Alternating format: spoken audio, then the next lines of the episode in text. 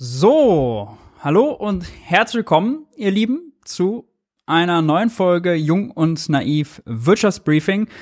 Wirtschaftspolitik für Desinteressierte. Wir sind bei Folge, ich muss selber gucken, 29, zweite Folge seit der Winterpause. Wird eine spezielle Folge. Äh, warum? Sage ich euch gleich.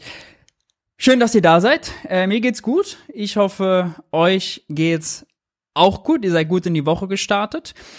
Jung und Naiv heißt natürlich nicht nur Wirtschaftsbriefing, Jung und Naiv heißt auch neue Interviews. Äh, in Berlin wird äh, halt gewählt, wieder gewählt, leider, äh, muss man sagen. Äh, da ist, äh, hat die Stadt sich nicht gerade mit Rum bekleckert oder das Land. Ähm, Deshalb ist am Donnerstag bei Thilo im Interview zu Gast Klaus Lederer, Spitzenkandidat der Linken ab 16.30 Uhr. Schaut da gern rein. Und am Freitag, äh, auch sehr interessant, Daniel Cohn-Bondy, äh, französischer äh, Publizist, ehemaliges Mitglied der äh, europäischen äh, des Europäischen Parlaments und Mitglied der Grünen. Äh, das am Freitag. Ihr seht, Jung und Naiv hat einiges im Angebot. Jetzt habe ich ja schon gesagt, heute ist eine besondere Folge. Warum? Nun, wir haben das zweite Mal heute einen Gast dabei und zwar niemand geringeren als Nachhaltigkeitsexperten Jens Brodersen. Jens, ich freue mich, dass du dabei bist. Grüß dich. Ja, grüß dich auch. Guten Abend, Maurice. Guten Abend, liebe Community.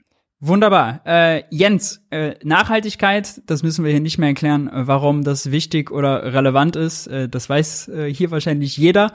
Aber äh, sag uns doch mal kurz, wer bist du, was machst du? Stell dich mal kurz vor.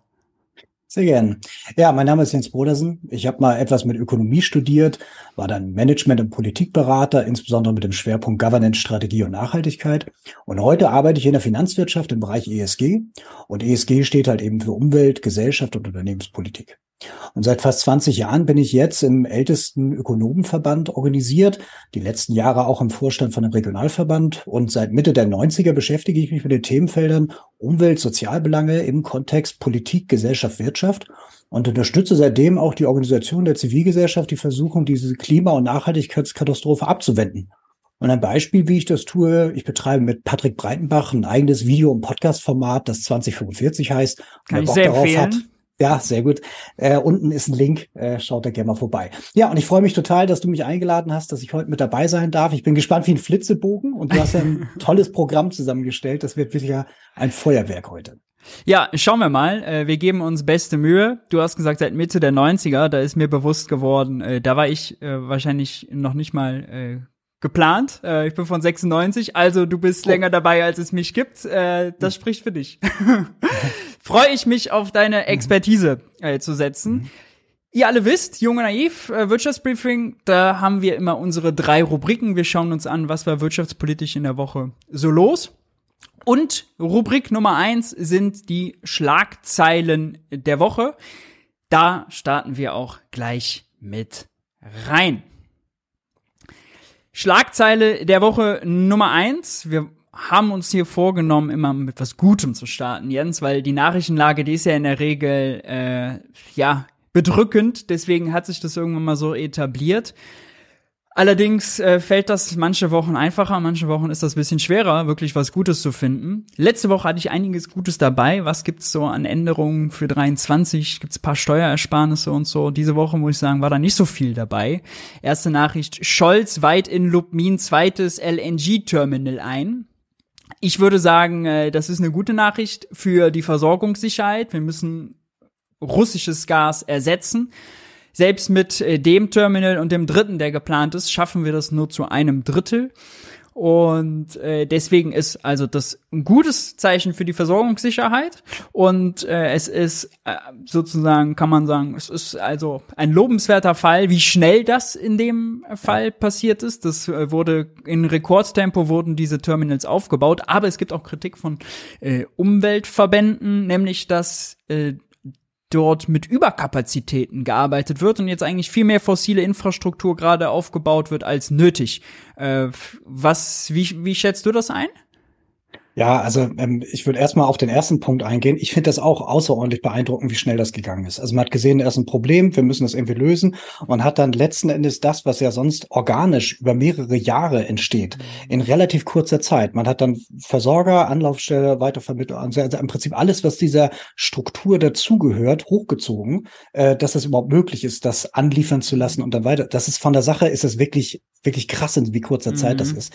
Ähm, dass dabei halt eben auf äh, Dinge aus dem Bereich Umwelt und Biodiversität nicht richtig ähm, geachtet worden ist, ist mit Sicherheit etwas, was man sagen kann. Und das andere ist halt Überkapazitäten. Ähm, ja, ich glaube, man wollte hier auf Nummer sicher gehen, ähm, äh, dass man auch wirklich da lieber alles doppelt und dreifach mal zunäht, um dann äh, da äh, sich ganz sicher zu sein. Das passt so ein bisschen ans, ins Frühjahr.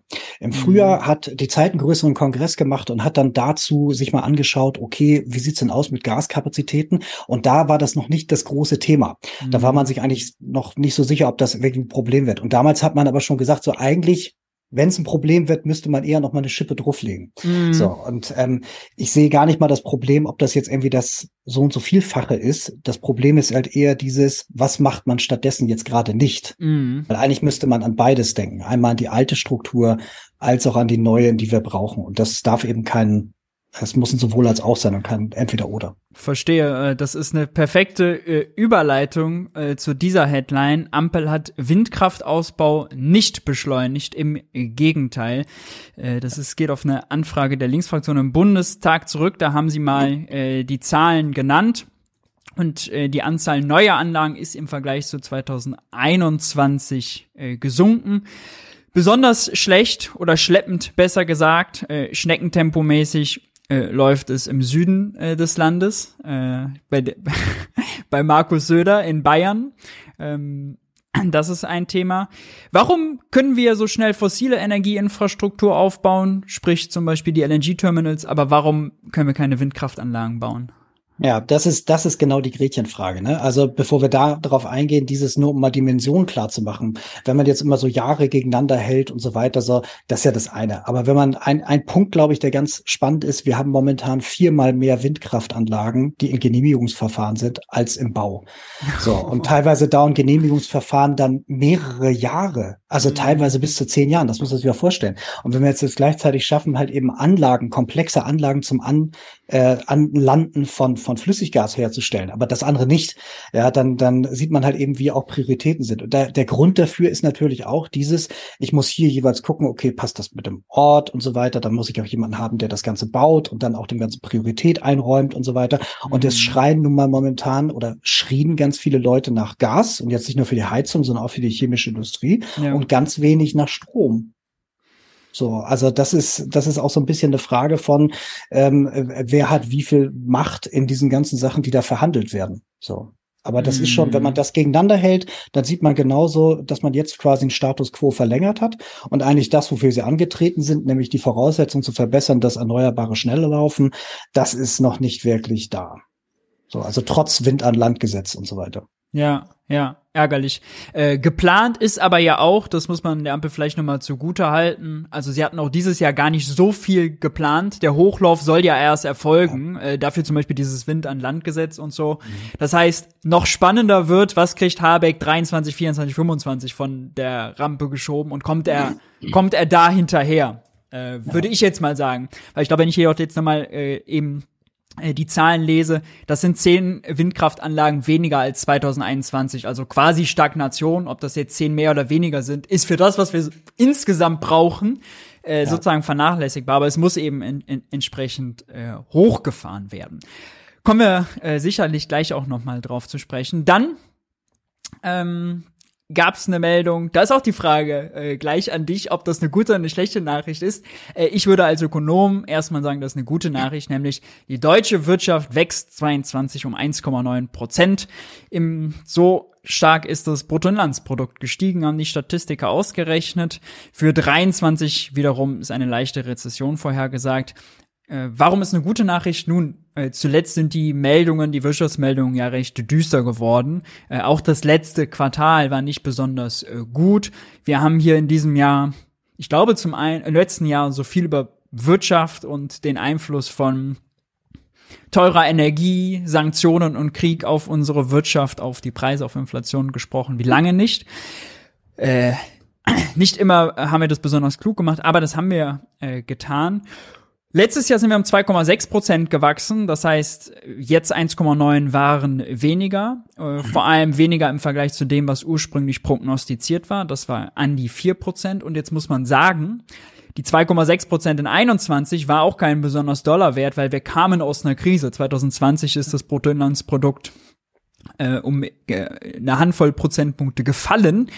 Und wenn es sozusagen 3,7 waren es, glaube ich, endgültig. Äh, erst haben sie gedacht 5, aber dann wurde die Zahl nochmal korrigiert. Wenn man so viel fällt, äh, dann ist das sozusagen, hat man einiges wieder gut zu machen. Und jetzt sind wir nach zwei Jahren ungefähr auf dem Level, wo wir vor der Corona-Krise waren. Besonders dolle ist das nicht. Allerdings habe ich ja mir einen Nachhaltigkeitsexperten hier reingeholt. Äh, wenn du das Wachstum liest des Bruttoinlandsprodukts, äh, dann macht das wahrscheinlich mit dir gar nicht so viel Positives, sondern du denkst erstmal äh, Wachstum gar nicht so dolle oder wie interpretierst, wie nimmst du solche Nachrichten wahr? Also ich glaube, man kann das auf unterschiedliche Arten lesen und dann ist mal die Frage, wo man hin will und wo man sich gerade befindet. Ähm, ich glaube halt aus einer Position heraus, wo es uns gut geht, ist es leichter, diesen Transformationspfad zu beschreiten und auch zu Ende zu führen, als wenn es uns schlechter geht, weil wir ja. dann ganz andere Sachen miteinander verhandeln. Ähm, wenn wir hier Wirtschaft, äh, wenn wir hier Wirtschaftswachstum lesen, dann ist es in der Tat so, dass wir natürlich noch ein bisschen was aufzuholen haben und da waren jetzt auch eine ganze Menge Überhänge und so weiter so und das ist auch in diesem Jahr unter den Vorzeichen von Krieg, Energie, Knappheit und so weiter, den ganzen Kram halt eben trotzdem noch so gelaufen ist, ist erstmal jetzt ja, also kann man sich auch drüber wundern. Ja. So, und das ist ja die Frage, wenn wir ja alle irgendwie das Gespür haben, irgendwie, mir geht's jetzt irgendwie schlechter und die Wirtschaft ist gewachsen, was ist denn los? Also ist auch mal die Frage, wem nützt denn das? So, ne? Also abgesehen davon, dass wir jetzt das Ganze halt eben als Land betrachten können, ist auch die Frage, wo kommt Wirtschaftswachstum dann an? Ja. Ähm, ähm, Wirtschaftswachstum ist ja auch immer die Frage so, heißt das jetzt automatisch mehr Ressourcenverbrauch? Weil Stoffumsatz. Mhm. In den meisten mhm. Fällen ist das noch so. Und das bedeutet, dass im Prinzip jede Art von mehr Wirtschaftswachstum gleichzeitig auch mehr Verbrauch heißt, mehr Stoffumwandlung, am Ende dann eben mehr Abfall und so weiter, weil wir momentan keine geschlossenen Kreisläufe haben. Das heißt, man, das ist was bittersüßes nach dem Motto, jetzt sind wir aus der Krise zwar noch drin, aber irgendwie ist es jetzt kein Totalschaden geworden und gleichzeitig schadet das unseren Lebensgrundlagen. Und deswegen mhm lohnt sich das immer im Blick auch zu haben, wo soll es denn langfristig hingehen? So. Ja, äh, finde ich eine sehr äh, spannende, weil differenzierte äh, Position. Denn andersrum, wenn man jetzt plump sagen würde, oh, Bruttoinlandsprodukt wächst, das ist jetzt ganz schlecht äh, fürs Klima. Das Gegenteil funktioniert halt auch nicht. Also äh, minus fünf Prozent oder 3,7 Prozent während Corona, ja, das war ein Jahr, wo wir ein paar Emissionen mehr hatten, aber das ist ja kein Weg, wie man mehrheitsfähig sozusagen Klimapolitik macht. Man war nicht gezielt, wir wollen jetzt Emissionen reduzieren, sondern da ist die Wirtschaft einfach äh, abgeschmiert mit ganz vielen Nebenkosten. Ähm, ja, deswegen ja, spannend, die, ja. Mhm. Die, die politischen und die Machtverhältnisse sind einfach so, dass das irgendwie im Systemzustand jetzt gerade etwas ist, was eher tatsächlich hilft, um da rauszukommen. Ja. Man kann sich ja am Ende was wünschen, dass man sagt, okay, das soll nicht so einen großen Raum in unserem Leben aufnehmen. Nur da muss man ja trotzdem hinkommen. Und mit dem muss man eben da starten, wo man gerade ist. Deswegen, glaube ich, lohnt sich das halt immer so, das von beiden Seiten mit dem nötigen Maß an Ehrlichkeit zu sehen. Ja. Du hattest angesprochen, die Wahrnehmung der Leute, wie die Wirtschaft äh, läuft. Äh, da gab's äh, da auch Aufschlüsse, Aufschlüsse drüber im neuen Politbarometer. Hier zum Beispiel die Wahrnehmung äh, der Leute, wie es mit der Wirtschaft, äh, ob die Wirtschaft aufwärts oder abwärts geht. Ganz interessant ist natürlich, sagen wir mal, Bauchgefühl, ja, ähm, nix äh, groß mit Evidenz und so. Aber wir sehen hier den roten Balken, der massiv ausgeschlagen ist nach oben. Also zwischenzeitlich war das Gefühl bei den Leuten, die Wirtschaft geht abwärts und das senkt sich wieder und es gibt leichten Optimismus. Was vielleicht auch mit solchen Meldungen zusammenhängt, was vielleicht auch damit zusammenhängt, dass ähm, Menschen merken, dass die ihren Job doch behalten, dass diese Horrormeldungen auch zum Beispiel über die Folgen eines Gasembargos oder kein, kein, keines Zuflusses mehr von russischen Gases, dass die so ein bisschen abgeklungen sind. Wir haben diesen Schock jetzt erstmal überwunden. Der Winter ist auch versorgungstechnisch erstmal abgesichert. Äh, der nächste Winter wird jetzt herausfordernd. Aber es läuft ja äh, im Verhältnis äh, besser als gedacht. Deswegen auch die Wahrnehmung so bei den Leuten. Und äh, was ich natürlich spannend fand, ist immer äh, diese Grafik hier, Zuschreibung von Wirtschaftskompetenz. Und hier fällt eine Sache auf, äh, nämlich dass der schwarze äh, der, äh, die schwarze Linie geht nach unten seit einigen Jahren und die äh, grüne ist leicht nach oben gegangen, geht mittlerweile aber auch noch äh, unten. Heißt, die CDU, die jahrelang, äh, fast zehntelang das Image der Wirtschaftspartei hatte, äh, das bröckelt. Das bröckelt. Bröckelt das zu Recht? Ja, also ich glaube, man muss auch hier die orangene Linie sehen. Die finde ich nämlich auch sehr spannend. Ja. Wenn wir in die Vergangenheit gucken, die orangene Linie steht für keine der Parteien hat Ahnung. Ja. Ähm, und äh, die ist ja momentan die tatsächlich, glaube ich, die am stärksten ist. So, das ist halt eben spannend. Und ähm, ich glaube, bei diesen ganzen Bewertungen über, was sagen denn die Leute, wenn man denen aufs Maul schaut, hat man insbesondere zwei äh, Probleme. Erstmal ähm, Wirtschafts Wissen und wirtschaftspolitisches Wissen ist jetzt gar nicht mal so gut verteilt so und ähm, dann fehlt auch eben häufig ähm, durch Nachrichtenlager auch so ein bisschen so ein Einblick. Ich glaube, es ist häufig auch was Gefühltes Mhm. Und eben auch etwas, was dann im sozialen Nahfeld erzählt wird oder was dann irgendwie auch im Job erzählt wird. Und darauf reagiert man dann, damit fasst man mhm. seine Meinung. Das muss aber jetzt tatsächlich ja nicht die Realität sein. Und ähm, ich glaube, die Zuschreibung der CDU ähm, an der Stelle ähm, ist halt so ein bisschen, weil das eben auch so perpetuiert wird. Ob das jetzt tatsächlich der Wahrheit entspricht, ist da nochmal was anderes. Ähm, was man aber denen ja nicht nachsagen kann, ist, dass sie keine besonders starke Nähe zur Wirtschaft haben und im Zweifel halt der Wirtschaftsfragen Vorrang vor Gesellschaft Wirtschaftsfragen geben würden. Mhm. Und das wird dann falsch verstanden, als die äh, hätten dann Ahnung. So, ja. und ähm, das, das sieht dann ja am Ende dann, wenn man genau drauf schaut, ja dann auch immer anders aus. Da könnte man ja mal länger drüber schnacken. So, also von daher, das ist, das ist, glaube ich, spannend, weil ähm, über das Jahr ist, glaube ich, jeder durch diesen Medienzyklus mitgegangen und hat dann eben seine eigene Gefühlslage darauf abgestimmt. Und jetzt am Ende merkt man so, wie viel Einfluss haben denn überhaupt die Parteien? Ja. So, wie, was können die denn überhaupt machen? Oder ist das vielleicht doch irgendwie der, der, der, der Irre da in Moskau oder so? Ne? Also dieses, das, das glaube ich, wird da, spiegelt sich auch so ein bisschen wieder. Mhm. Mhm. Sehr spannend. Wir kommen auf das Thema ähm, Politbarometer nachher nochmal zu sprechen. Äh, die letzte interessante Grafik noch schnell. Äh, die eigene Wirtschaftslage, also wie geht's dem eigenen Portemonnaie der Leute, das deckt sich in gewisser Weise mit dem, was die Leute befinden, wie es der Gesamtwirtschaft geht. Es gibt ein kleines bisschen Hoffnung. Ähm, wir überraschend sehen, gut. Ja, es ist überraschend gut. Das hat mich total gewundert. Ja, ja, ja stimmt. Äh, man sieht dass hier am grünen, an der grünen Linie, äh, die steht für gut. Also Menschen geben an, dass sie ihre eigene Wirtschaftslage gut ist. Der ist 2022 massiv nach unten gegangen, geht aber mittlerweile wieder nach oben äh, und Gleichweise der rote Balken, der ist relativ stabil. Die Menge an Teils-Teils hat zugenommen. Äh, ich würde behaupten, dass Leute über ihre eigene Wirtschaftslage auch ungern sagen, äh, dass es schlecht ist. Deswegen ist, glaube ich, der rote auch so gering. Weil ich würde mal behaupten, das ist ja hier 12,5 Prozent, mehr als 12,5 Prozent der Menschen in Deutschland haben eine schwere Wirtschaftslage. Äh, das kann ja. man, glaube ich, so sagen, wenn man jetzt mal die Zahlen vom ähm, der Sparkassenpräsident war das ja, dass 60 Prozent der Leute es im Moment nicht mehr schaffen zu sparen. Die geben ihr ganzes Einkommen für die Alltagsbewältigung aus, weil Energie so teuer geworden ist, weil Lebensmittel so teuer geworden sind. 40 Prozent hatten vorher schon kaum Ersparnisse. 10 Prozent sind allein überschuldet. Also äh, das ist sozusagen, da geben mehr Menschen teils, teils an. Aber wir nehmen das einfach mal mit. Es gibt ein auf niedrigem Niveau einen kleinen Aufschwung nach oben. Wir kommen gleich ja. beim Thema Klima auf äh, das Politbarometer zurück.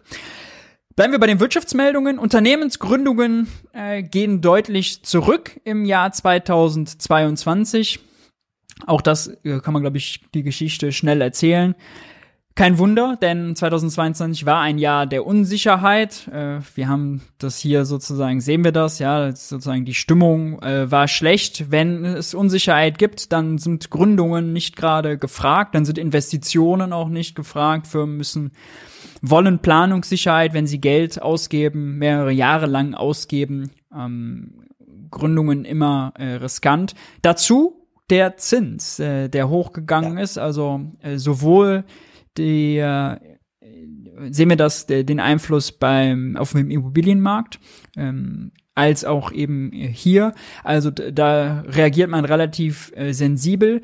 Und vor allem ist das Bittere, der wird ja nach und nach hochgetrieben und eigentlich mit jedem Monat, den man wartet, werden die Konditionen schlechter. Äh, und jetzt würde ja wahrscheinlich, also wenn man äh, Veronika Grimm zum Beispiel, die zuletzt bei Tino äh, im Interview fragen würde, was würde denn rationaler Konsument oder Investor machen? Die würde natürlich sagen, der würde jetzt so schnell wie möglich, solange noch alles niedrig ist. Aber nein, also in der Wirtschaft ist man dann auch risikoavers. Äh, da hält man dann zusammen, was geht. Äh, und da wird das eben auf die lange äh, Bank geschoben. Dazu passt auch die Meldung hier vom IFO-Institut. Unternehmen kommen schlechter an äh, Kredite.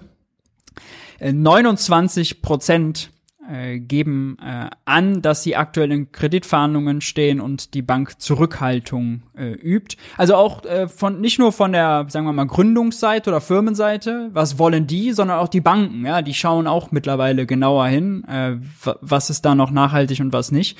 Auch weil die Banken ja mit den mit den mit der Zinslage Probleme bekommen haben. Die haben ja äh, sich über Jahre lang äh, verpflichtet, auch niedrige Kreditzinsen unter Umständen äh, zu erheben und äh, haben jetzt das Problem, dass sich die Lage äh, ändert. Die Mischkalkulation muss irgendwie aufgehen. Und ich finde, hier sieht man so ein bisschen dran, dass die Zinspolitik der Zentralbank, die mit hohen Zinsen jetzt die Inflation abwürgen will, ähm, dass die, dass die destruktiv ist, weil wir eigentlich gerade wollen, dass viele Firmen investieren, denn wir haben einen Angebotsschock. Äh, vor allem im grünen Bereich investieren. Und wenn hier Zurückhaltung ist, und gerade im grünen Bereich haben es einige Firmen sowieso immer noch mal schwerer, die müssen mal mehr argumentieren, warum sich das dann doch rechnet, äh, ist das äh, keine, keine gute Nachricht. Ebenso keine mhm. gute Nachricht. Thema Ungleichheit, heute groß diskutiert. Oxfam mit äh, ihrem jährlichen Bericht zur Spreizung der Schere zwischen Arm und Reich. Da sind ein paar absurde Zahlen dabei. Man kann das kurz zusammenfassen. Die Schere geht weiter auseinander. Äh, bitter ist vor allem diese Zahl, wie ich finde.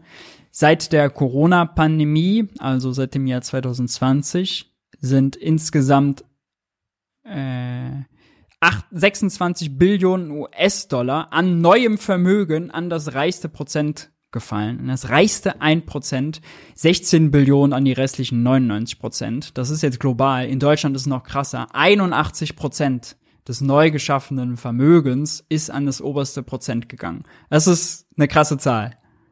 Ja, also äh, noch einmal ganz kurz zu den zu den Startups zurück. Ähm, ah, das okay, ist, glaube so, ich, ja. nicht, äh, gar kein gar kein Ding. Ich brauche noch gar nicht die, das Bild wechseln. ähm, also das Ding ist dieses, wenn man eben draufschaut, wie sich das auch verteilt. Ne? Also ein, ein Teil der Startups investiert ja eben oder beziehungsweise arbeitet für andere Unternehmen und ein, ein Teil halt eben für den Konsumenten. Also mhm. B2B und B2C nennt sich das. Und äh, tatsächlich gibt es einen leichten Überhang bei B2B Startups. Und wenn du dann aber so ein Umfeld hast, wo dann Unternehmen halt sagen, okay, lieber abwarten warten, lieber die Unsicherheit da durchschippern und so weiter, dann wechselst du da auch nicht so wirklich die Pferde, sondern hältst die Patte mhm. zusammen. Das heißt, das ist ein richtig schlechtes ähm, Umfeld, um dann Startup zu starten und dann bei der Kaufzurückhaltung und Nachfragezurückhaltung, wie wir da eben auch so hatten letztes Jahr, äh, ist es mit Konsumenten ähnlich. Deswegen macht das total Sinn. Und bei der Kreditvergabe muss man ja auch irgendwie so gucken, halt immer so, welche, welche Branche betrifft das denn? Und das sind dann eben auch halt eben die Branchen, die auf äh, Corona-mäßig dann immer noch unter, unter ja. der Last gestanden haben. So, also was wir ja immer so sehen, sind auch immer noch so Restausläufer. Aber was man eben auch klar sagen kann, so die Gesamtlage ist halt irgendwie in allen Bereichen, also es ist ja auch der Wiedererneuerungsbereich, dieser Startup-Bereich. Da mhm. kommen ja die mhm. Innovationen auch her und so weiter. Das, das ist schon etwas, was schwierig ist. Und gleichzeitig ist das, was wir am Anfang ja auch hatten, so, ne, Wirtschaftswachstum und so weiter, irgendwo ist ja Wert geschaffen worden. So, und der fließt halt eben nicht zurück jetzt unmittelbar in diesen Kreislauf, sondern ähm, der ist dann eben zum Teil halt irgendwie auch ein bisschen ungleich verteilt. So, und ähm, das ist etwas, wo eine Gesellschaft Gesellschaft dann irgendwann auch sagen muss, okay, wie nachhaltig ist das denn im sozialen Kontext? Mhm. So, weil zu dem ganzen Nachhaltigkeitsthema ist ja nicht nur das Umwelt- und das Klimathema und so weiter, Biosphäre, sondern eben auch das soziale Thema. Und da haben wir hier einfach einen Hazard. Das ist, das ja. ist richtig, richtig schlimm. Deswegen ist das äh, dieser, äh, dass die Leute sagen, ja, mir geht's eigentlich gut. Klar, da hast du halt diesen Standardfehler sozialer Erwünschtheit, dass die Leute halt irgendwie vielleicht so ein bisschen das verdecken und mhm. dass sie mhm. sich auch selber in die Tasche lügen. Also ganz viele Leute glauben ja irgendwie, ich gehöre zum Mittelstand und mir geht's irgendwie gut und so weiter. Aber wenn Trockner und Waschmaschine ausfallen, ist die, steht da die halbe Familie schief, so, ne? Also, ja. das, das ist, glaube ich, noch nicht vielen klar, dass die Lage nicht so doll ist und dass sie auch anders sein könnte, wenn es irgendwie anders organisiert wäre. Ja, vollkommen. Bei dem neu geschaffenen Vermögen, das ist, äh, muss man jetzt noch sagen, wenn Oxfam schreibt, dass das erwirtschaftet wurde, da ist äh, immer wichtig zu verstehen. Also es ist zum Teil auch einfach, der Aktienmarkt ist wieder hochgegangen äh, und das ist dann sozusagen Buchvermögen, weil die Aktien dann höher bewertet werden und dann ist sozusagen das Vermögen größer geworden. Aber äh, das ist jetzt darf man sich jetzt nicht so vor, also äh, das darf man sich jetzt nicht so vorstellen, äh, das ist jetzt alles sozusagen neue neu, neue neue Produktionshallen, neue Straßen, neue Firmen, sondern das ist zum Teil auch einfach äh, eine neue Bewertung. Deswegen sind die Zahlen immer, muss man genau reinschauen. Trotzdem ist dieses 81 Prozent in Deutschland an Vermögenszuwachs an das reichste Prozent. Das zeigt, was wir hier äh, für ein Problem haben. Und es zeigt auch, wenn man so eine Nachricht hat, wie, wie wir eben hatten, also Wirtschaftswachstum gewachsen, äh, da, gestiegen, da partizipieren eben nicht alle dran, ja, das geht dann irgendwann logisch nicht mehr auf. Ähm, die Forderungen von Oxfam äh, sind äh, eigentlich auch immer die gleichen, weil man aber da jetzt auch nicht groß innovativ sein kann. Vermögenssteuer, Übergewinnsteuer. Äh, interessanterweise äh, sagen die sogar noch die Übergewinnsteuer auch auf die Lebensmittelkonzerne. Lebensmittelkonzerne ist dann jetzt aber nicht mit gemeint unbedingt der Rewe und der Aldi, äh, sondern das ist eher äh, der Nestle mit gemeint. Da äh, sind vor allem in den USA äh, zum Beispiel äh, große Fleischproduzenten mit gemeint, die mächtig abkassiert haben, also äh, da eher sozusagen die die die vorderen äh, Wertschöpfungsstufen. Nicht das, was wir jetzt, wenn wir an Lebensmittelkonzerne denken, denken wir an den Lidl und an den Rewe. Äh, da sind die Margen tatsächlich rela relativ eng, vor, vor allem ja. vor allem bei den Discountern. Äh, genau. Wahnsinn. Äh, ja, und wie du schon gesagt hast, natürlich auch beim Thema äh, Klima. Es ist jetzt äh, gibt's eine neue Doku beim NDR, glaube ich, äh, die Reichen und das Klima. Die hat äh, auch relativ die Runde gemacht, wo der äh, Backhaus-Verleger äh, prominent im Jet kutschiert wird. Ja, und das sind dann die Bilder dazu. Ja, dass natürlich äh, auch äh, Ungleichheit bedeutet, äh, oben wird in Saus und Braus gelebt äh, und dort eben auch entsprechend äh, mehr verschwendet, mehr Abfall produziert, mehr Emissionen produziert. Ähm, immer sehr wichtig. Jetzt ein pikantes Detail zu den Grünen. Ähm, Katrin Göring-Eckardt hat das heute kommentiert und fordert eine Vermögensabgabe in Deutschland. Das hat sie schon mal gemacht, Mitte 22, gemeinsam mit der neuen grünen Abgeordneten Emilia Feester. Und das ist ja äh, interessant, dass die Grünen äh, das fordern und Katrin Göring-Eckardt ist ja jetzt äh, keine unwichtige und keine Unbekannte. Ja. Ähm, Spannend ist dann der Realitätscheck, nämlich dass am 11. November 22 es dazu eine Abstimmung im Bundestag gab äh, soll eine Vermögensabgabe für Multimillionäre und Milliardäre eingeführt werden, beziehungsweise wurde die Regierung aufgefordert, einen Gesetzentwurf dazu zu machen und da hat sich Karin Göring-Eckert ebenso wie alle anderen Grünen äh, dann dagegen entschieden. Also, äh, das in der Presse wird es immer schnell gefordert, wenn dann Oxfam so einem Bericht rauskommt, wenn es ans Eingemachte geht, äh, sind ja. die Mehrheiten dann doch äh, gefestigt. Und das ist, finde ich, aus einem Grund besonders interessant, hatten wir im letzten Wirtschaftsbriefing, dass die Grünen hier natürlich immer argumentieren mit, ja, wenn wir da mit Ja oder Enthaltung stimmen würden, dann würde uns die Koalition platzen. Christian Lindner wiederum hat ein anderes Interesse, er will den Solidaritätszuschlag abschaffen und macht jetzt was ganz Interessantes. Der zieht sich nämlich jetzt beim Bundesfinanzhof, das hatten wir äh, äh, letzte Woche, äh, glaube ich, noch kurz mit drin, äh, zurück und lässt dort sozusagen Verfahren um den Soli einfach verteidigt das nicht mehr. Ja? Also über Umwege macht er da seine Politik, wo es auch keine Mehrheit in der Koalition für gibt. Äh, vielleicht äh, ist da doch äh, ein bisschen ein, ein bisschen mehr Mut und ein bisschen mehr Gradlinigkeit, weil natürlich auch die Menschen dann sich fragen, wenn sie sowas sehen, wie kann man das, wie kann das immer in den Schlagzeilen auftauchen, aber sich real nichts verändern und wie kommen dann solche Abstimmungen äh, zustande? Ja.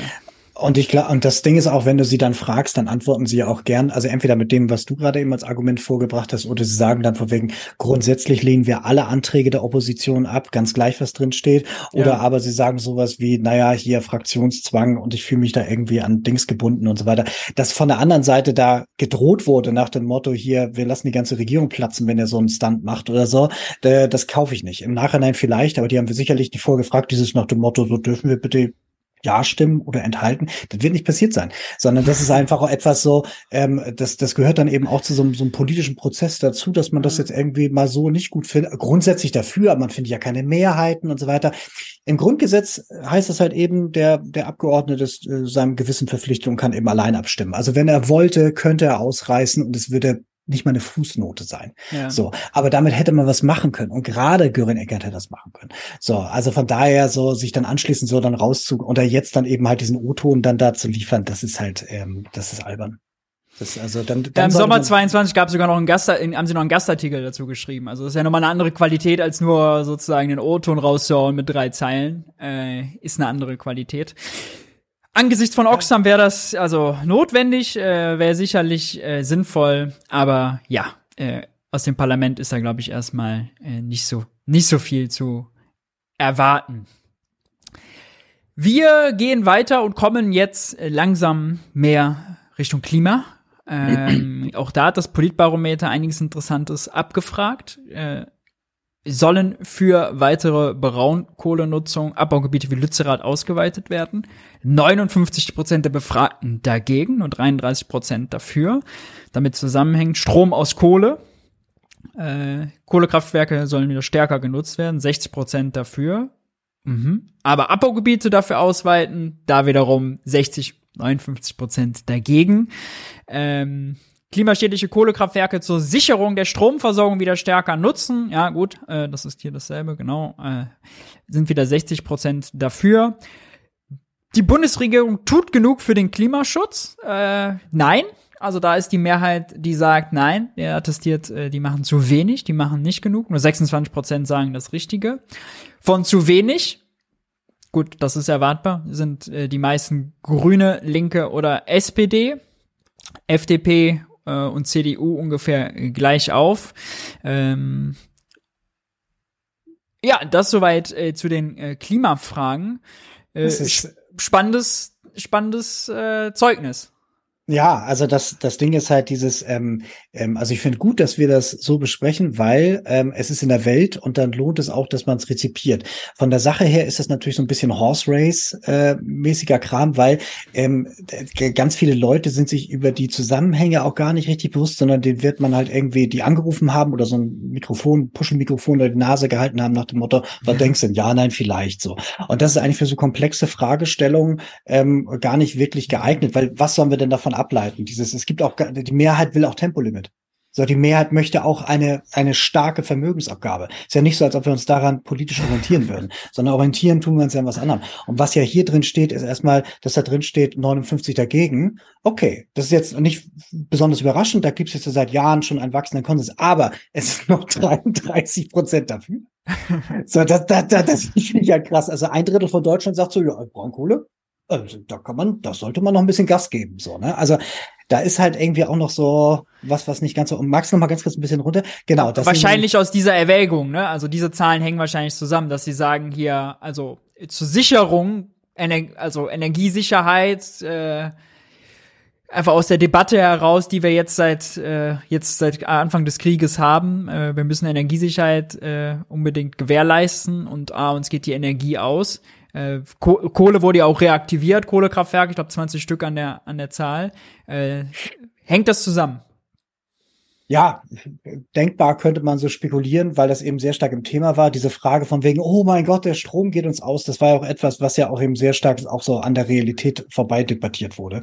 Also, ähm, also äh, es war jetzt nicht so, als ob wir jetzt wie in Südafrika auf einmal irgendwie stundenweise Lastabwurf haben oder so, sondern das war auch eben auch so ein bewusstes Campaigning und das schlägt sich dann eben auch an der Stelle dann eben auf die Art dann nieder.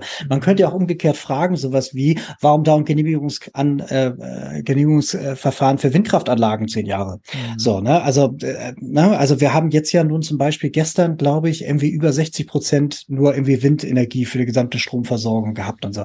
Das heißt also, die Technologien sind ja da und jetzt nach hinten zu gucken, macht natürlich Sinn, weil das jetzt gerade das ist, was verfügbar ist. Aber eigentlich müsste die Frage eine andere sein, nämlich nach vorne gerichtet in die neue Technologie hinein.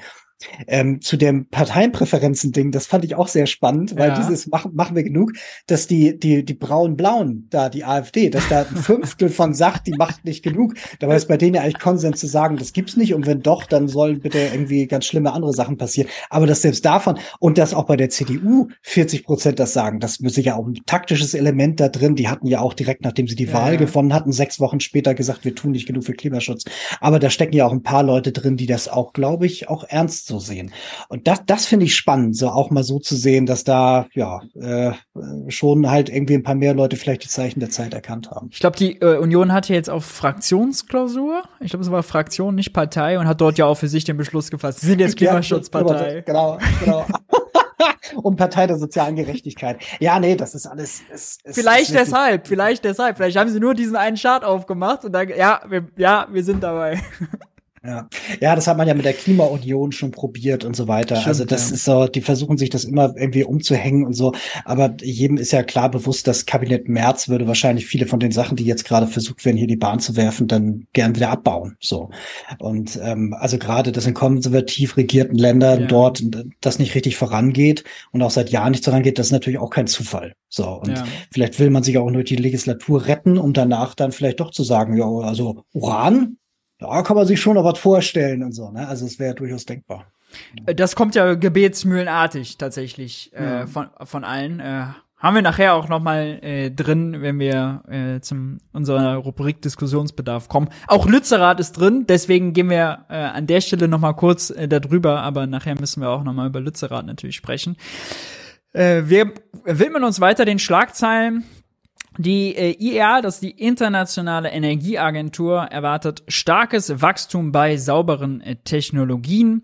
Wenn die Staaten ihre Energie- und Klimazusagen vollständig umsetzen, werde sich der Herstellungswert von sauberen Energietechniken bis 2030 auf gut 600 Milliarden Euro mehr als verdreifachen. Die Zahl der damit verbundenen Arbeitsplätze könnte sich auf fast 14 Millionen im Jahr 2030 mehr als verdoppeln.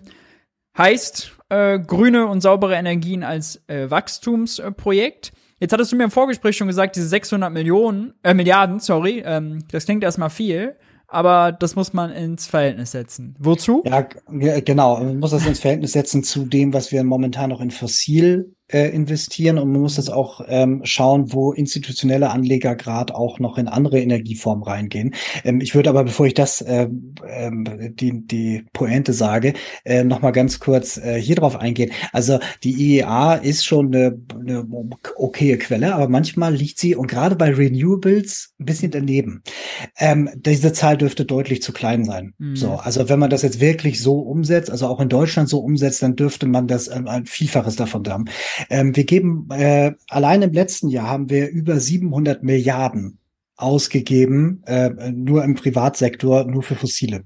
Hm. So, ne? Und der, davon wird von 600 Milliarden dafür, also wir, wir reden ja hiervon, dass das im Prinzip den gesamten Energiesektor umkrempelt. Also ja. ist, ist jetzt, selbst wenn die Zahl stimmt, äh, wäre das halt irgendwie ziemlich klein. Und ähm, unter den äh, tatsächlich hier den, den großen Anlegern, ähm, äh, da wird momentan geschätzt, dass über 80 Prozent, ähm, sei es jetzt im Uran, Exploration oder tatsächlich mhm. Uranminen und so weiter, also da halt immer noch ein Stake in Nuklear sehen. Ähm, jetzt nicht unbedingt in Europa oder Deutschland, da ist man klug genug, ähm, die Dinosaurier-Technologie nicht nochmal anzufahren. Aber es gibt ja durchaus noch andere Länder, die dann sagen, wir setzen doch auf diese Karte. Ähm, und da erwartet man dann eben, okay, dann möchte man dann den Brennstoff dafür liefern. So, also das klingt jetzt geil, so, aber tatsächlich rundherum äh, ist viel mehr äh, am Laufen, was genau in die andere Richtung geht. Ja. Mir fällt gerade noch mal ein, vielleicht Stichwort Kommunikation. Äh, das ist ja hier auch also bewusst das als was Positives, vor allem in Verbindung mit den Arbeitsplätzen zu verkaufen. Das ist auch eine Strategie, die Robert Habeck ja auch nachgeht. Also ich erinnere mich, mhm. als er den Wärme Wärmepumpengipfel hatte, also als er die Wärmepumpenindustrie da hatte und dort einen Hochlauf äh, verkündet hat. Da hatten wir das Video hier dazu. Äh, da hat er das auch immer wieder damit verbunden, dass das natürlich auch in Deutschland neue Wertschöpfung, neuer materieller Wohlstand und neue äh, Jobs bedeutet. Wie siehst äh, du das, äh, diese Art der Kommunikation? Ist das äh, gut? Ist das sinnvoll? Ähm, sie, sie, sie passt in das System, in dem wir sind. So, mhm. also im Sinne von so, wenn du jetzt wirklich sagen willst, du willst das Thema auf die richtige Art frame, willst damit reinkommen und so weiter, dann äh, geht gar kein anderer Weg dran vorbei, weil es ja immer gesagt wird, das ist ja auch etwas, was eine etabliertes, ja, eigentlich im Prinzip auch so eine Halblüge ist, nach dem Motto, wenn jetzt wir was fürs Klima tun, dann werdet ihr alle arm, verliert alle euren Job. So, und dann Deindustrialisierung und so weiter. So, und damit kannst du natürlich dem ein tatsächlich richtiges Gegennarrativ entgegensetzen, dass du eben sagst, so dieses, na, wenn wir anfangen, jetzt selber Solarpaneele halt irgendwie herzustellen oder auszuliefern oder ihr Wärmepumpen verbauen und so, dann entstehen natürlich Arbeitsplätze, die es noch nicht gibt. Und das ist so. Also wir mhm. reden ja bei Solar über eine Versiebenfachung ja, ja. von dem, was Solar ist. Das sind, das sind also riesige Massen an Arbeitsplätzen, die wir momentan, selbst wenn wir sie halt einstellen würden, ähm, äh, gar nicht so schnell die Leute dafür ausbilden können. Also von daher, das ist alles, ja, es ist richtig. Und gleichzeitig ist es halt, ja, es, es passt zu dem Systemzustand heute. Aber ja. irgendwann in einer Zukunft sollte das eigentlich nicht der, so das Hauptargument sein, sondern eher so etwas, damit schützen wir kommende Generationen. Ja.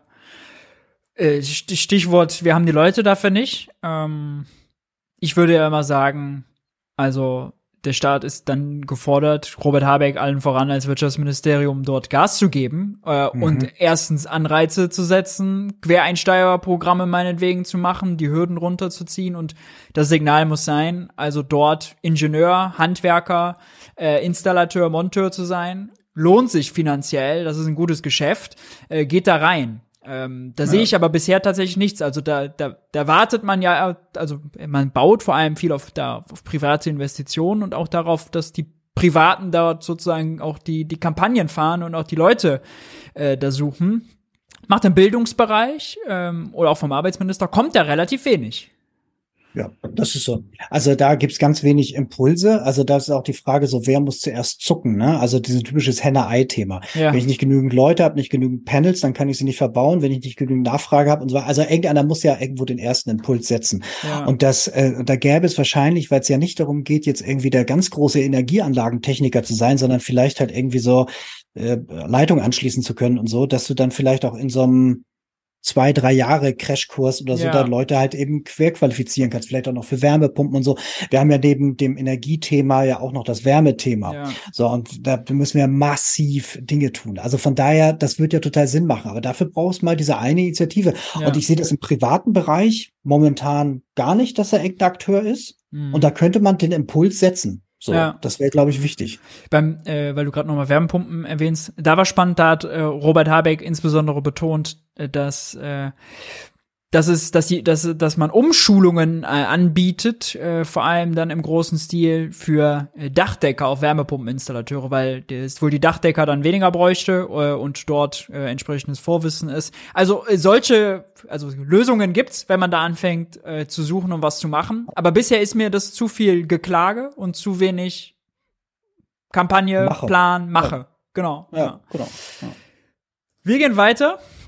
Bundeskabinett billigt Smart Meter. Äh, digi äh, digitale Stromzähler. Was ist das? Was kann man sich darunter vorstellen? Ja, das ist im Prinzip so ein so ein Bauteil, was da eben dafür sorgt, halt eben zu schauen, okay, wie viel Strom geht jetzt wirklich äh, durchs Haus, in Haus, was wird, wird da verbraucht und so weiter. Ja. Und was jetzt irgendwie klingt nach dem Motto, ich spare mir halt den Ableseheini, ähm, ist aber tatsächlich ein ganz wichtiger Punkt. Denn äh, momentan, also für dieses ganze Konzept von dezentraler Energieversorgung und erneuerbare Energien ist das ein ganz wesentlicher Teil. Smart Grid und Smart Meter in der letzten Meile, also sprich mhm. an der Verbrauchsstelle.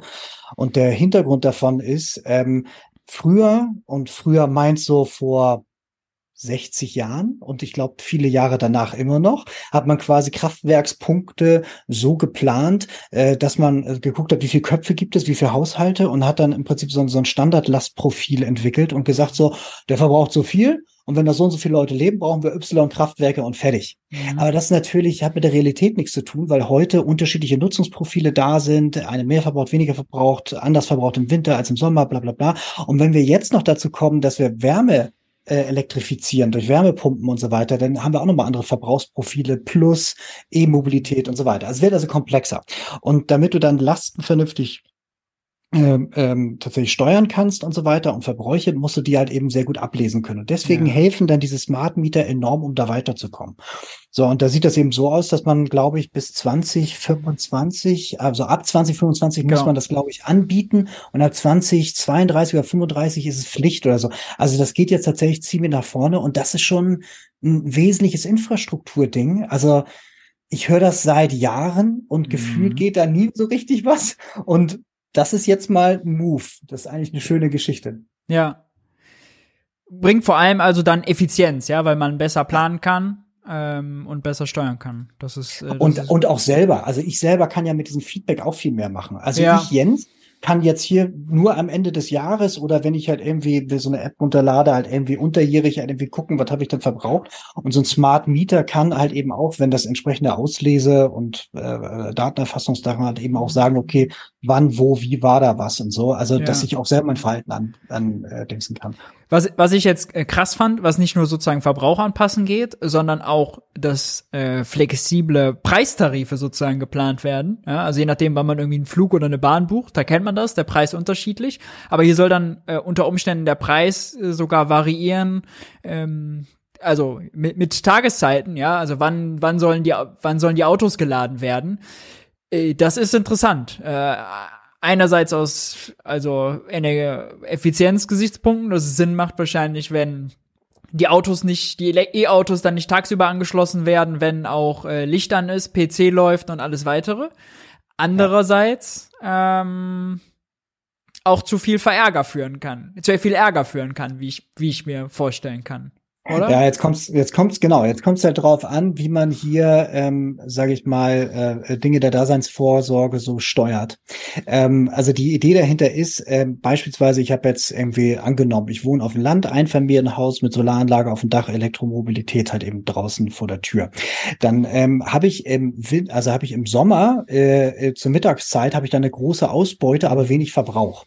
Wenn ich jetzt keine Speicherkapazität hat, speichere ich ein, so ähm, und äh, kriege dafür halt irgendwie Geld, so. Mhm. Und ähm, aber in dem Moment ist ja sehr viel äh, Strom im System. Das heißt, dann ist ja eigentlich auch im Prinzip ein anderer Preis da und so. Also im Prinzip ist das so beste Marktgesetze, die da ja, laufen. Ja. So, und ähm, gleichzeitig ist es so, dass jeder, wer dann auch ein starkes Elektroauto hat, dann auch draußen einen flexiblen, Ver also nicht nur Verbraucher, sondern auch Speichergegenstand hat. Das nennt sich dann mhm. bidirektionales Laden. Und mit so einem E-Auto kannst du auch so ein Einfamilienhaus betreiben für eine gewisse Zeit. Das heißt also, damit hätte man da die Möglichkeit, auch so ein bisschen äh, äh, Lastzustände, die dann irgendwie nicht so gewollt gewollt sind, dann irgendwie damit zu steuern. Und wenn man sagt, also das ganze Stromnetz und ist ja dann dezentral, es gibt ganz mhm. viele Erzeuger, die dann eben auch so atomisiert sind und nicht einfach nur so drei großen Firmen gehören, dann könnte man natürlich davon ausgehen, wenn da gute Marktmechanismen dahinter sind, dass es für alle insgesamt günstiger wird.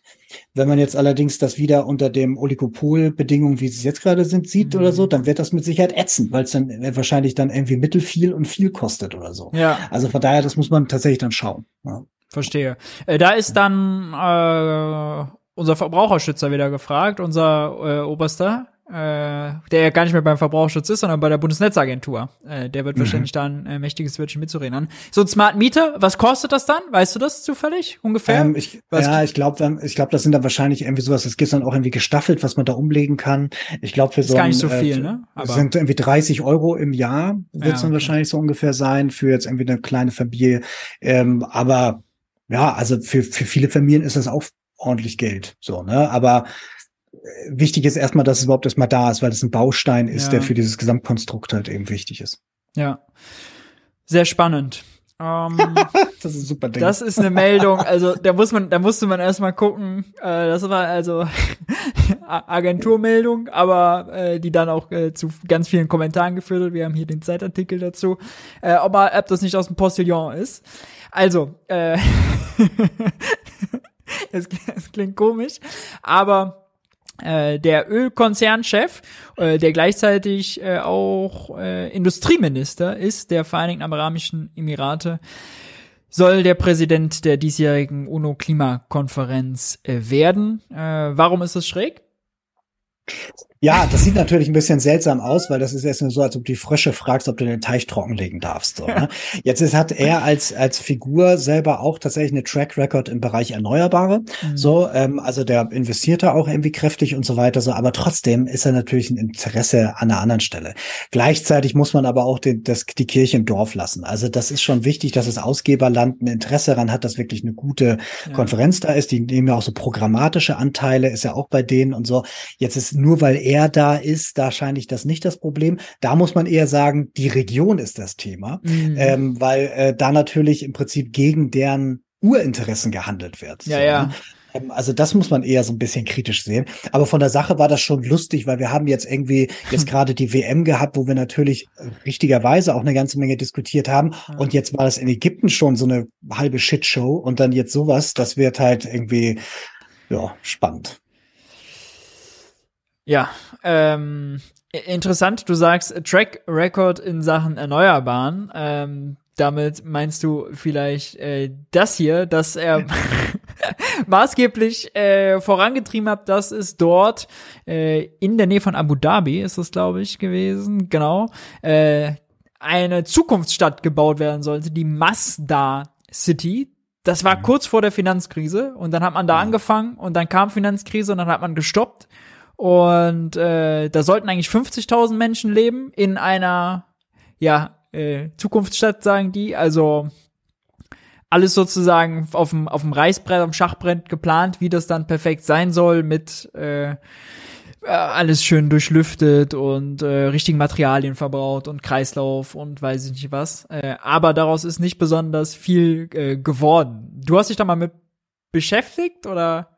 Ich bin dem vor Jahren mal begegnet und ja. äh, war damals skeptisch. Ähm, das sind dann auch so Liebhaberei-Sachen von den Potentaten dort mhm. vor Ort. Das mhm. gibt es ja auch mit Neom und so weiter, was da so ein, glaube ich, MBS-Thema äh, ist und so. Es gibt da so mehrere so Stadt der Zukunft Dinge. Wir gehen voran kulturell und zeigen euch mal hier in der Wüste, wie viel toller man das machen kann. Ja. So und äh, da muss man dann immer das Konzept schon an sich in Frage stellen und so weiter und auch Kunststädte und so weiter. Die sind dann auch selber dann eben sehr synthetisch. Ist eine Frage. Du musst die Leute dann hin umsiedeln. Mhm. Also es alles, alles crazy. Zwischen all den Sachen, die sie eigentlich als Liebhaberei-Sachen machen sollten, gäbe es andere Zukunftsprojekte, womit die sich positionieren könnten.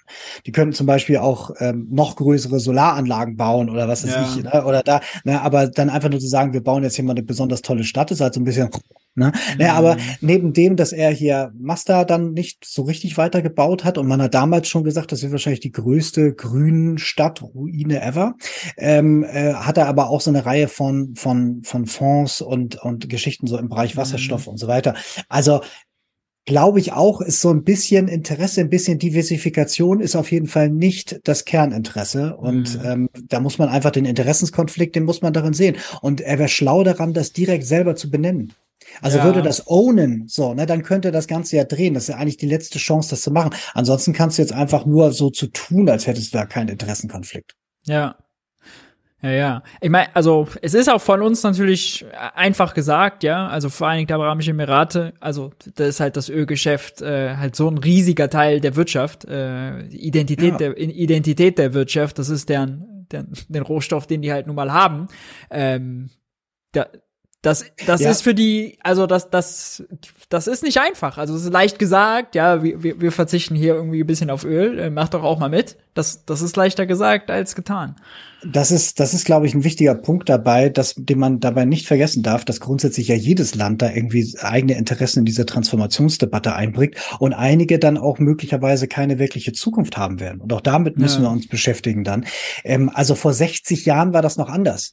Na, also vor 60 Jahren, also so bevor dann die gesagt haben, von wegen so, ja, hier, jetzt nehmen wir das mal selber in die Hand, ähm, äh, sah das ja auch nochmal anders. Also es gab ja eine Zeit vor dem Öl, was jetzt nicht heißt, dass man dahin unbedingt zurück muss, aber man könnte ja auch die ganzen Reichtümer, die man jetzt so erwirtschaftet hat, so ähm, auch überlegen, wo man sie jetzt einsetzt in eine echte Transformation und das ist nicht die. Wenn ich jetzt eben Öl habe, aber auch viel Sonne, dann wird mir vielleicht das eine, eine andere Business Case einfallen, der da klimafreundlicher wäre. So, ne, aber dann einfach nur zu sagen, ich investiere jetzt in die Automobil- und Fossilindustrie in Europa, ja. um bei denen das Interesse hochzuhalten, bei mir zu kaufen. Das ist halt irgendwie so ein bisschen auch so, ist James Bond Bösewicht mäßig. Ne? Ja, ja. Das, äh, Ja, ja, stimmt. Und äh, neben dem volkswirtschaftlichen Interesse für das Land als Ganzes hast du halt ganz viel betriebswirtschaftliches Interesse. Deswegen, ja. also schicken, sind da natürlich massenhaft äh, Öllobbyisten, die einfach auch betriebswirtschaftliche Interessen haben, die halt da Geschäfte führen, äh, Ölkonzerne haben, äh, Ölfirmen haben und deren betriebswirtschaftliches Interesse ist, das Öl aus dem Boden zu pumpen und für möglichst viel Geld zu verkaufen. Nur, nur der Satz noch hinterher, ne? Äh, bei der letzten Konferenz waren, glaube ich, drei oder vierhundert Mal mehr Lobbyisten da als NGO-Vertreter. Oh, ja. So, ne, das also, das wird diesmal ja genauso sein. Und man darf sich das ja, ne, der sitzen da die Delegation, die treffen sich da, die reden, die haben natürlich auch vorher schon geredet, gibt ja so auch so, so einen Sherpa-Prozess und so weiter. Ja. Und dann schnacken die und sollen was aushandeln und gleichzeitig treffen sie morgens in der Mittagspause oder abends dann irgendwie so, so, so einen flotten Lobbyisten, der ihnen dann erzählt von wegen so, ja, aber guck mal, und das muss doch nicht alles jetzt sein und überleg doch mal, da sind auch Chancen drin und so. Also das, das, das, das macht dann auch ein bisschen was von mit dem Ausgang. Ja. ja. Hier nochmal kurz die Zahl. Insgesamt ah, mehr als 600 Lobbyisten für Öl, Gas und Kohle. Und die Emirate hatte 1000 Delegierte da, die meisten Teilnehmer angemeldet äh, und 70 äh, davon äh, als Öllobbyisten. Ja. Das ist sogar noch richtig im Kopf. Ja, ja crazy. Crazy. Master City. Ja, äh, gibt es bestimmt auch interessante YouTube-Videos äh, und Imagefilme dazu, wer sich das äh, angucken will. Jetzt habe ich eben äh, die Grünen kritisiert für ihre Vermögensabgabe. Jetzt will ich sie loben. Ähm, und zwar gibt's ein äh, Positionspapier äh, von äh, den Grünen in Berlin hier. Und das haben sie bei der IG Metall vorgestellt. Und äh, das ist quasi ein industriepolitisches Framework, Rahmenwerk äh, paar Ideen, äh, wie soll sozusagen äh, weitergehen mit der Berliner Industrie, jetzt gar nicht deutschlandweit. Trotzdem sind da, äh, wie ich finde, ein paar sehr interessante Punkte dabei. Ähm, die Bettina Jarasch, die hängt auch auf ganz vielen Plakaten hier. Wer in Berlin ist, hat sie sicherlich schon mal gesehen. Die hat das scheinbar verantwortet. Und äh, also keine Angst vor Verstaatlichung, kein Problem mit Verstaatlichung ist hier die Überschrift und das ist auch das, was äh, da herauskommt. Also Transformation wird dort gedacht mit mehr Staat. Ähm, hier zum Beispiel äh, der Staat eine soll eine in einer herausragenden Rolle agieren. Dazu gehöre, das ist jetzt spannend, die Rekommunalisierung des Fernnetzes und die Mehrheitsübernahme der GASAG, ebenso wie eine branchenspezifische Ausbildungsumlage und die verfassungskonforme Verstaatlichung von Wohnungsunternehmen. Also Infrastruktur. Es ist so ein bisschen so ein Wandel von dem, was wir hatten. Also äh, viel Infrastruktur, auch ja Energie und Strom und Fernwärmeinfrastruktur äh, privatisiert und äh, das wird jetzt zurückgedreht, weil man nicht nur in der Krise, sondern auch wegen der Notwendigkeit äh, Klimawende, Wärmewende, Verkehrswende halt merkt, okay, wir müssen, wir müssen da was machen. Äh, Gazak zur Erklärung ist ähm, großer äh, Energieversorger in Berlin. Ich glaube, die haben knapp eine Million, bisschen, bisschen weniger, 700.000 äh, Haushalte, die die äh, versorgen. Interessant, äh, spannend. Dazu hat er noch eine andere Meldung gepasst die habe ich tatsächlich aus Zeitgründen äh, rausgenommen. Äh, da ging es äh, darum, dass auch in Davos Vorgespräche, also jetzt nicht nur das kleine Berlin, sondern auch groß, dass dort auch äh, nicht mehr Globalisierung, Globalisierung, Globalisierung angesagt ist, sondern äh, wieder mehr Lieferketten nach Hause holen, wieder mehr Wertschöpfung nach Hause holen. Also das ökonomische Paradigma wandelt sich so ein bisschen ähm, durch die Krisen, die wir hatten. Ob das nachher am Ende wirklich gut wird, äh, stellen wir mal ein Fragezeichen dahinter, aber wir nehmen das erstmal nur für den Moment mit auf. Dann kommen wir noch mal kurz weg vom Thema Klima. Wir kommen gleich wieder äh, dorthin. Äh, mal kurz was Handfestes. Äh, Handfestes von Christian Lindner, der ist heute noch äh, fast gar nicht vorgekommen. Aktienrente. Lindner hat seinen Wunsch erfüllt bekommen. Endlich eine Aktienrente.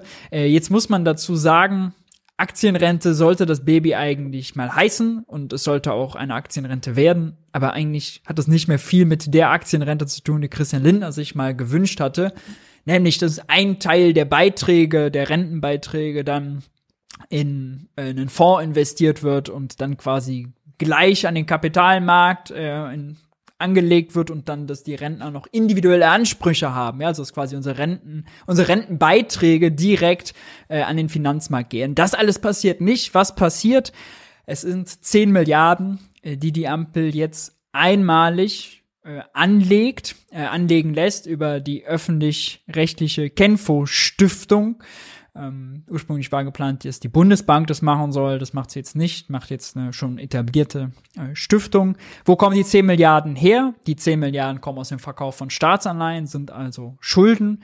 Das Interessante, da das keine Ausgabe ist, sondern eine Anlage, ja, gibt zwar Geld aus, aber bekommt dafür eben äh, Titel. die Titel, genau, äh, ist das eine finanzielle Transaktion haushalterisch und finanzielle Transaktionen sind von der Schuldenbremse ausgeschlossen. Das heißt, Ach, guck an. Ja, ja, ja, ja, ja. Das heißt, also ähm, nur weil Christian Lindner jetzt 10 Milliarden für die Aktien, für sein Generationenkapital heißt das jetzt, hat er noch schnell umgenannt, äh, bekommt, muss nicht irgendwo anders Geld fehlen, sondern das ist on top. Sie könnten theoretisch also auch mehr machen. Lindner wünscht, hätte sich ja sowieso einen dreistelligen Milliardenbetrag gewünscht. Plädiert jetzt darauf, dass man das doch über 15 Jahre machen soll. Dann hätte man 150 Milliarden eingezahlt plus die Renditen und Zinseszins in der Zwischenzeit. Dann äh, hätte man dann einen fetten dreistelligen Milliardenbetrag und dann könnte man doch mit den Renditen was machen. Die Beiträge senken, die Renten anheben. Nein, das alles nicht. Eigentlich will er nur den Zuschuss aus dem Bundeshaushalt schmälern und minimieren. Jedes Jahr schießt der Bund im Moment bisschen mehr als 100 Milliarden dazu. Äh, und das soll minimiert werden, beziehungsweise in Zukunft nicht so stark steigen. Wenn man so will, ist das, was er da alles macht, also eigentlich nur ja eine Aktienrücklage für den eigenen äh, Bundeshaushalt. Also weder sind dort individuelle Rentenansprüche betroffen, ähm, noch haben Rentner damit irgendwas zu tun. Es gibt kein Verlustrisiko für Rentner, ähm, selbst wenn das Geld crasht, wovon nicht auszugehen ist, denn also das wird ja jetzt über Jahre angelegt, ja, und also wenn das Geld crashen würde, weil die Börse da so crasht, dann hätten wir ganz andere Wirtschaftsprobleme auch, dann hätte auch die, die Umlagerente ein Problem. Da würde immer viel mit Mythen tatsächlich agiert, so nach dem Motto, jetzt äh, habe ich zuletzt auf Twitter gesehen, gestern ging das glaube ich rum, da hat jemand einen Tesla-Chart über die letzten sechs Monate geteilt und der ist runtergegangen, gesagt, hier, wir verzocken hier unsere Rente. Also all das ist das nicht, ja. Es ist viel, viel weniger. Die Kritik von links ist deswegen häufig überzogen. Es ist gar nicht so schlimm. Aber die Liberalen sind auch gleichzeitig enttäuscht, denn es ist gar nicht das, was die unbedingt wollen. Das ist vielleicht das Interessante. Also es ist ein bisschen, ja, Placebo, wenn man wenn man so will. Interessant, und das wäre jetzt die Frage an dich, man könnte ja mit diesen finanziellen Transaktionen ganz tolle Sachen machen, wenn man die nicht sozusagen äh, damit nicht zur Kenfo bringt und die legt die am Aktienmarkt an, sondern wenn man damit zum Beispiel eine öffentliche Investitionsgemeinschaft, äh, eine öffentliche Investitionsgesellschaft äh, gründet und sich daran beteiligt, die damit ausstattet und die das Geld dann wiederum anlegen, um Windparks zu bauen, Solarpaneele auf Dächer zu montieren von öffentlichen Gebäuden. Äh, da ginge eine ganze Menge an der Schuldenbremse vorbei. Also das Tool ist mhm. eigentlich nett. Ja, also das ähm, zuerst einmal dieses ähm, vielen Dank, dass du dir auch diese Mühe machst, das so gut zu erklären, ähm, weil ich war nämlich tatsächlich auch da nicht ganz so äh, hinterher, hatte noch das alte Modell im Kopf und habe gedacht, okay, schräg. Ja. Ähm, und durch das, was du eben bei bei Twitter und deinem Newsletter schreibst und so weiter, kam ich dann da mal irgendwie auf Ballhöhe und habe dann auch gemerkt, ah, so dieses, ja. okay, das hat damit gar nichts zu tun, so, sondern das ist eigentlich eher so eine Art Passive Income, so. Ne? Ja. Und und das ist irgendwie von der von der Sache her ist das jetzt ja auch gar nicht mal blöd, ne? Also norwegische in, aus Norwegen gab es auch schon lange dieses, dieses Beispiel, die dann um die Welt ziehen und dann aber dadurch, weil sie gute Kriterien haben, dort auch eine ganze Menge Effekt haben auf den äh, Kapitalmarkt, weil sie halt eben sagen, okay, die ganzen Sachen gehen nicht, das sind für uns Anlagekriterien. Und wenn du jetzt aber deren Geld willst, so, dann musst du halt irgendwie da was tun. Also von daher, das ist jetzt auch gar nicht mal, gar nicht mal doof. So, ja. ne? Das finde ich jetzt irgendwie auch dafür dann auch so ein bisschen die möglichen Erträge dann auch wieder in die, in die gesetzliche Rente fließen zu lassen. Das finde ich eigentlich schon das finde ich jetzt nicht doof. So. Ähm, das andere, was du sagst, ist quasi so ein, also das fände ich natürlich noch geiler. Also ich finde das schon lustig, wie schnell man über Nacht halt irgendwie 100.000, 100 Milliarden für Waffen schmieden und dann nochmal irgendwie so, nochmal 200 Milliarden irgendwie so einfach im Gespräch ja. erfinden kann, aber für die Zukunft unserer Lebensgrundlagen das nicht hat. Was du ja gerade sagst, ist eigentlich im Prinzip genau das, was wir bräuchten, wäre so eine Blended Finance Geschichte. Ja. Also sprich, ähm, Staat gibt was rein, Private geben was rein und daraus entstehen dann zum Beispiel Genossenschaftsmodelle oder wie auch immer, die dann genau in diese lokalen und hyperlokalen Dinge dann hinein investieren und damit würden schon mal die Mittel zur Verfügung stehen, dann gäbe es auch jemanden, der bestimmt irgendwie äh, grundsätzlich auch eine Nachfrage dann irgendwie hätte und das abrufen würde. Und dann hätten wir auch genau diesen, diesen Angebot, diesen Stimulus, äh, dass man dann sagen müsste, okay, jetzt brauchen wir vielleicht doch irgendwie mal einen lokalen Champion, der das irgendwie liefern kann und irgendwie Leute aus. Also das hätte genau diesen Anreiz, ja. den wir dringend brauchen. Und gerade wenn wir noch mal ganz nach oben gucken in Richtung LNG-Terminals und so, also wir können ja eine ganze Menge Sachen machen. Und wenn wir dann auch so klug sind, solche Sachen an der äh, äh, hier Dingsbums, hier Stundenbremse vorbei zu machen und so, dann wäre das doch toll. Wenn man das denn will. So, und jetzt muss man natürlich davon ausgehen, dass wenn wir beide das so empfinden können hier in zehn Minuten, dass das da vielleicht auch schon mal gedacht wurde, man sich aber ja. bewusst dagegen entschieden hat, möglicherweise. Ja, stimmt.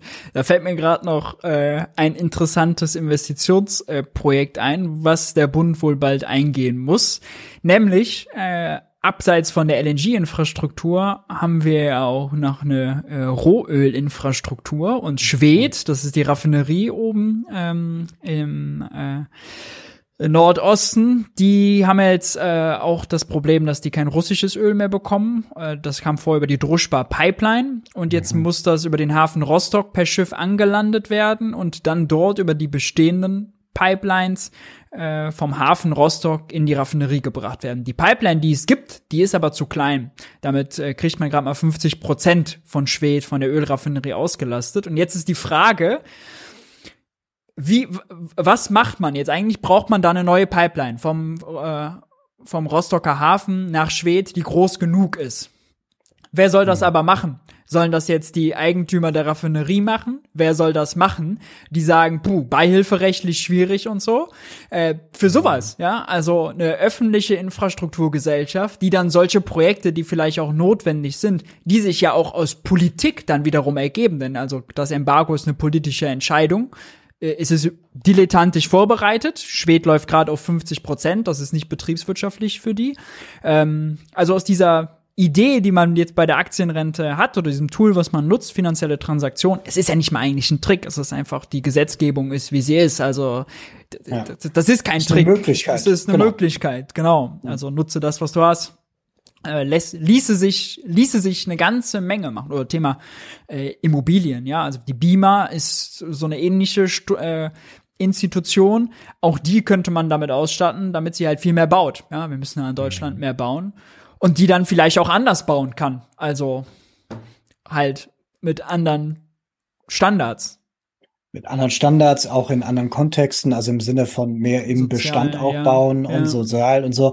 Also genau das plus, ähm, und da kommen wir am Ende, glaube ich, haben wir noch etwas, wo wir uns ein bisschen über Herrn Wissing unterhalten und was er sofort. Ähm, da wäre natürlich auch etwas, wo man sagen muss, okay, hier bräuchten wir auch einen Teil von Infrastruktur, weil immer dann, wenn es infrastrukturig ja. wird, ähm, dann kann man eigentlich nicht darauf hoffen, dass irgendeiner da irgendwie seinen Hut in den Ring schmeißt und sagt, jetzt mache ich das aber, sondern da muss halt wirklich dann irgendwie wir als Gesellschaft sagen, okay, gut, wenn uns das wichtig ist, wenn wir das in Zukunft brauchen, dann sollten wir uns jetzt überlegen, wer macht's denn? Und ja. nicht irgendwie so darauf warten, dass es irgendwie vom Himmel fällt. Volle Zustimmung. Vielleicht nochmal, um den Bogen äh, oder das Thema Aktienrente abzuschließen. Also mein Fazit ist, ich habe doch äh, heute einen, oder gestern einen äh, Newsletter-Artikel darüber geschrieben, du hattest ihn erwähnt, äh, weil er immer einiges durcheinander geht. Mein Fazit ist, diese Aktienrente, das hilft nicht viel, das ist keine Rettung der Rente, bei bleibe nicht. Äh, aber es schadet auch nicht viel. Also es ist sozusagen so weit, der Kompromiss ist so weit runtergestutzt, dass man damit eigentlich weder viel bewirken noch viel äh, schaden kann. Christian Lindner wird es trotzdem aus Image-Zwecken äh, natürlich äh, gut heißen und äh, will das jetzt auch äh, groß machen, aber hat das deswegen auch Generationenkapital genannt. Soll er ja, machen, soll er haben, äh, alles gut. Wir bleiben beim Thema Rente. Äh, eine Anfrage der Linksfraktion äh, hat ergeben, dass jede dritte Frau eine Rente von weniger als 1000 Euro äh, droht und zwar nach 40 Arbeitsjahren. Äh, das ist bitter. Und das spricht äh, viele Themen zugleich an. Äh, die Löhne sind zu niedrig, die Löhne sind aber vor allem für Frauen zu niedrig. Äh, Frauen haben äh, das Problem, dass sie äh, die Beitragsjahre häufig nicht voll bekommen, weil sie Care-Arbeit machen müssen, weil sie Kinder erziehen äh, und weil sie äh, Eltern pflegen und weil sie häufig in Teilzeit arbeiten. und deswegen drohen vor allem Frauen Armutsrenten. Also wenn wir viel auch über das Thema Geschlechtergerechtigkeit sprechen, ähm, dann wäre das hier was, was ganz materielles, was man unbedingt anpacken müsste, äh, um dort mal äh, was was gerade zu ziehen. Vor allem ist der Anteil ja heftig, also jede dritte jede dritte Frau, das ist das ist halt nun mal also eine ganze Menge. Für diejenigen, die dann nachher weniger als 1200 Euro äh, bekommen, äh, ist der Anteil äh, noch viel viel äh, größer. 48,5 Prozent der Vollbeschäftigten, die auch nach 45 Jahren eine Rente von weniger als 1000 bekommen, sind weiblich. Also äh, katastrophale Zahlen passen eigentlich besser zu diesem Oxfam-Bericht, dass äh, unsere Gesellschaft was auseinandergeht, äh, oben und unten. Ähm, ja, angesichts ja, der Zeit. Ist, ja. Genau, also nur ganz kurz, weil das irgendwie so ein bisschen zu beidem passt. Ne? Also ähm, das ist äh, katastrophal und ist ein Armutszeugnis, wie wir diese Gesellschaft organisieren. Also ja. das zeigt halt eben so Gender Pay Gap, das zeigt Patriarchat, das zeigt ganz viele Sachen. Ich hatte sogar befürchtet, dass es noch schlimmer ist, aber mhm. selbst auch das ist halt eben furchtbar, weil ich kann mir vorstellen, dass die nächsten 30 Prozent jetzt auch nicht in Saus und Braus leben oder halt irgendwie das Rentnerleben führen, was die Rentner, die jetzt in Rente sind, führen. Mhm. Ähm, wir haben einfach einen Systemzustand, äh, geschaffen, das, was hier eben Altersarmut ist, irgendwann die deutliche Regel sein wird. Und genauso wie wir uns fragen müssen oben, wie verteilen wir denn jetzt halt irgendwie Reichtum, müssen wir dann am Ende auch irgendwie sagen, wie organisieren wir uns als Gesellschaft, wollen wir das so akzeptieren, ja oder nein? So, das ist also, das ist auch wieder so eine Frage von Nachhaltigkeit, weil es geht ja gar nicht mehr darum, dieses, ich möchte gern dauernd in Urlaub fahren, das wird in 40 Jahren sowieso nicht mehr das Thema sein, sondern es geht einfach nur darum, dieses, kann ich noch meine Basic Needs irgendwie einigermaßen ohne Angst bewältigen. So, und ähm, das ist, glaube ich, momentan selbst nicht mehr wirklich gewährleistet. So, das ist, ist halt richtig krass. Ja. ja. Wir gehen äh, weiter zu einem äh, anderen Thema, was ordentlich die äh, Runde gemacht hat. Und zwar geht es hier ums äh, Containern. Ähm, das heißt, äh, Lebensmittel, die zum Beispiel, äh, wo das äh, MHD-Datum erreicht ist äh, oder schon überschritten, die dann vom, zum, vom Aldi in die Tonne geschmissen werden oder vom Tante Emma-Laden, was auch immer, die Leute dann dort rausholen. Bisher äh, wurde das äh, eben unter Strafe gestellt. Das soll anders werden. Jetzt muss man allerdings sagen, nicht grundsätzlich anders werden. Also wer das Tor beim Aldi aufhebelt und sich dann das, äh, die Lebensmittel daraus äh, beschafft, der soll immer noch bestraft werden. Also wenn es um Hausfriedensbruch geht, äh, zum Beispiel, ähm, dann äh, ist immer noch vorgesehen, das äh, zu bestrafen. Aber insgesamt soll das gelockert werden. Da haben sich Buschmann, unser Justizminister, und Cem Özdemir, unser Gesundheitsminister, darauf verständigt. Wenig überraschend ist der Lebensmitteleinzelhandel dagegen. Die haben sich gleich schon geäußert und gesagt, also wir sind ja gar nicht die Quelle für die Verschwendung. Warum wollt ihr uns jetzt sozusagen solche Probleme beschaffen, dass die Leute dann äh, zu uns kommen äh, und äh, die Lebensmittel äh, da rausholen? Und äh, in gewisser Weise finde ich, ähm, also in gewisser Weise, wenn man sich die Zahlen anguckt, haben, haben sie natürlich recht. Ja, also äh, die Mehrheit der Verschwendung äh, ist nicht dort. Und die, der Lebensmitteleinzelhandel hat zum Teil auch Probleme zu spenden. Wir haben viel über die Tafel gesprochen in dieser Krisenzeit, weil die überlastet sind. Ähm, weil da, weil die jetzt deutlich mehr Kunden haben. Kunden auch dort schon Euphemismus. Ähm, Bedürftige, mhm. muss man eigentlich sagen. Die werden halt Kunden genannt.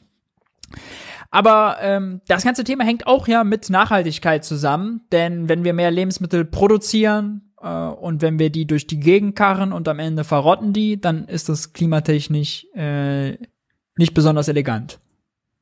Das ist ähm, äh, ganz, ganz viele Sachen stecken da drin. Also dieses ähm, äh, äh, letzten Endes sind wir hier, wenn wir sagen, ähm, äh, Reichtum, wie ist der verteilt, Rente ist irgendwie schwierig und dann müssen immer mehr Leute zu, auf Lebensmittelspenden zurückgreifen, dann zeigt das eigentlich auch den Gesamtschaltzustand, der jetzt nicht gut ist. Und ähm, dass wir jetzt sagen müssen, wir entkriminalisieren, dass jemand den Dumpster Dive macht, um dort Lebensmittel rauszuholen, um damit anderen Leuten zu helfen, das ist schon, das ist schon irgendwie, wenn man sich überlegt, was für eine Gesellschaft, Kultur leben wir denn? Ne?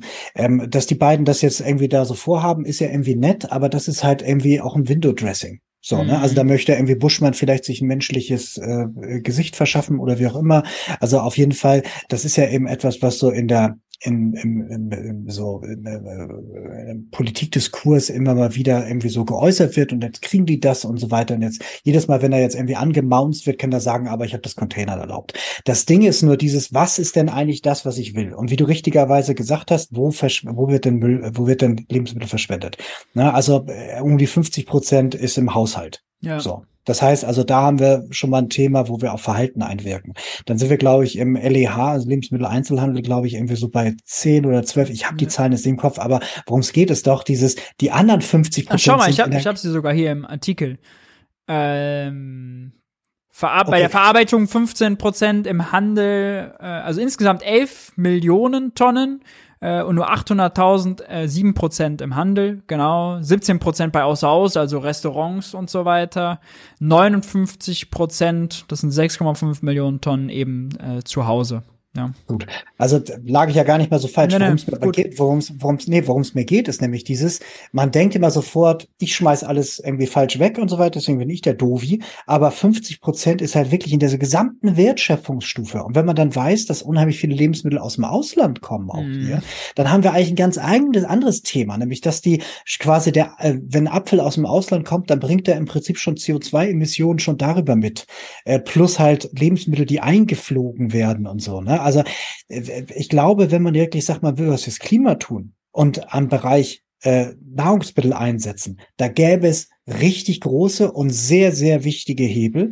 Also wir haben ja vor, als Land 2045 klimaneutral zu sein. Das würde bedeuten, wir müssen im Prinzip die gesamte Tiervernutzung auf zwischen, ja, also über 80 Prozent zurückfahren Teilweise gehen auch Schätzungen bis auf eben an die 100 ran. So, mhm. das heißt also, die Veränderung in dem, was wir tun, muss sowieso noch, noch, noch viel größer sein. Und da ist, dass ein paar Kiddies halt irgendwie in, in Container reinspringen und dann Kohlkopf klauen, das kleinste Thema. Ja. Also wenn ich wirklich das politische Ziel habe, etwas aus Gründen der Nachhaltigkeitskrise tun zu müssen, müsste ich ganz andere Sachen machen. Aber das ist eben hier der Trick. Ich möchte einerseits halt den einfachen Effekt haben, dadurch, dass ich sage, wer über den Zaun klettert, begeht Hausfriedens Rechtsbruch, ist es ja trotzdem immer noch hinreichend illegal und so weiter. Und wenn jetzt irgendeiner sagt, hey, ihr müsst was machen, kann ich immer irgendwie auf dieses Thema zeigen. Ja. So, das heißt also, das ist wirklich ein Tool ohne tatsächliche Wirkung und das ist eigentlich relativ durchsichtig. Ja. Ich glaube, dazu ist, damit ist auch äh, dazu äh, alles äh, gesagt. Kommen wir zur Bahn, die letzte Schlagzeile. Mehr als nur unpünktlich, warum die Bahn als Klimaretter ausfällt, Tage, äh, titelt der Tagesspiegel. Und äh, interessant waren jetzt die Zahlen, die in dem äh, Artikel äh, noch waren, nämlich, dass die Bahn ja plant, bis 2030 die Fahrgastzahlen zu verdoppeln. Korrekter gesagt, die Personenkilometer, also was legen wie viele Leute mit der Bahn äh, an Kilometer, an Strecke zurück. Und äh, dass sie dafür Stand jetzt Jahr für Jahr ein Wachstum der Personenkilometer, so nennt sie das, bräuchte von neun Prozent. Wir sind aber bei zwei Prozent.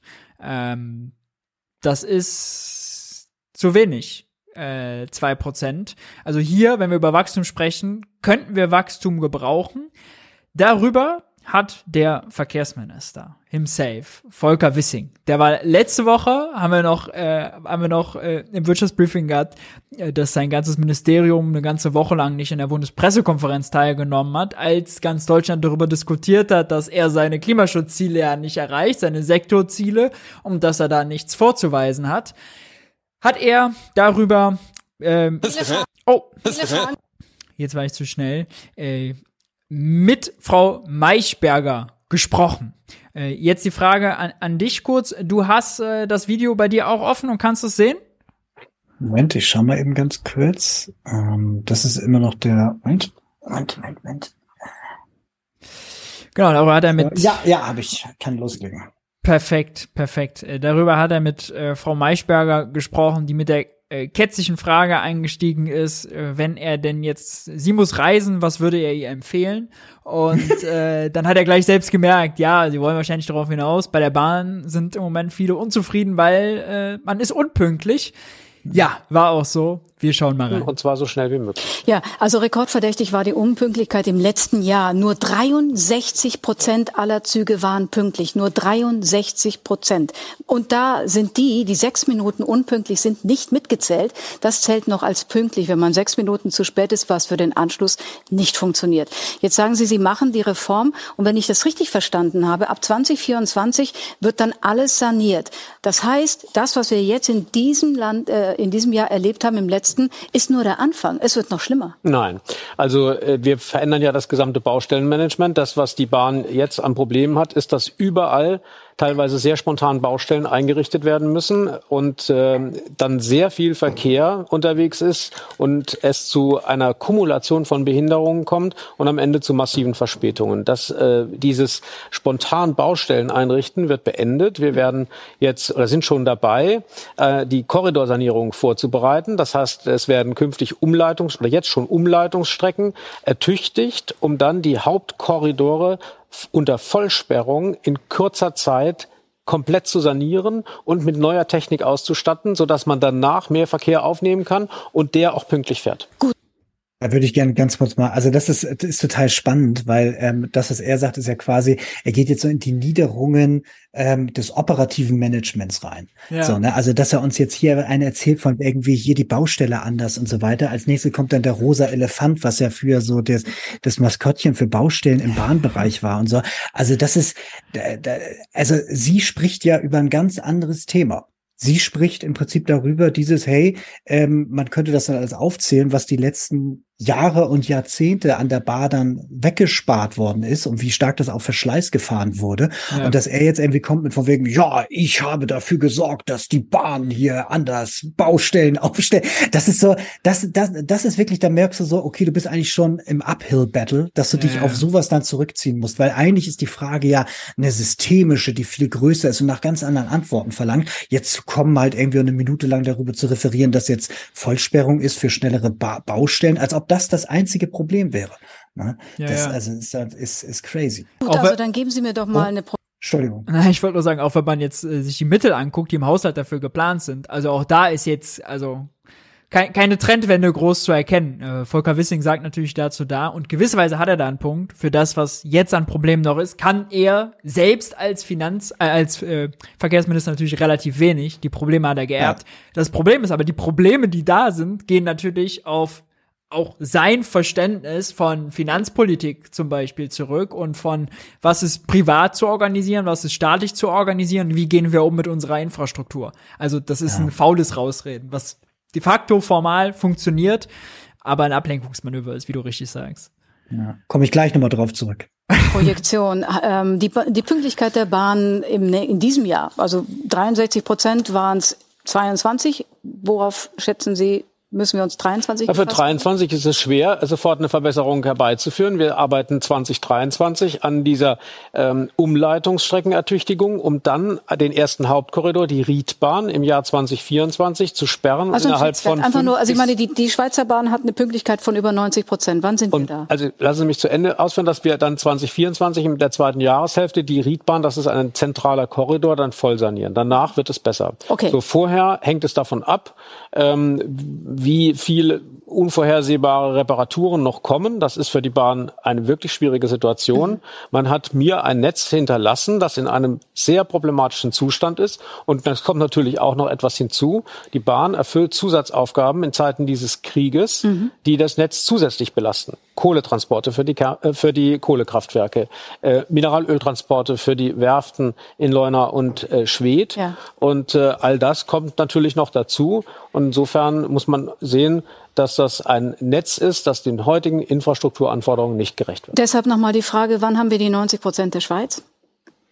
Wenn wir die Korridorsanierung abgeschlossen haben das und den Deutschlandtakt aufgebaut haben und äh, das, das ist, äh, 2030 der Fall. 2030, also sieben Jahre von jetzt angesehen. Und das ist extrem schnell und deswegen muss Verkehrsinfrastruktur, ja, das ist so, deswegen muss Verkehrsinfrastrukturpolitik vorausschauend arbeiten. Ihr großes Herzensprojekt ist das 49-Euro-Ticket ehrlicherweise ist das auch problematisch für Politik, ne? Also wenn diese Zeiträume so lang sind, dann ist also der äh, der Zusammenhang zwischen man macht was, zwischen Ursache und Wirkung, sozusagen, man kriegt die Lorbeeren dafür, der ist quasi schon fast zu lang für vier Jahres Wahlzyklen auch. Ja.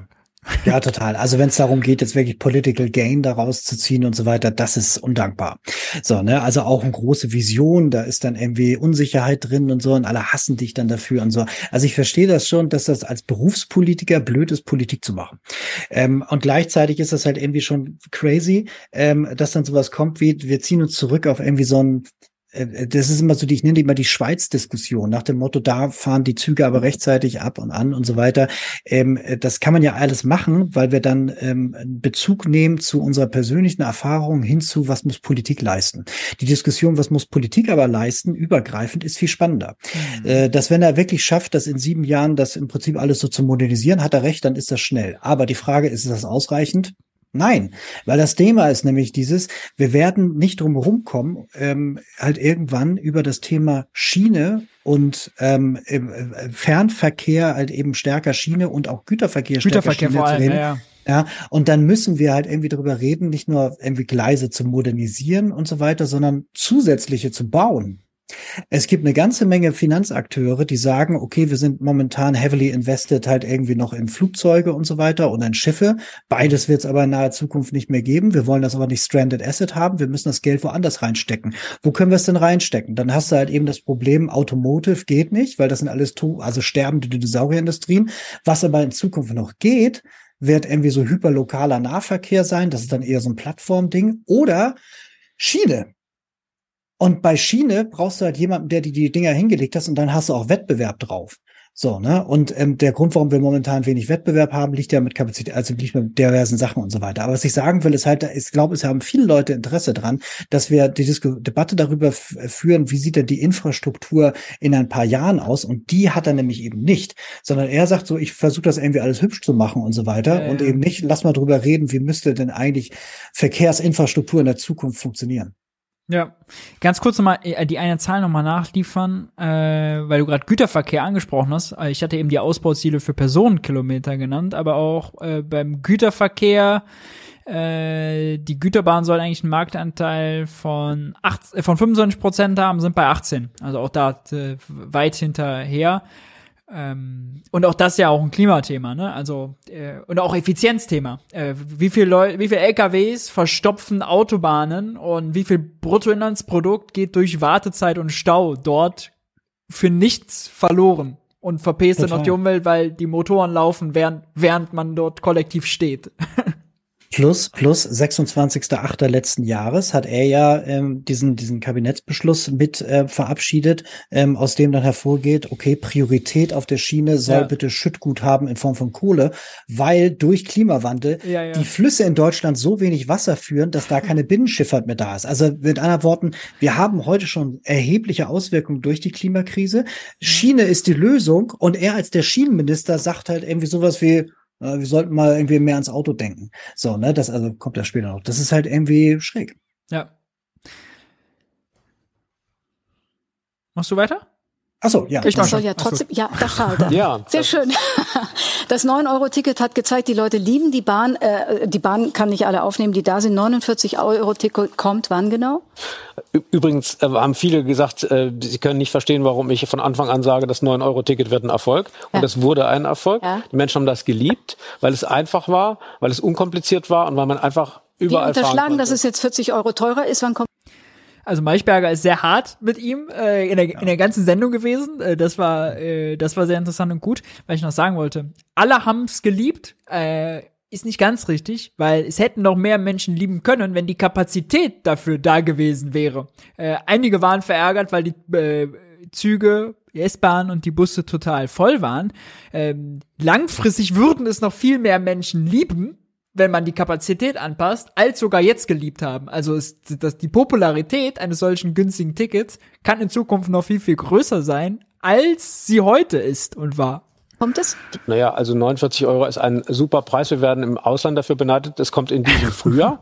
ähm, und wir arbeiten mit Hochdruck daran. Umgesetzt werden muss es am Ende äh, von den. Frühjahr ist außerdem dann ein halbes Jahr, dreiviertel Jahr nach Ende des 9-Euro-Tickets. Ne? Also Hochdruck.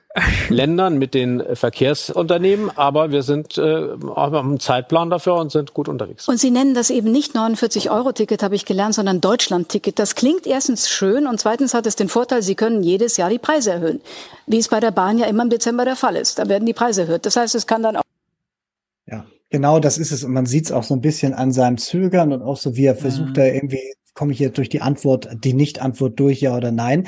Das ist der Punkt, ne? Also dieses Ganze zwischen, die Sache kostet halt irgendwie alles Geld, ist alles richtig. Aber hier ist wieder die Frage über, was soll das Ganze denn bewirken? Der große Vorteil am 9-Euro-Ticket war Mobilität wirklich für alle weil das sich tatsächlich auch jeder leisten konnte. Ähm, und das ist ein, ein Riesenerfolg gewesen. Man konnte jetzt halt eben auch so mal Besuche machen und so weiter, sich auch Sachen angucken und so, die man sonst vielleicht nicht so konnte, wenn man nicht das Geld dafür hat.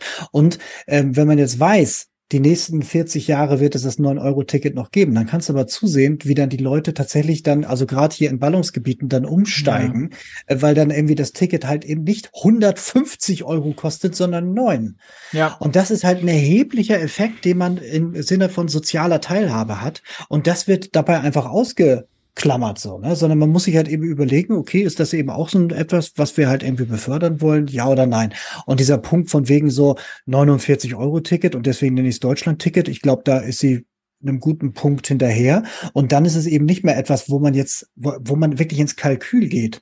Ja. Und sagt so, dieses so, wer jetzt halt irgendwie noch eine Verkehrsalternative hat, so, der kauft's dann vielleicht nicht noch zusätzlich mit und so. Wenn man so eine Transformation angeht, dann muss man eben auch solche Impulse dann irgendwie setzen. Wenn du Leute mehr auf die Schiene haben willst, ist das unabdingbar, dass du erstmal anfängst, dass die Leute das auch wieder neu kennenlernen. Jetzt habe ich noch mal eine Frage an dich. Fällt mich spannend, wie du den Gedanken findest. Äh, und zwar, also erstmal ist ja schräg, Ticketeinnahmen ÖPNV deutschlandweit jährlich sind irgendwie 13 Milliarden oder so, oder 12 Milliarden waren das. Das 9-Euro-Ticket hat irgendwie 2,5 gekostet. Also im Vergleich zu Aktienrente zum Beispiel oder 100 Milliarden für die Bundeswehr, Peanuts. Also wirklich Peanuts im Vergleich zu dem Effekt, den man äh, damit hat. So, wir reden also nicht über viel Geld. Warum also nicht hingehen und sich die ganze Ticketinfrastruktur für den ÖPNV, also U-Bahn, S-Bahn, Bus, sparen. Das Motto ist, einfach einsteigen. Man hat viel mehr, es ist viel attraktiver, weil man nicht diese nervige Tickets kaufen muss. Also gerade vor allem, wir haben bald mehr alte Leute, die sind zum Teil damit überfordert, je moderner die Infrastruktur wird. Das ist aber nur der finde ich noch der schlechteste Grund. Der beste Grund ist, wir sagen ja die ganze Zeit, auch Wissing sagt die ganze Zeit, ihm fehlen Arbeitskräfte, ihm fehlen Fachkräfte. Die ganze Ticketinfrastruktur, das müssen Leute kontrollieren. Das sind, äh, da ist ganz viel Infrastruktur gebunden. Da sind äh, Ingenieure, da sind Systeminformatiker, die die ganze Software, die ganzen Apps und so weiter dafür programmieren. Äh, da sind Leute, die das kontrollieren. Diese ganzen Arbeitskräfte, würden frei werden, die könnte man sich sparen. Es wird sogar so was Triviales gesucht wie Busfahrer, wo ich nicht glaube, dass man keine Busfahrer findet, wenn man sie vernünftig bezahlen würde. Das halte ich für einen Mythos. Aber selbst wenn man das sagt, könnte man hier ganz einfach hingehen und Personen, zum Beispiel die ganzen Kontrolliererei, sich sparen lassen oder Service-Mitarbeiter für andere Sachen benutzen, um dann entweder den Service zu erhöhen, mehr Fahrer zu haben. Bei S-Bahn ist es natürlich noch ein bisschen komplizierter als bei Bus, aber also das ginge. Man würde ganz viel reale Ressourcen freischaffen, die dann für was anderes da sind. Und der Witz ist, wenn das dann 15 Milliarden kostet, weil man auf die Ticketeinnahmen verzichtet, man spart vielleicht bisschen Gehälter, die woanders eingeführt werden können, genutzt werden können. Und die 15 Milliarden ist ja, sind ja mehr bei den Menschen im Portemonnaie. Die geben sie also wieder aus, tragen sie zu Bäcker Lutze, zum Aldi, zum Rewe, zum keine Ahnung was die verdienen mehr Geld und das kommt dann an Steuern wieder zurück. Also netto bräuchte man noch nicht mal diese 15 Milliarden. Ist das ein No-Brainer? Sollte man das machen? Was denkst du? Was ist? Das, das ist genau der, also das ist, das ist, glaube ich, dabei ein ganz wichtiger Punkt. Es geht hier eigentlich darum, dass Netto-Wohlfahrtsgewinne entstehen. Ja. Für alle. Die gesamte Gesellschaft. Das ist seit, seit Jahren mal wieder, diese drei Monate 9 Euro, war seit Jahren mal wieder etwas, wo man gemerkt hat, wow, irgendwie, ich habe ein Gemeinschaftsgefühl so und irgendwie, wir haben jetzt irgendwie, es ist irgendwas mehr geworden. Es ist eine positive Veränderung. Plus dieses alles, was du gerade gesagt hast. Man könnte das ja zum Beispiel auch irgendwie im Sinne von Pendlerpauschale halt irgendwie dann auch nochmal mit gegen verrechnen.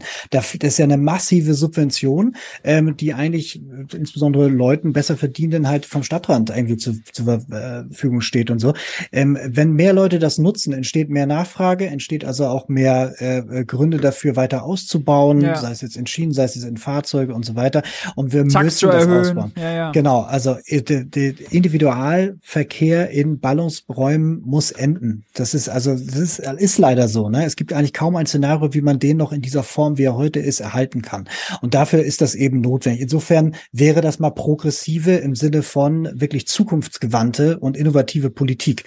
Das, was du gerade beschreibst, ist ja dieses quasi ähm, es ist eigentlich ein öffentliches Gut. Ja. So, ähm, da, ich würde dem vielleicht noch entgegenhalten, dass wenn man da nicht vorher noch ein bisschen die Rahmenbedingungen irgendwie verändert oder mhm. noch ein bisschen generell was macht, dass du das Problem hast eventuell mit äh, Leut, Leute, die drin, nee, Leute, die drin schlafen, die es schlecht behandeln, die es ah. also behandeln wie eine Bahnhofshalle, so, ne, mit allem, was man, wenn man sich eine Bahnhofshalle auf dem Land so vorstellt, wie das da irgendwie so, so, also dieses nach dem Motto kostet ja nichts, ist auch nichts wert und irgendwie keiner schaut nach dem Rechten und so. Also jetzt nicht, weil ich jetzt irgendwie so eine, so eine schlechte Vorstellung von Gesellschaft habe, aber ich habe eben auch keine utopische. Ja. Ähm, und ich glaube, man wird was machen müssen, damit Menschen das Ganze auch ähm, richtig behandeln, so und sich dann irgendwie auch da richtig verhalten. Aber das ist ja trotzdem, wir sind ja keine Tiere und Menschen sind keine Maschinen. Du kannst das eine ja mit dem anderen machen. Du kannst einen fließenden Übergang machen oder halt sagen, so irgendwie bestimmte Gruppen dürfen schon umsonst mitfahren und bei anderen ist es später, so, ne? Oder man kann das irgendwie auch staffeln oder so, keine Ahnung. Es gibt halt genügend Gestaltungsmöglichkeiten und auch hier, du und ich, wir reden da jetzt neun Minuten drüber, so und das ist am Ende schon, finde ich, spannendere Politikinstrumente als einfach nur zu sagen, ja, das kostet halt 49 Euro, wenn es ja leisten Das ist ein super Preis. Das ist genau, super Preis. Und das ist halt, das hat halt eben nichts mit dem, das ist, er hat jetzt sich hier, nachdem er gerade eben der Baustellenmanager war, ist er jetzt hier der, der Tarif, der Tarifzonenoptimierer.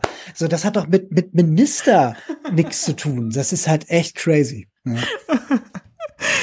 Oh, sehr schön, wir machen weiter. Auch ein 53-Euro-Ticket werden. Am Ende ist es vielleicht dann 69 oder 89 Euro. Das ist gut, aber das hängt davon ab, wie viele es nutzen. Wir nennen das Deutschland-Ticket, weil man in ganz Deutschland damit fahren kann. Und das ist ja ein Teil dieser Innovation. Und es hat den Preis nicht mehr drin, wie das 9-Euro-Ticket. Ja, also wie gesagt, das, der, der Name Deutschland-Ticket steht dafür, dass man es in ganz Deutschland nutzen kann. Mhm. Und äh, ich bin sehr optimistisch, dass wir sehr viele Nutzerinnen und Nutzer haben werden. Und äh, das wird natürlich ein wesentliches äh, Kriterium auch sein, um diesen äh, Superpreis dauerhaft anbieten zu können. Wir haben ja gerade gehört, es geht ja nicht nur um die Unpünktlichkeit, es geht einfach um vieles. Es geht um die Zugausfälle, es geht um äh, äh, Wagenreihungen, Reservierungen, die nicht angezeigt werden, das WLAN, die Toiletten, das Bordbistro. Das ist ja eben nicht nur das Streckennetz, sondern das sind ja einfach auch so viele, wie soll man es nennen, Managementfehler. Und weil wir schon gerade bei Zahlen sind, der Bahnchef, Herr Lutz, bekommt 900.000 Euro im Jahr, also fast eine Million. Zunächst einmal. Und er bekommt 10 Prozent, haben wir gelernt, Zuschlag für 23, 10 Prozent. Wofür eigentlich? Jetzt darf ich zunächst mal sagen, dass es ein Irrtum ist, zu glauben, dass diese Sache Speisewagen, Toiletten und sonstige Dinge, auch, auch Wagenreihenfolge, nichts mit dem Netz zu tun hat. Das ist ein Irrtum. Denn wenn die Züge verspätet sind, dann kommen nicht nur die Fahrgäste zu spät an, sondern die kommen auch verspätet in die Wartungshallen.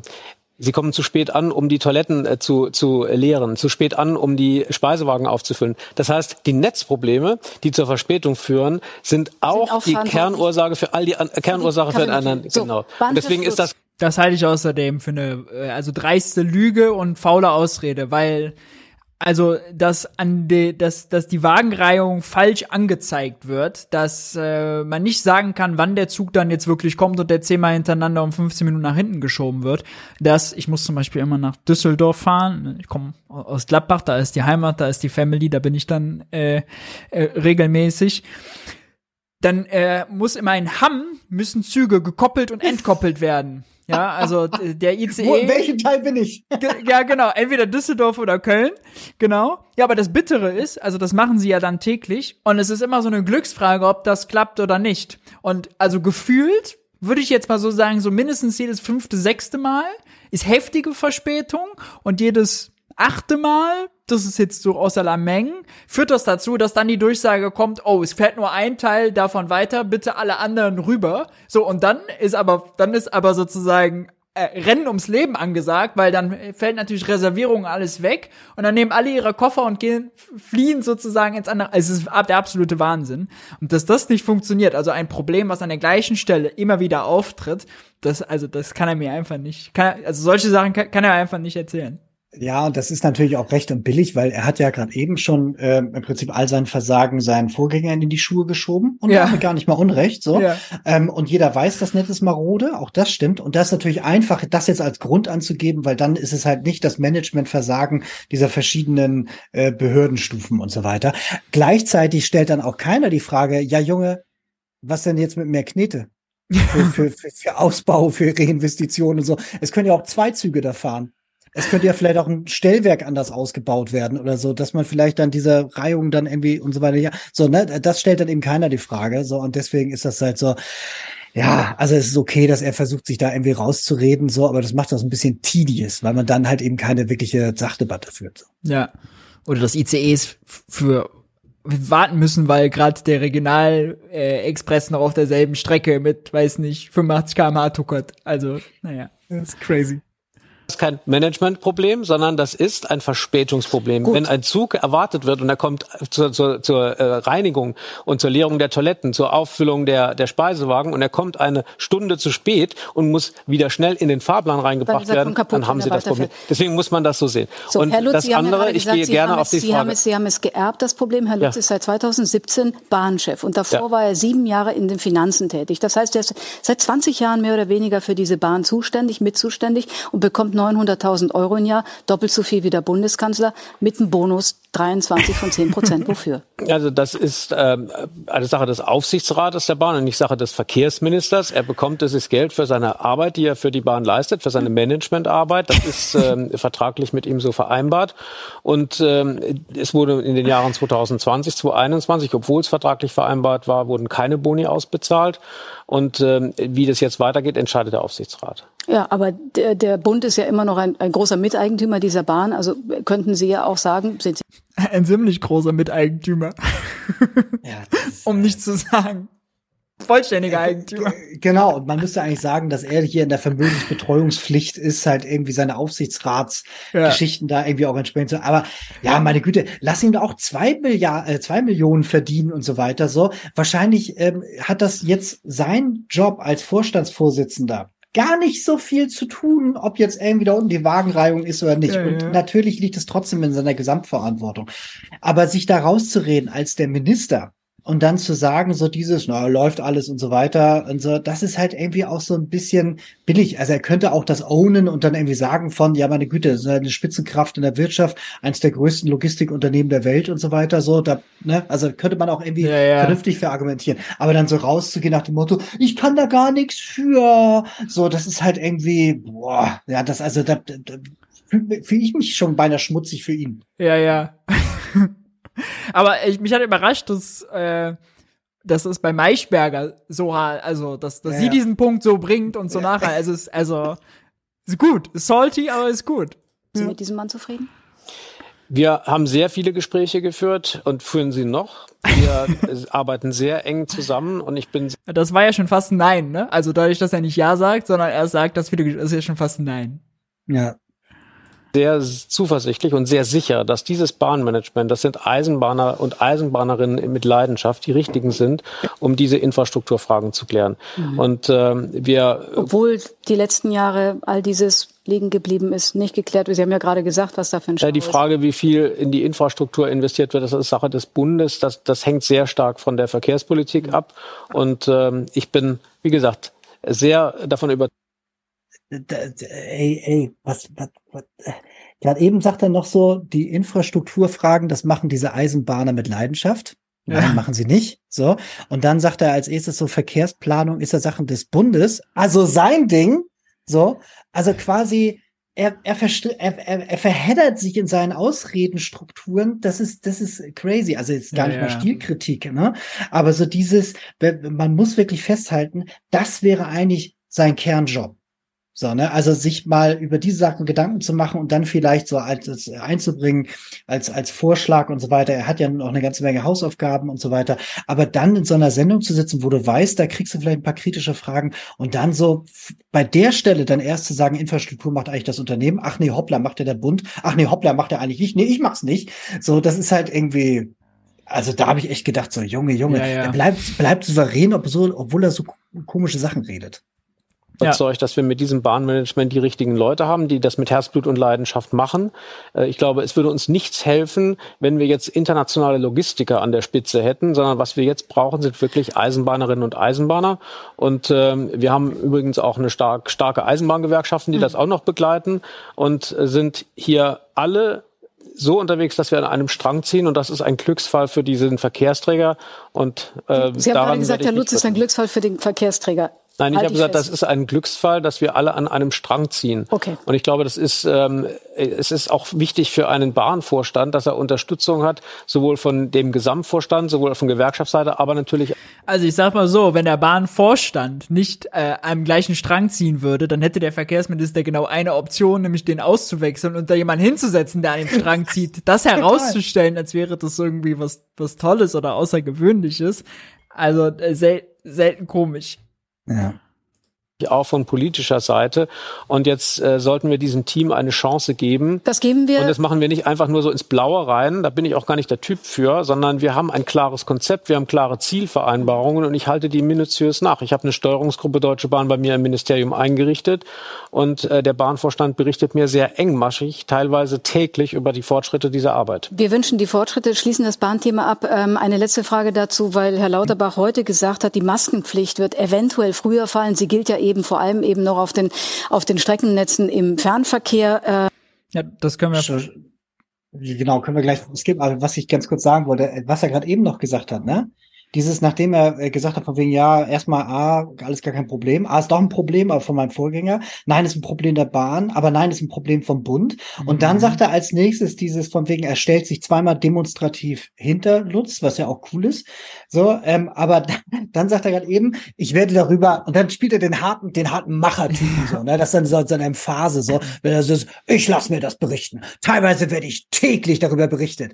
Ich möchte ehrlich gesagt keinen Minister haben, der so eine große Bandbreite äh, von, von, von Führungssachen in seinem Ressort hat und sich dann täglich über den Stand von Baustellen und ja. unsere Entwicklung berichten lässt. Erstmal ist das ist das glatt gelogen und wenn es nicht ist, dann ist das dann ist das gruselig. Ja. So, ne? Also was was also wie wie das sind so so, so tausend Botschaften, die sich widersprechen und was nimmst du jetzt davon mit außer äh, keine Ahnung, läuft das jetzt? Nee, also es läuft eigentlich nicht so, oder? Ja.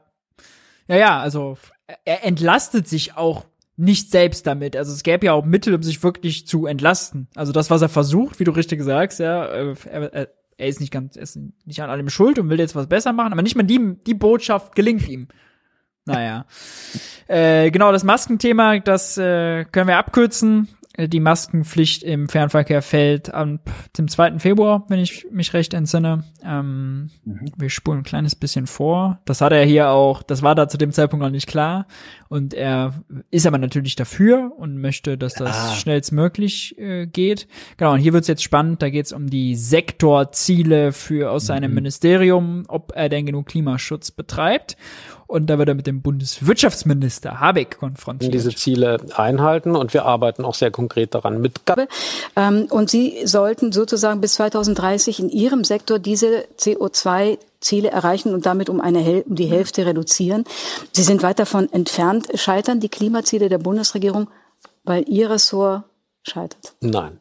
Wir sind sehr ehrgeizig und wir werden diese Ziele einhalten und wir arbeiten auch sehr konkret daran mit ganz vielen konkreten Maßnahmen die ich jetzt gerne aufzähle. Nur in der Regel werde ich dann unterbrochen, wenn ich das alles sage, aber ich versuche es mal.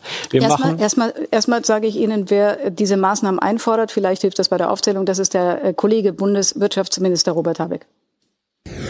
Das, worüber gestritten wird, ist, mit welcher Brachialität setzen wir Autobahnneubau durch ohne auf der anderen Seite ein schlüssiges Verkehrskonzept vorzulegen. Und wo der Kollege Volker Wissing immer Expertengruppen vorschlägt, das wäre wirklich mal ein Themenfeld, wo es ja offensichtlich bisher keine gesellschaftliche Einigung gibt, wie wir vorgehen wollen, wo man dann mal den Knoten durchschlagen könnte, denn Das, was uns die größten Probleme macht in Deutschland beim Klimaschutz, das ist der Verkehrsbereich. Und diese Lücke muss nun endlich geschlossen werden.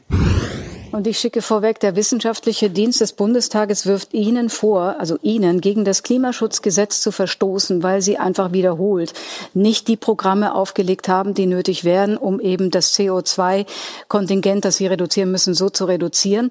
Äh, wenn man von normalen Menschen erwartet, gesetzestreu zu sein, darf man das von einem Verkehrsminister auch. Aber selbstverständlich darf man das und selbstverständlich sind wir gesetzestreu. Zunächst mal äh, der Vorschlag von Herrn Habeck, eine Expertengruppe einzusetzen, die sich mit Klimaschutz Klimaschutz im Verkehr beschäftigt, die ist ein bisschen merkwürdig, weil diese Expertengruppe gibt es schon, das weiß er auch. Mhm. Aber die hat Ihnen letztes Jahr eine eine nein, die, gegeben mit, für Ihre Vorschläge nein, hat sie nicht. Nein, das hat sie, nein, hat sie nicht, sondern sie hat mir sogar bescheinigt, dass mit den Vorschlägen, die wir äh, gemacht haben, äh, wir die Klimaschutzziele einreichen da müssen wir ganz kurz das unterscheiden. Also hier gibt es ja. da verschiedene Gremien und so weiter. Und ähm, das, was er, die, die sechs hat er vom Klimarat bekommen. Ja. Ähm, also es gibt rund um dieses ganze Thema gibt es entsetzlich viele äh, Leute, die da was sagen und Rat geben und so weiter. Das ist auch ein beliebtes Mittel, ne? wenn du mal nicht weiter weißt, gründe einen Arbeitskreis und das war dann mal eine ganze Zeit lang dann out und jetzt ist das aber ganz besonders on.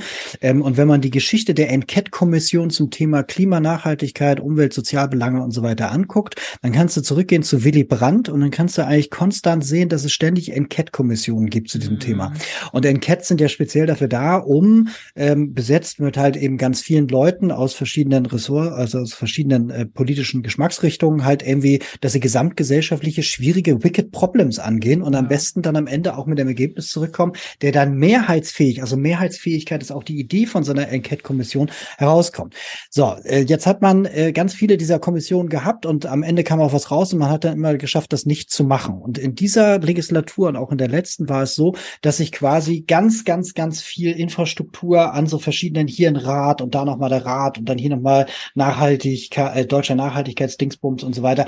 Also es gibt jetzt da ganz viele so ähm, Sachen drumherum. So, und dieser Klimarat, der hat sich eben mal diese Sektoren angeguckt. Das bedeutet, Bundesregierung zerfällt in verschiedene Teile im Sinne von, das sind verschiedene Sektoren, wo wir besser werden müssen. Und da werden wir, sind wir im Prinzip überall nicht auf dem idealen Pfad, aber es entwickelt sich zumindest in, in, in die Grundrichtung, die stimmt. Mhm. Außer im Bereich Gebäude, da haben wir zu wenig und da, da haben wir echt auch Rückstau. Ähm, da sind Investitionen ungefähr in Höhe von drei Billionen notwendig in den nächsten 20 mhm. Jahren. Ja. Und im Verkehr. Und im Verkehr Big Time äh, sind wir hinten an. Und die sechs, die sie ihm gegeben haben, die stimmt. Und dass er jetzt selber eine eigene Expertengruppe, der, die sie ihm sagt, von wegen Volker, du machst das schon in Ordnung, ist jetzt auch nicht besonders verwunderlich. Aber die Fakten sprechen für sich. Natürlich schlägt er eine ganze Reihe von Maßnahmen vor. Das sagt er auch gleich. Ich orte das nur jetzt gerade ein, mhm. weil das mhm. gerade dazu passt. Ähm, äh, es gäbe nämlich ja ein paar ganz große Sachen, die dazu passen würden. So, ne? Also dazu gehört eben sowas wie zum Beispiel ein Verbrenner aus. So, soll jetzt ja kommen. Dazu gehört aber auch so etwas wie halt irgendwie ein Tempolimit, da gehört so etwas wie Inlandsflüge, die man verbieten kann, wie das in einigen Ländern ist. Man könnte auch über Privatflugzeuge nachdenken.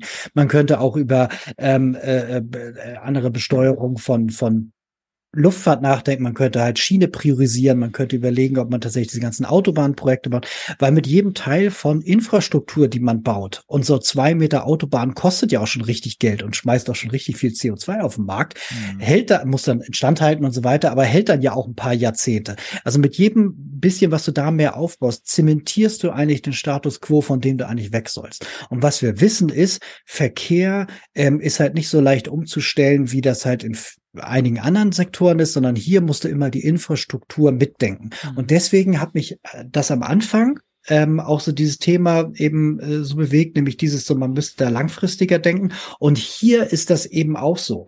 Das heißt, wenn er sich so wegwieselt von wegen so, ja, hier muss man irgendwas machen und so weiter, dann, dann weicht er seiner eigenen Lösung aus. So, und jetzt, im, äh, warum macht er das? Ähm, äh, ich glaube, er selber ähm, und das ist jetzt natürlich Spekulation, aber er ist, folgt natürlich da auch irgendwie ähm, äh, etwas, von dem er glaubt, dass es richtig ist. Und das heißt halt eben, dass Verkehrspolitik auch immer Industriepolitik ist. Und das bedeutet halt irgendwie, dass ich halt die Dinosaurierindustrie Automotive auch mit am Leben halte. Und deswegen werden auch solche Sachen wie Dienstwagenprivileg und so auch nicht wirklich angegangen und auch die ganzen anderen Sachen nicht mhm. und so weiter, weil man eben weiß, dass es direkte oder na, das indirekte Subventionen sind oder subventionsartliche Eingriffe in den Markt, die da die Industrien stützen. Und wenn er jetzt eben da was tut, daran rüttelt, dann hat er da ein Problem. Also seine Strategie ist momentan genau das, was hier passiert. Also versuchen hier heil durchzukommen durch diese Legislatur, ohne dass er am Ende den Hut nehmen muss, äh, um dann in einem Kabinett März dann dafür den Judaslohn mit einem anderen Bereich zu bekommen, wo er dann mhm. tatsächlich was gestalten kann. Weil hier geht es darum, Status quo zu verwalten oder halt die alte Ordnung aufrechtzuerhalten und eben nicht darüber nachzudenken, wie sieht das Schienennetz oder das Mobilitätsnetz von morgen aus. So, und ähm, das ist eigentlich so das, das Traurige, dass er jetzt zwar eine ganze Menge Sachen aufzählt, aber wenn er sagt, irgendwie Radwege sind wichtig, dann muss sie ja auch immer sagen, dafür muss ja was anderes idealerweise weniger werden. Jetzt nicht Parkplätze vergrößern oder noch eine Straße bauen, sondern zu sagen, okay, wir bauen eine Straße, ähm, auf der zum Beispiel nur Radfahr Verkehr da ist. Oder, oder, oder. Walkable Cities und so. Also das ist ja auch in äh, kommunalen, Pla äh, kommunalen Planung ja auch ganz große Themen. Ähm, und äh, da könnte er natürlich wichtige Impulse setzen. Da stünde ja auch Wirtschaftswachstum drin. Aber es geht hier spezifisch darum, dass eben bestimmte Teile, Industriezweige halt eben äh, interessanter sind, beziehungsweise halt hier auch eben geschützt werden sollen. Ja. Und das ist schade. Ja. Bei Fahrradwege genau. fällt, achso, sorry, ich, ich dachte, du warst schon weiter. Bei Fahrradwege mhm. fällt mir nur ein, ich habe in Maastricht studiert äh, und das natürlich, die Niederlande sind da ja, also äh, ich glaube, mit den skandinavischen Ländern fast schon Vorbild, weil die die Fahrradwege gut mitgeplant haben. Da gibt's dann auch ja. immer Kreisverkehr gleich, gibt's gleich mit, also ganz viele Kreisverkehrslogiken, auch immer eigene Bahn, fährst gar nicht, teilst dir gar nicht die die Strecke mit äh, mit dem Auto und in Deutschland ist das eher oh wird die Baumwurzel unter dem Fahrradweg weggemacht oder äh, oder nicht. Also ja, ganz bitter. Ja. halten können. Jetzt kommt seine Maßnahmen. Die Bundesregierung hat das Nein, der Expertenrat meines Ministeriums für klimaneutrale Mobilität. Aber ja, der Expertenrat der, der Bundesregierung. Für die Verkehrspolitik, Frau Maschberger, bin ich zuständig und ja. deswegen habe ich auch einen entsprechenden Expertenrat, der mich berät bei Klimaneutralität im Verkehr. Ja. Und Mathe natürlich clever, ne, das jetzt aus sich dann sich ranzuziehen. Das sind Wissenschaftler, die uns beraten und die uns sagen, mit welchen Maßnahmen wir die Klimaschutzziele erreichen können. Ich, und die haben nicht kritisiert, dass die Vorschläge, die sie gemacht haben, von mir umgesetzt werden. Und ich es wollte ist nur so, ergänzen, es ja, gibt tatsächlich ein Sofortprogramm vom letzten Jahr und das wurde das, begutachtet vom Experten. Ja, da ist aber einiges durcheinander gebracht worden, und weil dieses. Die haben da gesagt, da sind nicht einmal im Ansatz sind die Vorschläge hinreichend. Das wollte ich nur festhalten. Deswegen ja. kam ja der wissenschaftliche Dienst ins Spiel und der sagte, das ja, ist nicht aber, genügend. Aber jetzt kommen wir zu den Fragen. Nein, da geht einiges durcheinander, Frau Maischberger. Das bringt bringt aber nichts. Das bringt ja nichts, wenn man diese Dinge immer wieder miteinander vermengt genau. und Wie hinterher keiner mehr weiß, worüber eigentlich gesprochen wird. Mhm. Jetzt machen wir es mal ganz konkret. Wir müssen im äh, Verkehrsbereich bis 2030 massiv CO2 reduzieren. Um Übrigens nicht der Verkehrsminister, sondern wir alle als Gesellschaft. Das sind wir ja alle, die das emittieren. Ja? Und das müssen wir machen durch entsprechende Maßnahmen. Ja. Und jetzt kommen gleich auf die Maßnahmen. Ähm, wir haben deswegen vereinbart, dass wir ein Klimaschutz-Sofortprogramm vorlegen. Das ist übrigens Aufgabe des Kollegen Habeck, das zu tun. Das weiß er auch. Äh, das hat er jetzt nicht geschafft im vergangenen Jahr. Ich nehme an, dass es in diesem Jahr zeitnah kommen wird. Ich unterstütze ihn dabei. Auch das weiß er. Wir führen da sehr viele November Gespräche. Auf Ihre Vorschläge die, nein, die kann er nicht warten, weil er sie ja schon hat. Und deswegen ist es, äh, also, ist es, also das ist auch ein bisschen merkwürdig. Wir lassen mal das Partei. Also dieses Parteihickhack und dieses, also hat er die Vorschläge schon, gibt es die Gruppe ja oder nein? Das ist schon, also ist für Ampel insgesamt Eindruck schon so ein bisschen zu kleinteilig, dass dann das jetzt so über Videoschalten und Talkshows austauscht. Da wird, da wird, da wird Zukunft verhandelt gerade, ne? Ja, da wird. Zukunft verhandelt und so verantwortungsbewusst wird damit umgegangen. Und dann dieses, gerade eben sagt er, ich own das, ich ziehe das an mich ran, ne? Dieses von wegen Klimapolitik macht ja ich. Und dann als nächstes drei Sätze später sagt er, nein, nein, Emissionen, dafür sind wir ja alle verantwortlich. So, ne? Also dieses hin und her zwischen so, was ist denn eigentlich mein Ding, was ist deins und so weiter, ist eine ständige ja. Ebenenverschiebung, auf der keine Debatte stattfindet. So, das ist halt crazy. Und am Ende den Kopf wegziehen. Ja, genau. Hekakin, ja, ja, aber ich, sagen Sie doch, ich was muss Sie auch machen sagen dürfen, wie die Situation ist. So, und was dieses Klimaschutz-Sofortprogramm werden wir vorlegen. Und selbstverständlich wird das ein Programm sein, mit dem wir äh, die Klimaschutzziele einhalten. Wie? So, was machen wir schon? Wir haben nee, neuen, was machen Sie in diesem Programm, was, was Sie vorlegen werden im Frühjahr, glaube ich? Darüber rede ich jetzt.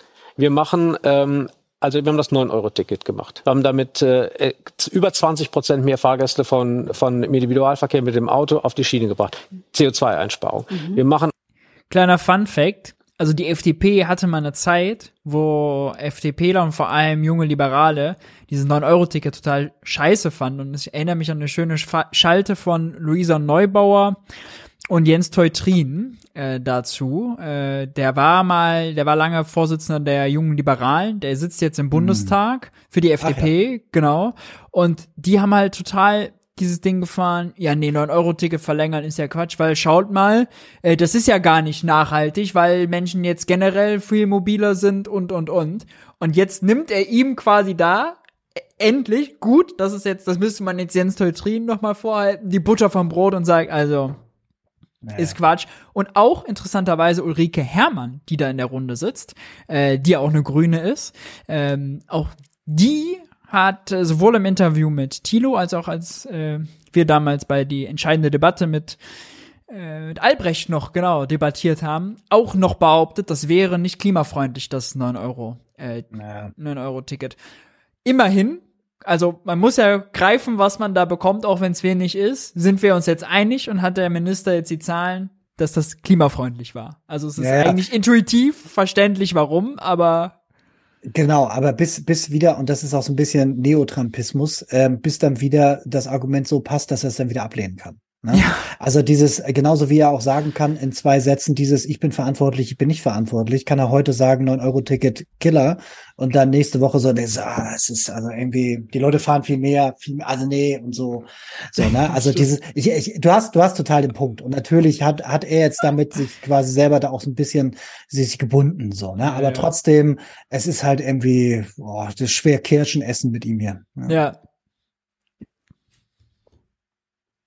ein Rekord-Radwegebrauprogramm. Ich habe gerade einen tollen Radweg freigegeben. Äh, CO2-Einsparung. Wenig. Wir führen ein äh, Deutschland-Ticket ein, um den intermodalen Verkehr deutschlandweit zu ermöglichen zu einem attraktiven Preis.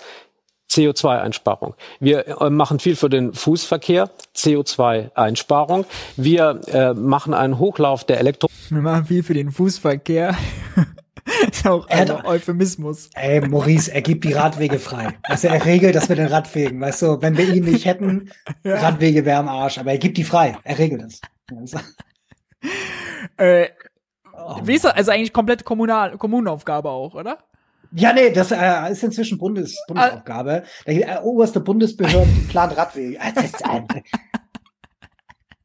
nee, passt. Mobilität, CO2-Einsparung. Wir machen einen mit dem Masterplan Ladesäuleninfrastruktur 2, einen Hochlauf der Ladesäuleninfrastruktur, CO2-Einsparung. Wir fördern die Wasserstoff-Brennstoffzelle. Ich habe gerade heute in Berlin die, eine der größten Wasserstofftankstellen Europas in Betrieb genommen, CO2-Einsparung. Und wir fördern auch synthetische Kraftstoffe, die wir dringend brauchen, etwa für den Flugverkehr, für den Seeverkehr und auch für die Bestandsflotte im Pkw-Bereich, CO2-Einsparung. Mhm. Und dieser Hochlauf Hochlauf, den wir, den wir vorbereitet haben nach Regierungsübernahme, der beginnt jetzt so mhm. richtig. Das können Sie ablesen an der Zunahme der Zulassungszahlen für Elektrofahrzeuge, also CO2-Einsparung. Und jetzt müssen wir dieses weiter konsequent umsetzen und alle müssen daran mitarbeiten. Auch der Energieminister, indem er den Netzausbau voran, vorantreibt, dass die, Saal, die ja, Ladesäulen auch angeschlossen werden können. Und das rechnet man dann alles zusammen.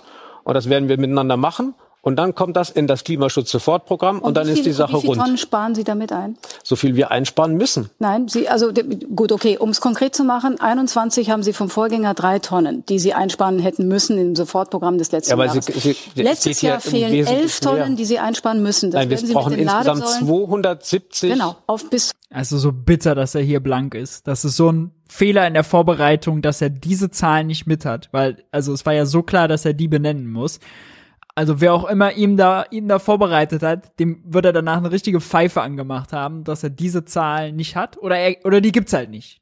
Kann er, ja, das ist wahrscheinlich das Wahrscheinlichere, aber es gibt ja, wird ja, also irgendwas wird er ja haben, da wird sozusagen prognostiziert, werden da Millionen Zahlen hinterstehen. Also ja, genau, die fucking Radwege. Nee, also der, genau, was er gerade eben aufgezählt hat, ist ja dieses, ähm, das, das sind natürlich Punkte und das kann man natürlich dagegen rechnen. Aber das ist, ist die Frage, wann ist das denn realisiert? Ist es schon realisiert und so weiter? So dieses, ich glaube, was er versucht hat, und das war ja ein bisschen Gischgalopp, ne? Ja. Also ich zähle ganz viele Sachen auf und dann denkt der andere, boah, das ist aber, das ist aber toll. Also der Volker, ah, der regelt. Also das, da brauche ich jetzt ja nicht weiter nachfragen. Auch noch selbst, er eröffnet auch noch selbst. Er eröffnet selbst. er öffnet selbst. So, und dann hat sie aber den Bluff gecallt und hat gesagt, wie viel ist denn das jetzt? Guck mal, jetzt lass mal, lass mal richtig, wie viel ist denn das? Und dann, so, ne, hat er gemerkt, so, hm. Und deswegen, ich glaube, dein Punkt, äh, der stimmt möglicherweise, gibt's da gar nicht so viel. In jedem Fall dieses, weil es so eine riesige Summe ist. Wenn man wirklich reinschaut, cross-sektoral, ne, ja. dann, wie gesagt, die beiden stinken ab, ne, Gebäude und Verkehr, Verkehr aber so stark, äh, dass es sogar Erfolge von anderen Sektoren auffrisst. Mhm. Und das Witzige ist, kurz bevor diese, diese äh, ganzen äh, Untersuchungen rauskamen, haben sogar die FDP versucht, die, die Sektorbetrachtung aufzulösen. Das war sogar ein Versuch, das aufzulösen, damit das dann quasi ja. genau ein Blend ist und so weiter, damit sowas da nicht auffällt und so. Das hängt genau damit zusammen. Das ist halt ist halt echt äh, billig. Da hatte äh, Ricarda Lang, die Grünen-Chefin, äh, ein sehr interessantes Bild äh, zugezeichnet. Wie war die Metapher? So nach dem im Kindergarten, alle Kinder müssen aufräumen, zwei beteiligen sich nicht und äh, dann fällt das aber nicht auf, weil die anderen irgendwie mit, irgendwie so. Also nach dem Motto, ja. Volker Wissing ist das Kind, was bockig ist und nicht mit aufräumt, aber die anderen sozusagen räumen die Bauklötzchen mit weg. Das passt äh, gut, ja. Das, das, fand, das fand ich äh, lustig. 2030. Millionen Tonnen, die Nur wir das, was Sie jetzt aufgezählt haben, einsparen. Radfahren, äh, Fußgänger, das sind kleine Einsparungen. Ladesäulen dauert sehr, sehr lange. Was schneller ginge, das dauert nicht lange. was schneller ginge und was zum Beispiel das Umweltbundesamt sagt, ist das Tempolimit. Ja, aber das spart nur sehr wenig ein. Und das 5,4 Millionen Tonnen, das ist eine Menge. Das ist mehr als die Fußgänger, die Radfahrer die, diese zusammen. Diese Zahl ist mehr als um, die, also was, ja, also diese Zahl ist mehr als umstritten. Die, die Koalition hat sich auf ein großes CO2-Einsparprogramm verständigt. Es ist nicht nur umstritten, es ist mehr als umstritten. Jetzt kommen wir mal kurz, dass die Steigerung von umstritten, denn super duper umstritten oder das ist das ist halt geil. Also das glaube ich so versucht er so ne und die Zahl tatsächlich war sogar ja auch eigentlich ich habe ja auch immer eine höhere gehört so ne. Mhm. Aber auf jeden Fall ist eine Einsparung da. Das ist halt irgendwie auch so ein bisschen ähm, so eine so eine gewollte Kontroverse, weil das kann man eigentlich relativ klar sehen und ist eigentlich auch seit Jahren schon gut belegt. Also das, da ist eine Einsparung da. Bei dem anderen, was er sagt, dieses, ich mache jetzt hübschere Radwege, die ich ja persönlich freigebe, ist es ja so, dass wir ja trotzdem immer noch die ganzen Intermodal und so weiter, die ganzen anderen Verkehrsmöglichkeiten ja immer noch habe. Mhm. Und wenn sich an den Rahmenbedingungen nichts geändert hat, dann wird sich am Verhalten auch nicht wirklich viel was ändern. Ja. Nur weil der Radweg schöner ist, fangen die Leute nicht automatisch an, Rad zu fahren. Und wenn du jetzt wirklich politisches Handeln, ordnungspolitisches Handeln machst, dann kommst du zwangsläufig an den Punkt, wo du Sachen verbessern kannst und so. Dann hast du aber ein Problem mit, das muss ja irgendjemand bezahlt, Schuldenbremse. Oder auf der anderen Seite hast du halt dieses Thema, dass du halt irgendwie Sachen sagen musst, okay, wir kontingentieren irgendwas oder verbieten irgendwas und so. Und das kann er dann auch damit. So, also das heißt, dieses, mhm. er kommt aus dem ganzen Doublebind seine, seiner Nicht-Politik nicht heraus. Ja. Und das wird dann, und dann muss er quasi jetzt hier irgendwie drauf rumreiten, von wegen, na, wenn die Leute langsamer fahren, verbrauchen sie weniger. Nein, das ist gar nicht so. Ne? Also das ist dann, wenn du dann so weit unten angekommen bist, so, ne, dann, dann musst du ja irgendwann langsam dich echt schmutzig fühlen. So, ja, so. das stimmt. Ähm, damit lassen wir, belassen wir es bei dem Video, würde ich sagen. Ähm, kommt noch ganz kurz, glaube ich, jetzt sagt er noch Ganz kurz was zum Tempolimit. Wir wollen 270 Millionen sofort. Tonnen einsparen und das können wir nicht mit einem Tempolimit machen. Äh, Sie wissen. Die 5 Millionen sind auch pro Jahr, oder? Also. Ja, also das dann, du hast ja im Prinzip dann äh, das in dem Jahr eingespart. Im nächsten Jahr würdest du das ja bei gleichem Aufkommen immer noch äh, einsparen, genau. weil du halt weniger Emissionen hast, Logo. Ja. Genau, also deswegen ist so ein bisschen hier der, der Maß, die, die Einheit verzerrt, oder? Eines ist und, eines pro Jahr und das andere ist insgesamt. Genau, und plus das Ganze ist ja dieses, du kannst davon ausgehen, dass wenn du da jetzt ja auch eingreifst, das sind ja alles sich bewegen, das sind ja Netzwerke, sich bewegende Teile. Und wenn du jetzt irgendwie sagst, so dieses, du kannst halt nicht heizen, dann fährst, äh, hast du schon mal die Lustfahrer weniger und dann hast du vielleicht auch die Leute, ähm, die dann sagen, ja, dann kann ich auch mit dem Zug fahren so, auch weniger und so. Also da entstehen ja ganz viele auch Effekte, die hier in dieser ganzen Betrachtung gar nicht drin sind. Man tut immer so, als wäre das alles so einfach. Nach dem Motto, hier einfach einen Schalter umlegen und passiert da Y. So, und das ist ja, da, da wird ja dann noch mehr passieren, sehr wahrscheinlich. Ja. Wobei, äh, wo, ja. Wobei ich finde tatsächlich die, also das Thema äh, Tempolimit wird manchmal auch ähm, zu gutwillig übertrieben. Denn wir, ha also ja, wir haben schon klar. auf vielen Wegen, haben wir schon Tempolimit. Äh, auf vielen Straßen auf der Autobahn kann man gar nicht heizen, weil da permanent Stau ja. ist. Also sozusagen genau. das, was dadurch, dass die Infrastruktur so wie ist, wie sie ist, äh, ist es jetzt sozusagen nicht eine Eins oder Null Entscheidung, jetzt so kein harter Bruch. Äh, Aber es ist halt was, was wenig, wenig kostet und Eben, das kaufe ich alles, ähm, kaufe ich alles und damit hast du auch komplett recht. Es gibt wenig Straßen, wo du ja wirklich noch so fahren kannst, aus diversen Gründen, auch einfach, weil schon sehr viele ähm, Schilder da sind, die ja. dann irgendwie Geschwindigkeitsbegrenzung äh, machen. Ähm, das Ding dabei ist, es ändert aber auch so ein bisschen das Mindset. Ja, ja, stimmt. Und das ist und deswegen ist das auch wichtig. Es ist wichtig, dass die, die Leute sieht man auch in anderen Ländern. Also ich, äh, Niederlande zum Beispiel, da ist äh, gechilltes, gechilltes Fahren meistens. Ja. Außer ja. außer deutsches Kennzeichen, die sind da trotzdem am Brettern und äh, haben die App an mit dem mit dem mit dem Blitz, wann, wann der Blitzer kommt und dann wird kurz runtergebremst. Ja, ja. Ich kenne ich kenne das von der dänischen, ich komme eigentlich von der dänischen Grenze, ich kenne es von Dänemark auch, ähm, wo das eben auch anders läuft und so weiter. Und das ist halt eben deutlich anderer Verkehr. Aber die Leute selber passen natürlich dann ihr Verhalten auch an. Das wird am Anfang der auch sehr stark in, in, um den äh, Teil Regeldurchsetzung gehen. Ähm, aber auch hier, man darf nicht vergessen, ein Grund, warum deutsche Autos so gekauft werden und auch so übermotorisiert sind, ist ja, ja hier kannst du sie auch in der Geschwindigkeit fahren.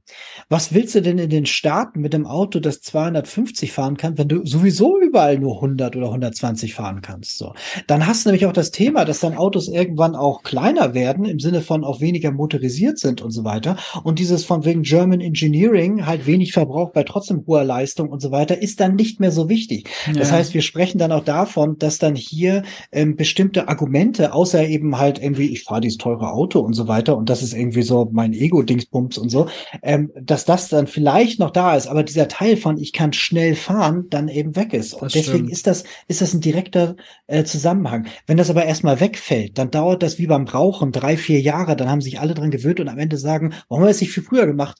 Wie blöd ist das denn? Ja. Sorry, ich hatte jetzt parallel schon. Alles gut. Das stimmt. Damit kommen wir zu einem anderen Thema, äh, was klimatechnisch, äh, aber genauso Nachhalt nachhaltigkeitstechnisch, was ein äh, Zungenbrecher, äh, genauso relevant ist, nämlich eine Debatte zwischen Jürgen Trittin, Grüne, Carla Remsmar, Fridays for Future und äh, Linda Teuteberg, ähm, FDP.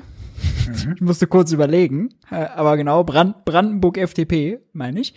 Ähm, und es geht natürlich äh, um Lützerath und ich habe drei Sequenzen mitgebracht. Ähm, wir schauen mal rein. Die Kernkraft stärker nutzen, aber den Kompromiss als solchen muss man auch als eigenen politischen dann äh, vertreten. So haben das ja Mona Neubauer und Robert Habeck auch getan. Die haben ja gesagt, das ist das, was wir vereinbart haben. Das ist der Umstand, dass 280 Millionen Tonnen Steinkohle anders als ursprünglich vorgesetzt und anders als RWE einen Rechtsanspruch hatte, ein Rechtsanspruch nicht verstromt werden. Und äh, dieser große Erfolg äh, der Klimapolitik der Ampel, der gerät so ein bisschen unter die Flut der Bilder. Es ist aber auch, also es tut mir leid, aber sich jetzt hinzustellen als Grüne und zu sagen, wir gehen hier diesen Schritt und wir reißen dieses Dorf ab, ist das eine, sich aber hinzustellen und dreist zu lügen und zu sagen, das sei ein guter Deal wenn klar ist, wenn die Kohle unter Lützerath verbrannt werden wird, kann Deutschland keinen gerechten Beitrag zur Einhaltung der 1,5 Grad Grenze leisten, außer wir treffen bevor, bevor Maßnahmen mit, mit. Mit so Verbalinjurien wie Lügen nee. um uns werfen, habe ich eine ganz einfache Frage. Das ist genau Wollen Sie behaupten, ich hätte gelogen, als ich gesagt habe, wir haben 280 Millionen Tonnen aus der Steinkohleverstromung rausgenommen. Wir haben zwei Kraftwerksblöcke, 1000 MW, 1000 MW Braunkohle acht Jahre früher zugemacht und damit in der Gesamtlast, die Deutschland in der Atmosphäre einlagert, dieses CO2 spart. Ist das richtig was, oder falsch? Was ist die Lüge, Frau Rinzler? Es ist extrem umstritten. Die Gutachten, ob wir die Kohle unter Lützerath brauchen,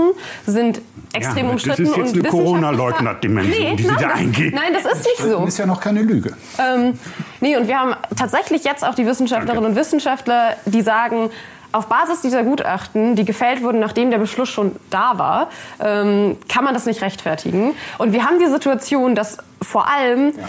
die Verbrennung von Braunkohle verlagert wird. Wir steigen in NRW jetzt früher aus, verbrennen dafür in den Jahren bis 2030 mehr Kohle. Aber das, das ist erstmal kein Nettogewinn. Zwei verschiedene Dinge. Also einerseits Frau Teuteberg, wo es hier um die Gutachten geht, ich würde das gerne präzisieren. Es gibt tatsächlich Gutachten, die von der Landesregierung in Nordrhein-Westfalen in Auftrag gegeben wurden und die auch zu dem Schluss kamen, die Braunkohle unter Lützerath würde dringend gebraucht.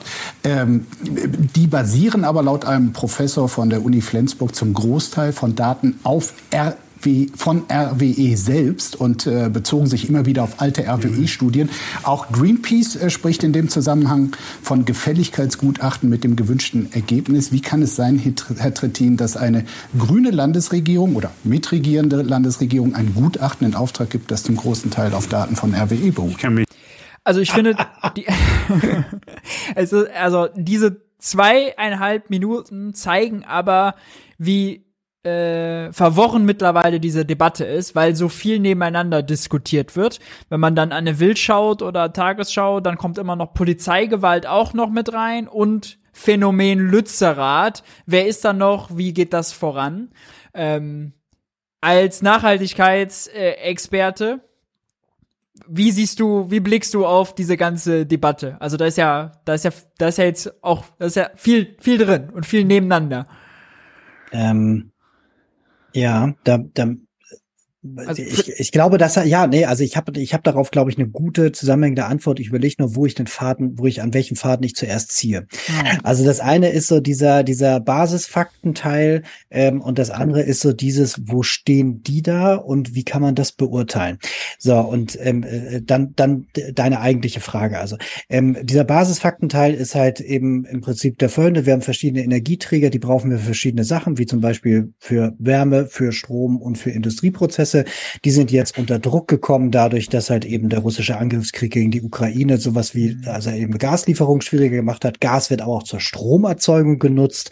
Was also tun, weil Gas dann teurer ist, weil nicht unbedingt nur weniger, sondern durch die Knappheit wurde es dann teurer und deswegen für Industrieprozesse und dann fürs, für Wärme schwieriger wurde, musste man also die Verstromung von Gas runterfahren. Also musste man jetzt für neue Stromkapazitäten sorgen und dafür jetzt Kohlekraftwerke wieder anfahren, weil die Weiterbetrieb von Nuklearkapazität wenig Sinn gemacht hat. Denn die hatte man richtigerweise schon so weit runtergefahren, dass wenn man die wieder hätte wieder voll anfahren müssen, im Prinzip Leute wieder einstellen. Äh, äh, man müsste halt wieder eine ganze Menge überhaupt erstmal prüfen, ob die überhaupt wieder, wieder komplett angefahren werden können. Man bräuchte Brennstoff und so weiter. Also müsste so viel da dran noch machen. Und gleichzeitig würde man wieder Abhängigkeit schaffen in Richtung Nuklear. Und dann Nuklear hängt halt der ganze Teil dran, wohin mit dem ganzen Müll. Äh, dann ist das gleichzeitig auch nicht ähm, äh, gar nicht äh, klimawandelsicher. Also sprich, wenn es zu warm wird, funktionieren auch die meisten Atomkraftwerke nicht mehr. Siehe Frankreich.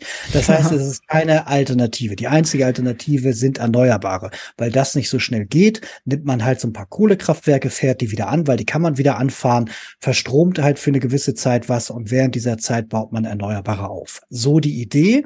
Ähm, und das macht auch total Sinn. Diese Debatte von wegen, man wollte dann Atom machen, das machen natürlich Leute, die entweder A in der Materie nicht auskennen oder ein Interesse daran haben, dass die alten Strukturen wieder angefahren oder weitergeführt werden. Denn Atomkraftwerke kannst du dir nicht als Castrop Rauxel leisten und selber aufbauen und betreiben oder also als Bietergemeinschaft von einem kleinen Dorf, sondern da musst du wieder in diese Oligopolstrukturen rein. Das heißt, Menschen, die daran Interesse haben, sind halt eben auch für Nuklear. So, aber ansonsten ist das keine Lösung Lösung. Es gibt weltweit keine wirklichen Endlagerkonzepte und gar nichts. Ne? Das ist also es ist wirklich gruselig, abgesehen davon, dass du den Brennstoff auch aus Autokratien rausholen muss, dass es eigentlich auch immer ein Thema ist mit schmutzigen Bomben. Und also brauchen gar nicht drüber reden. Nuklear ist bäh, bäh. Also wenn wir gute Solar- und Windkraftkapazitäten haben, brauchen wir das nicht so. Das wissen wir alles. Deswegen ist diese Frage, ähm, jetzt nach, wie bewerte ich diese Debatte? Ähm, ich komme gleich darauf zurück, warum ich das erzählt habe, was ich gerade erzählt habe. Diese Debatte jetzt gerade ist spannend, denn ich finde sie gut, dass sie überhaupt läuft. Mhm. Wir haben über Jahre das Thema immer so ein bisschen so als Window Dressing und nebenbei und da gibt's halt so ein paar Irre, die interessieren sich dafür und so weiter äh, gehabt. Und inzwischen ist das tatsächlich etwas, was wir im großen Diskursraum diskutieren und wo wir auch sehen, dass es Relevanz gefunden hat. Denn ohne diese ganzen Klagen vom Bundesverfassungsgericht wären wir jetzt auch nicht viel weiter und so weiter. Und äh, dass das Fridays for Future seit eben vier Jahren veranstaltet, fünf Jahren, ist halt eben auch großartig und so weiter. Und allein, dass die jetzt da sitzen in dieser Konstellation und allein, dass wir das Lützerath-Thema jetzt irgendwie hatten, was ja auch nochmal den Diskurs tatsächlich wieder eingebracht hat und gesagt hat, lass uns mal drüber reden, das ist ein Erfolg der Klimabewegung, den einfach, der auch nicht genügend Würdigung bekommt. Denn das zeigt halt, dass ähm, Protest, Demos und ziviler Unge Ungehorsam eine ganze Menge bewirken können im Sinne von Agenda-Setting, das vernünftig diskutieren und so weiter. Und die andere Seite hat auch keine Sachargumente dagegen. Das wird durch sowas immer klar. Deswegen versucht man auch immer zu kriminalisieren und so weiter oder diesen Debattendiskurs zu derailen oder überzugewichten und so weiter. Mhm. So, und ähm, mein Punkt ist nämlich jetzt, dieses, also, äh, dass darüber geredet wird, ist gut. Und jetzt erzähle ich, warum ich es nicht gut finde, weil das Ding ist, wir reden hier über die falschen Sachen. Ich habe gerade eben diesen kleinen Ausflug gemacht, um nochmal klar zu machen, warum es da verschiedene Diskutanten gibt und warum das eigentlich zu so einer kleinen Sachdebatte dazugehört. Aber zu der großen Debatte gehört es nicht dazu und die müssen wir bereden. Es macht überhaupt gar keinen Sinn, ob wir jetzt sagen, nehmen wir jetzt hier diese 300.000 Tonnen oder da nochmal die Tonnen oder da was oder jenes und so weiter. Das ist erstmal im, im Gesamtsicht ist das erstmal egal. Weil nämlich, was wir worüber reden müssen, ist die große Transformation zum Beispiel des Stromsektors in den nächsten 20 Jahren. Mhm. Und dann ist es vollkommen Wurst, ob wir jetzt irgendwie hier Braunkohle oder irgendwie in Venezuela einkaufen und so weiter. Das ist jetzt erstmal egal, solange der Pfad in Richtung dieser großen Transformation stimmt. Und deswegen war ich so glücklich darüber, dass du Finn das erwähnt hast mit dieser Entwicklungsgesellschaft, weil nämlich genau solche Sachen fehlen. Und wir müssen, anstatt jetzt irgendwie uns zu verhaken darüber, von wegen, du hast uns aber das versprochen und du hast aber das gesagt und so weiter. Ja, ey, in der Politik wird, geht's um Machtinteressen und da wird halt irgendwie gelogen. So, ne? mhm. ne? Und die, das können wir benennen und so weiter, aber die Debatte, die wir führen müssten, die ist eigentlich nochmal zwei Dimensionen drüber und die würde bedeuten, wir müssen über dieses große Transformations Projekt sprechen. Und diese Debatte würde ich gern führen. Und diese kleinen-kleinen Sachen, die lenken eigentlich eher ab, dass man nicht über das große Ganze redet. Weil wir können doch jetzt gerne verhandeln, Lützerath nicht abbaggern. Oder wir können darüber verhandeln, das doch abbaggern. So, und wir können auch diese verschiedenen Meinungen gegeneinander halten. Das ist jetzt ja alles erstmal so. Aber das muss ja immer betrachtet werden im, im Zusammenhang eines Großprojektes, nämlich die, die Gesellschaft enkelfähig zu bekommen. Mhm. Solange wir das nicht machen, ist das im Prinzip so, dass hier sich Leute anschreien, die eigentlich gleichen Interessen teilen, aber die eigentliche Sachdebatte, nämlich die darüberliegende, nicht führen. Hat dann äh, Olaf Scholz, der im Interview mit der Taz, riesiges Interview, gleichzeitig gesagt hat, ist ja schön und gut, dass die jungen Leute da äh, demonstrieren. Ihm wäre noch lieber, sie würden für Windräder demonstrieren, sinngemäß runtergebrochen. Hat er dann damit einen Punkt? Äh, jein, also bei Olaf Scholz würde ich auch immer sagen, dass er mal so äh, als Medienprofi auch immer ganz taktisch antwortet, wie zum Beispiel, wenn sie vor ihm ein ein, ein äh, Transparent aufhalten, dass er sagt, so geht gefälligst weg. Oder eben jetzt neulich hatten wir auch bei uns in der Sendung, wo er dann irgendwie gesagt hat, von wegen, die beste Klimaarbeit ist immer noch, wenn wir mit euch nicht reden und so weiter. So, also das ist halt irgendwie auch so ein bisschen Herrschafts- und Ablenkungsding und so. Ja. Aber der Punkt nach dem Motto dieses von wegen, ähm, für so eine Transformation halt irgendwie sowas zu machen oder halt irgendwie die Sachdebatte auf eine andere Ebene zu bringen. Da bin ich wieder mit dabei. Jetzt muss man allerdings auch natürlich dazu sagen, dieses grundsätzliche People over Profit und wir wollen halt irgendwie für einen früheren Kohleausstieg und so weiter, das sind natürlich Teile von so einem Gesamtkonzept einer Gesamtkonstruktion. So, ne? Also das gehört ja so als ein Baustein in eine große Transformation mit rein.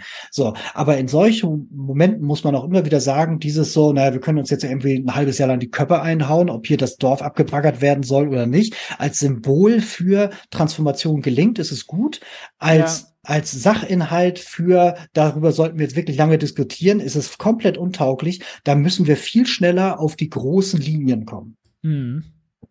Äh, äh, finde ich sehr, äh, finde ich sehr interessant. Äh, mein, mein Gefühl war auch, oder wie ich jetzt die Debatte auch wahrgenommen habe, weil da so viel durcheinander gekommen äh, ist.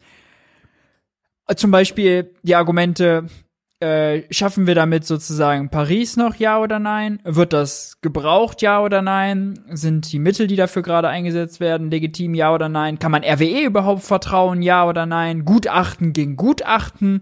Ähm, die sind, die, die haben, die haben davon, die haben davon abgelenkt. Ja, da würde ich dir, würde ich, würde ich, glaube ich, äh, zustimmen. Für die Grünen äh, ist jetzt natürlich nochmal eine andere Debatte. Ist das jetzt eine Identitätskrise? Äh, das merkt man ja auch. Das merkt man, wenn Ricarda äh, lang bei Anne Will sitzt. Das merkt man hier, wenn Jürgen Trittin äh, da sitzt. Einerseits müssen sie, haben sie ja den Kompromiss Lützerer bleibt stehen, paar Dörfer dürfen bleiben und sie steigen halt 30 statt 38 aus als Erfolg verkauft.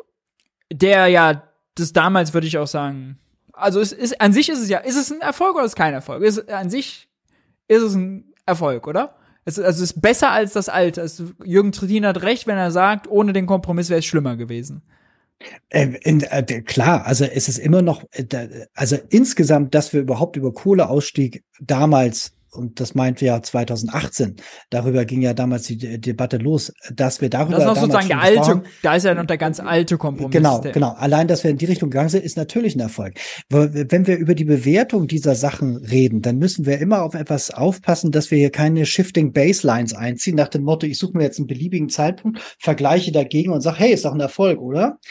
Was, was wir hier haben, ist ja so, eine, so eine, ne, weil gegen 2018, gegen 2010 kann ich das halten und sagen, ist doch Bombe habe, ist doch super. So, wenn ich das aber halte gegenüber meine Ideale, dann ist das natürlich was ganz Schwieriges. Und genauso wie wir es damals hatten, 99 Bombardement halt irgendwie, wo die äh, Grünen sich ja schon einmal geschält haben, Kriegseinsatz im Kosovo und so weiter, ähm, haben wir hier jetzt nochmal so eine Debatte. Und Trittin gehört ja nicht unbedingt jetzt zu den, zu den, zu den Extremrealos. Das Witzige ist ja, ja bei den, bei den Grünen war schon immer dieses Thema zwischen, es gibt so die, die Fundis, die dann Ideale vertreten und gibt's die Realos, die quasi für das weiter so sind. Das ist schon geil. Das ist schon diese Toxischkeit, mhm schon in der Sprache drin hat, dass die Leute, die für Planetenzerstörung sind, die reallos sind. Ne? Also dieses, dass die Grünen jetzt mit sich selber da irgendwie ins Gericht gehen müssen zwischen, das ist Realpolitik und sind wir bereit, all diese Posten und Fründe aufzugeben oder eben auch die Gestaltungsmöglichkeit. Das ist ja ein valides Argument. Wenn ich in der Regierung bin, kann ich mehr machen, als wenn ich in der Opposition bin. Das ist ein, ist ein richtiges Argument. Aber gleichzeitig muss ich auch irgendwie rote Linien haben und sagen, bis hierhin und nicht weiter. Und an der Stelle glaube ich, wenn man sagt, da können wir euch nicht mehr richtig vertrauen, das kann ich nachvollziehen, dass man da nicht mehr mhm. richtig vertrauen kann. Weil äh, was jetzt heute ist, kann ja morgen dann auch schon wieder aufgegeben werden, wenn es darum geht, dann irgendwie mit, ähm, mit Friedrich Merz zusammen eine Regierung zu bilden. Da hat nämlich auch Göring Eckert nämlich 2021 noch gesagt, von wegen, mit dem können wir uns eine Regierungskoalition gut vorstellen. So, also von daher dieses, und der, der sagt jetzt aber gleichzeitig hier ganz gruselige Geschichten so, ne? Also was ist das Ganze denn wert? So, und ich finde bei solchen Sachen, wo es jetzt darum geht, wirklich historische, also generationenhistorische Punkte einzuschlagen und zu sagen, wir müssen hier wirklich eine Trendwende. Da musst du wissen, dass auf der anderen Seite ein ehrlicher Makler ist, der nicht bereit ist, das sofort alles in den Bach zu schmeißen, nur weil es jetzt gerade mhm. opportun ist. Genau das darf es nämlich nicht sein. Das ist eine andere Form von Politik, die die machen müssen. Und dieser Debatte müssen sie sich selber stellen. Also da einfach nur wegzugehen nach dem Motto, ja, war ja nicht so, musst du verstehen, Politikgeschäft und so weiter, ist alles Kinderkram. Damit mhm. weichen sie ihrem eigenen Problem aus. Interessant. Jetzt haben wir schon ganz viel vorweggenommen. Äh und weil die Sendung schon zweieinhalb Stunden alt ist, würde ich vorschlagen, äh, ich lasse den Mittelteil raus, den wir ursprünglich geplant haben, und wir gehen am Ende zu einem Punkt, mit dem wir wahrscheinlich auch noch ein paar Minuten sinnieren werden müssen. Und zwar das Argument, was das, was wir jetzt also das, was hier jetzt angesprochen wurde, wurde ja schon in allerlei Zeitungen und Talkshows debattiert. Äh, wir haben jetzt sozusagen da eine Metaebene draufgegeben. Jetzt aber wird über den Emissionshandel gesprochen. Das ist jetzt sozusagen uh. das weiterführende Argument. Ähm, und das finde ich interessant. Wir machen mal Reden, ab. um ein paar Millionen Tonnen mehr CO2 geht, als das, was da ist. Wie gesagt, immer Voraussatz vorneweg. Ich würde mir auch wünschen, dass wir auch das hätten verhindert. Die Enttäuschung in Lützerath richtet sich in diesen Tagen vor allem nicht nur gegen die eine Partei, sondern auch gegen einen Mann, den Bundeswirtschaftsminister Robert Habeck. Wie enttäuscht sind Sie persönlich von ihm und von den Grünen, Frau Remsner? Wir sind alle unglaublich wütend und enttäuscht über diese Entscheidung und vor allem, was viel, viel schlimmer ist, ist vor allem dieses sich hinzustellen und zu sagen, hallo, das war ein guter Deal, wir haben uns mit RWE hingesetzt, tun jetzt so, als würden wir hier ganz, ganz viel für den Klimaschutz tun, aber verbrennen am Ende fast genauso viel Kohle, wie hätten wir die Kohle bis 2038 hat, hat laufen sich Robert Habeck da über den Tisch ziehen lassen? Nein, ich habe die Zahlen Ihnen vorhin genannt und die werden Frau Rehm zwar auch nicht bestritten und nach Adam Riese ist das auch nicht ein bisschen, sondern es ist exakt mehr als die Hälfte an dieser Stelle. Es sind acht Jahre, 1000 MW nicht in die CO2, äh, nicht in die Atmosphäre eingelagert. Es wird aber in, den, es wird in der Zeit, so und, und das will ein weiteres hinzufügen, wenn, es wenn wird in der Zeit bis 2030 Sie, jetzt mehr Sie, Kohle verbrannt, Sie, als eigentlich ja, geplant war. Ohne, ohne, ohne, dass die Menge das der CO2-Zertifikate erhöht worden ist. Das heißt, es muss hinterher wieder eingespart werden. Das Problem ist doch, auch weil es die Zertifikate gibt, selbst wenn Lützerath nicht abgebaggert würde und dieser Mechanismus, kann man dieses CO2 dann produzieren, zum Beispiel mit Hilfe von Blutkohle aus Venezuela und ähnliches, solange diese Zertifikate da sind. Die Zertifikate sind aber limitiert und deswegen stimmt es nicht, dass mehr CO2 emittiert wird, als vorgesehen wird. Es gibt einen Deckel. Und wo das CO2 am Ende herkommt, ist unter dem System des Emissionshandels egal. Der, der Hat er recht? Ja, äh, ja, jein. Also ich glaube, man also äh, erlaubt das, dass ich kurz äh, ja, was dazu erzähle. Ja, unbedingt. Ähm, ähm, also Emissionshandel ähm, äh, unter den Idealbedingungen und so wie er gedacht ist und so wie er auch gerade gefahren wird, hat er im Prinzip recht. So, und der Hintergrund davon ist, 1997 ist man zusammengekommen in Kyoto, daher auch das Kyoto-Protokoll und hat gesagt, äh, wir müssen mal irgendwie weltweit da was machen. Und unter Druck der Amerikaner interessanterweise ja. Stimmt. Ähm, hat man dann gesagt, äh, die haben nicht gesagt, das machen wir nur, wenn wir globalen Emissionshandel machen. Nur dann machen wir mit. Und dann haben sich die Staatengemeinschaft, die erst dagegen waren, NGOs haben da massiv lobbyiert und gesagt, das können wir nicht machen, weil Gründe und so. Ähm, hat man dann gesagt, das machen wir. Das Witzige war, am Ende haben es die Amerikaner dann selber nicht durchgekriegt in ihrer eigenen Politik. Deswegen ist Amerika nicht beim Kyoto-Protokoll dabei, China aber schon. Das heißt, immer wenn die Leute auf China einprügeln, vergessen die immer so, dass wir auch irgendwie 35 Prozent weltweiter Emissionen haben, die jetzt zum Beispiel an der Stelle nicht erfasst sind. So, ne? Aber das nur als Randnotiz. Das zeigt aber, ich erwähne das deswegen, weil das zeigt, dass auch gute Intentions und auch gute Überlegungen am Ende dann komplett anders laufen können, ähm, weil das dann einfach Sachzwängen unterliegt oder Machtinteressen und so weiter und man Dinge verändert. Momentan ist es so, dass wenn du jetzt was emittieren möchtest, möchtest, also das quasi, ähm, du hast jetzt eine Anlage, die halt irgendwie Treibhausgase am emittiert, dann musst du dafür ein Verschmutzungszertifikat kaufen pro Tonne, kostet das eben Y Geld. Diese ähm, Gesamtmenge an Zertifikaten ist begrenzt, das nennt sich dann CAP. So, und wenn du jetzt irgendwie mehr imitiert hast, ähm, weil du einfach mehr Anlage hast oder einfach schlechte Filter oder wie auch immer oder irgendwie doofe Prozesse, dann musst du eben mehr Zertifikate kaufen, hast damit also einen Anreiz, dass dieser Anreiz, von dem viele Wirtschaftsweise dann nichts wissen wollen, das macht es dann attraktiver, Klimawandel zu verhindern. So, und wenn du dann gleichzeitig derjenige bist, der besonders gut arbeitet, dann kannst du diese Zertifikate weiter traden. Also insofern alles cool. Wenn du am Ende mehr imitiert hast und keine Zertifikate mehr übrig sind, dann musst du dafür Strafzahlung leisten. Das heißt, dann wärst du eben sanktioniert. Ich glaube, das sind dann irgendwie 100 Euro pro Tonne plus irgendwie. Also deutlich teurer als sozusagen das Zertifikat gewesen heute, wäre. Heute, genau, mhm. genau. Momentan ist das noch doppelt so viel. Wir müssen doppelt den Preis des Zertifikats zahlen und dann glaube ich in ein paar Jahren ist dann Übergangs. Ist egal. Auf jeden Fall, du kriegst dann, musst dann mehr bezahlen. So. Da, also insofern macht das System schon Sinn, weil man es ja gecapped hat und so weiter und da ist die Emissionsquelle jetzt erstmal egal.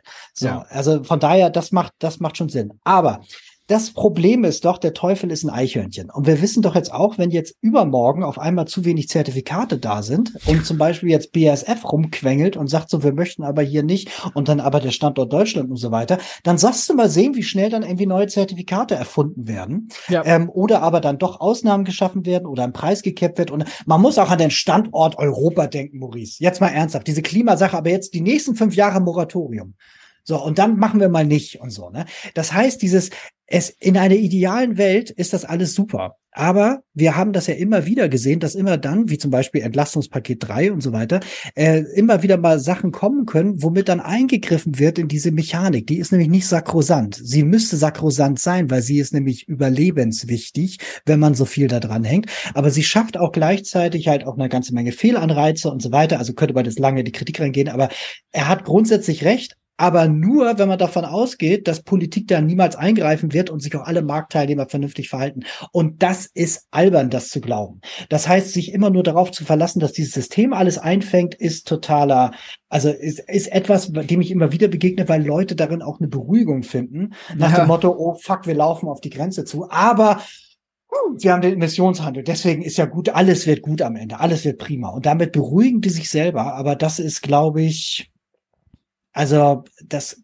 glaube ich, bei der, beim, ersten großen Hiccup werden wir sehen, wie schnell das in Schwingung gerät. Deswegen würde ich mich nicht immer blind darauf verlassen. Deswegen kann ich hier auch die Carla verstehen, die da in dem Moment dann irgendwie sagt von wegen so, naja, ich habe auch schon Pferde kotzen sehen, was das angeht. Ja. Lass uns ganz kurz äh, noch einmal grundsätzlich bei Emissionshandel ähm, bleiben. Äh, die Kritik, die ja auch häufig vorkommt, bisher quasi nicht relevant, weil äh, im großen Stile äh, eben diese Zertifikate zu Beginn verschenkt wurden und noch immer verschenkt werden. Ich glaube, es 26 äh, ist vorgesehen, äh, ab 26 sollen die erst reduziert werden und 32 nichts mehr verschenkt werden. Da gibt's jetzt so ein paar Bedingungen, wann die sozusagen Unternehmen wie viel davon geschenkt bekommen. Aber dieses Verschenken ist ja schon aus der Logik, oh, nicht zu schnell zu teuer machen, weil äh, die Industrie muss sich ja anpassen. Oh genau, Gott. da ja. müsste dann genau, da müsste ja was, da müsste ja was passieren.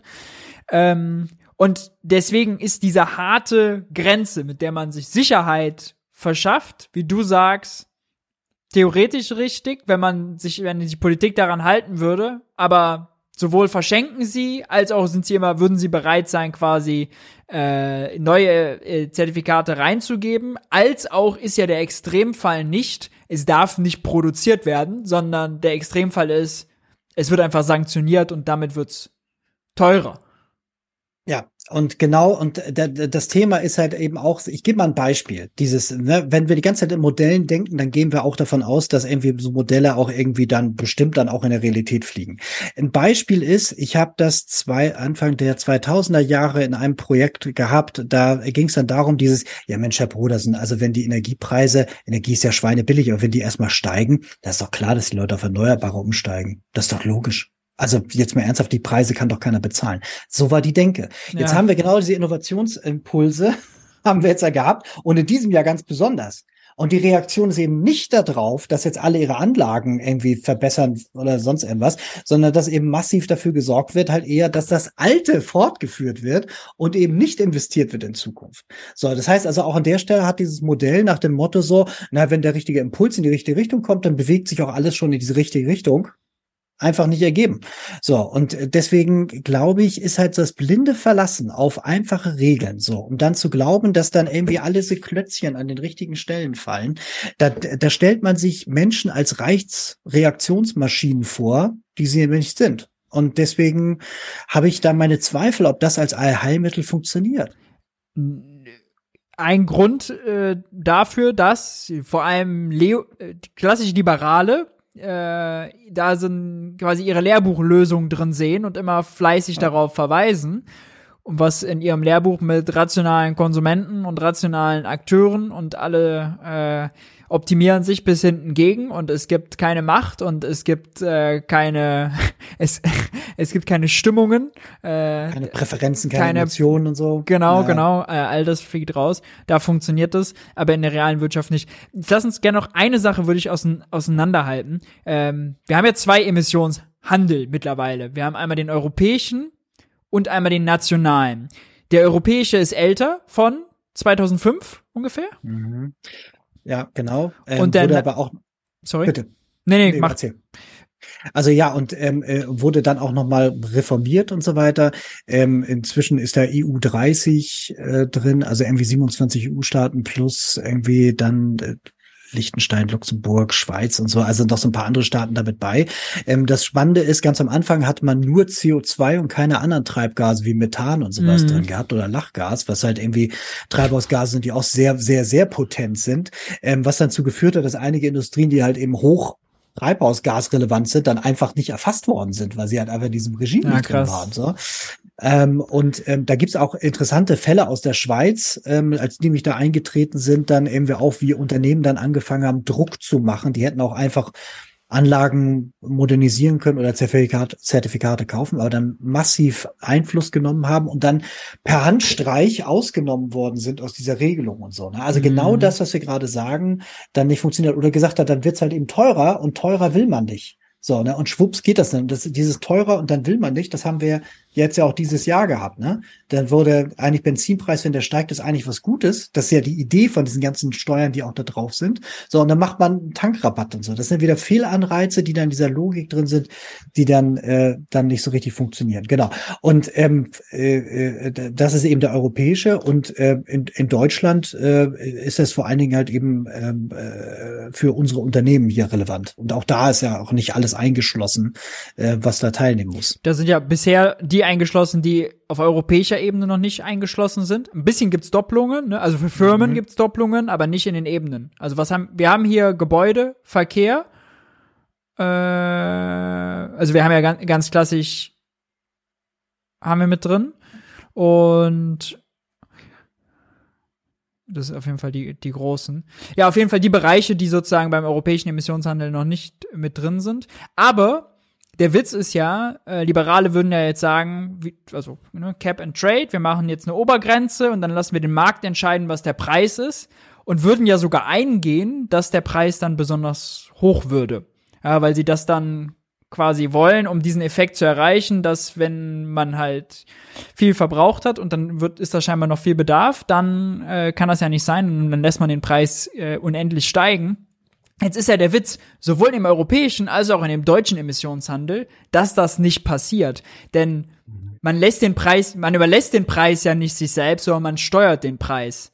Ähm, in Deutschland ist der Preis erstmal vorgegeben. Ja, also die äh, Emissionszertifikate werden ja zu festen Preisen vergeben.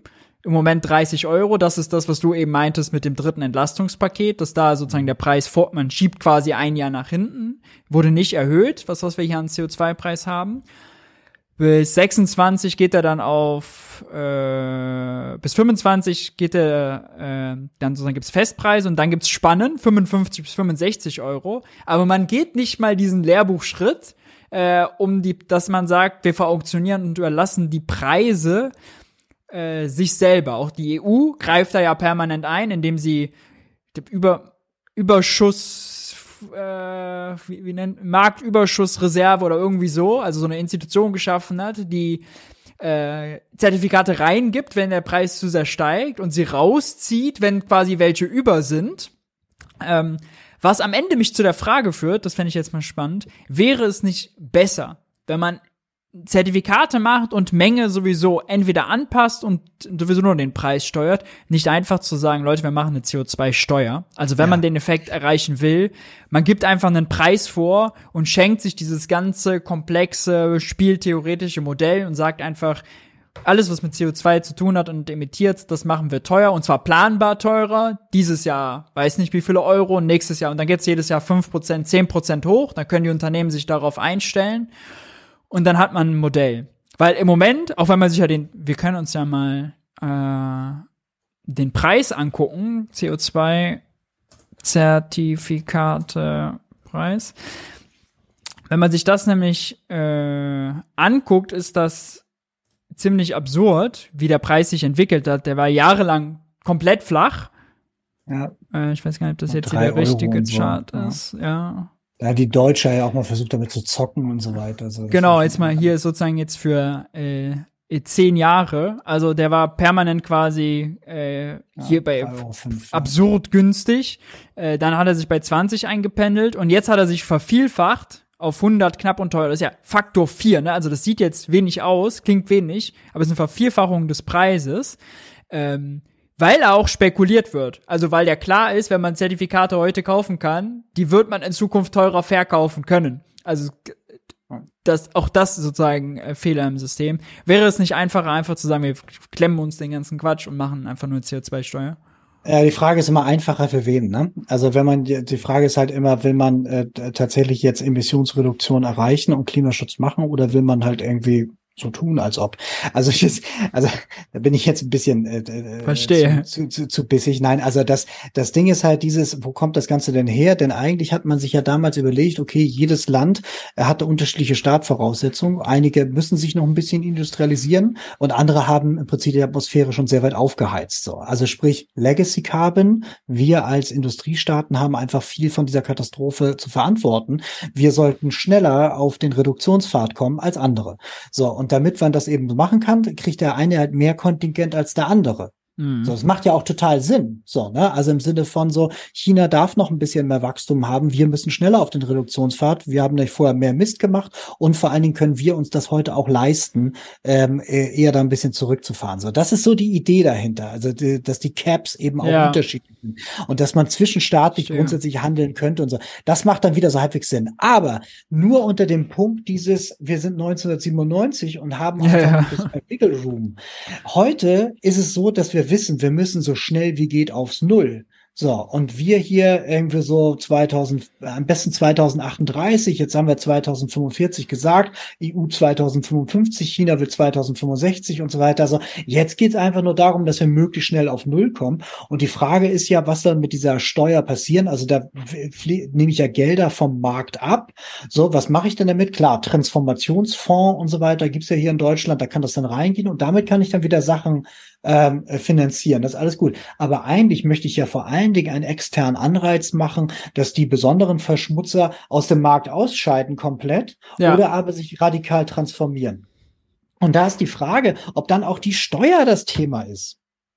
Ne? Oder ob man nicht einfach sagt, ordnungspolitisch, sagen wir Klar. einfach mal, irgendwie Kohle ist aus, so wie wir es ja auch gemacht haben. So, ja. ne? Oder eben sowas wie Rindfleisch ähm, ist jetzt auch irgendwie in 20 Jahren aus, so, ne, weil das eben ein ziemlicher Klima, äh, Klimathema ist. Oder halt eben, ich sage, ich sage jetzt, Inlandsflüge müssen enden, weil man das eben auch per Bahn machen kann. Ja. Oder dass ich sage, ich baue Bahn aus, so, ne. Also diese Frage, wie organisiert sich Gesellschaft und was sind probate Mittel, die kann man generell stellen. Und wenn es dann darum geht, irgendwie Knete abzuziehen von Verschmutzern, bin ich bei dir, da kann man es mit der Steuer wahrscheinlich einfacher machen. Da kannst du eben auch eine Steuer gegen ähm, die, die Emission halten. So nach dem Motto, wenn du jetzt irgendwie komische CO2-intensive Freizeitaktivitäten hast, dann kostet es halt ein bisschen mehr. So. Also kann auch insofern einen Effekt haben im Bereich Konsum. Ne? Aber ich meine, ich, ich meinte gar nicht sozusagen einfach nur aus dem Gedanken Geld abzwacken, sondern Preiseffekt zu haben. Weil man will, ja, also man will ja scheinbar dann über, doch über Preise lenken und nicht über Menge. Also ja, es gibt, ich kann eins entscheiden, ich kann die Menge festlegen oder ich kann den Preis festlegen. Das andere passt sich immer an.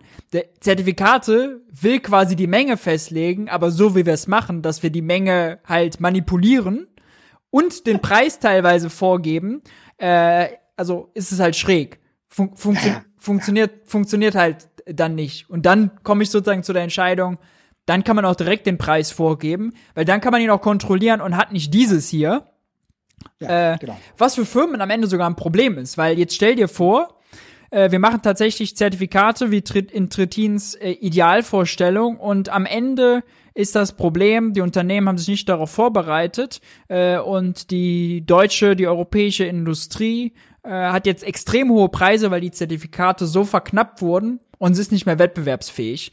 Ja. Ähm, Im Zweifelsfall machen die dicht oder wandern ab im Zweifelsfall und haben sich nicht transformiert, weil wir einen Preisschock haben, weil die Firmen zehn Jahre lang hier so niedrige Preise hatten, da mussten die sich nicht anpassen und dann vervierfacht, verfünffacht sich auf einmal der Preis. Wenn das jetzt auf höherem Niveau sich nochmal so vervielfacht, wird die Wirkung ja um ein Vielfaches höher, weil man eben nicht steuern konnte, wir machen jetzt jedes Jahr 10% teurer, sondern ist halt so diesen falsch kontrollierten Marktmechanismen, die man irgendwie versucht zu manipulieren, aber es nicht richtig hinbekommt, überlässt. Ja, äh, total. Ne? Also, also Planbarkeit ist sozusagen das, das Argument.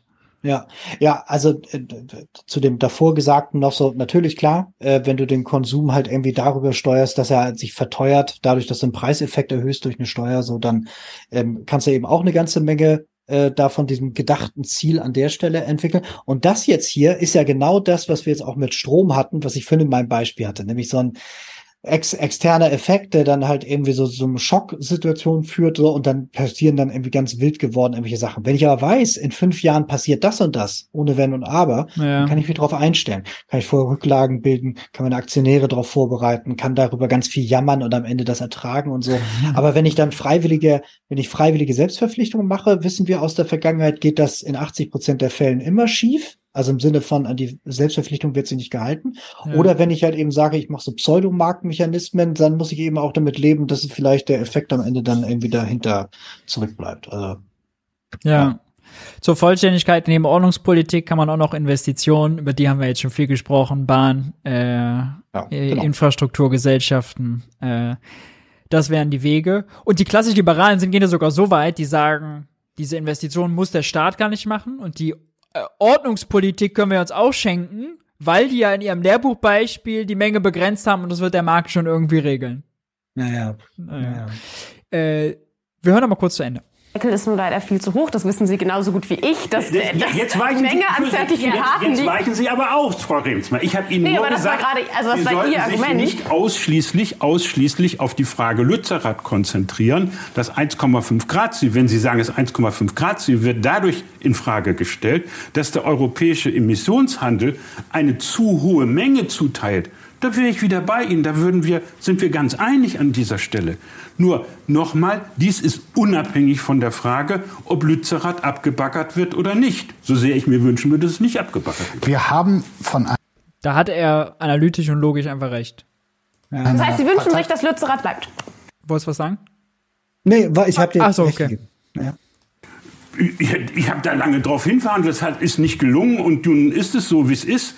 Aber äh, unterm Strich sage ich nochmal, die 1,5 Grad Frage entscheidet sich nicht in Lützerath. Sie Aber in Lützerath entscheidet sich an der sich Menge der CO2-Zertifikate, die es in Europa gibt. Wenn man Lützerath nicht abbaggern würde, würden diese CO2-Zertifikate gegebenenfalls genutzt werden für Kohle aus Venezuela, ich, aus Südafrika oder sonst wo. Wenn wir gerade wenn wir das ist das Argument, was dann die, was dann die Ordoliberalen äh, bringen würden. Dann, wir können uns Ordnungspolitik sparen, weil lass doch lieber einfach darüber regeln. Ja, das ist genau das. Und das ist natürlich auch irre beruhigend.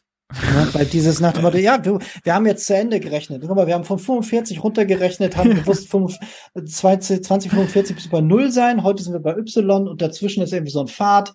So, und das Cap schmilzt dann weg und alles wird. so, da, da, ich kann mich wieder hinlegen. Ich kann es weitermachen, weil solange noch nichts verboten ist, kann ich. So, und das ist halt, ähm, ist halt crazy, ne? Dieses, das ist eine Wette.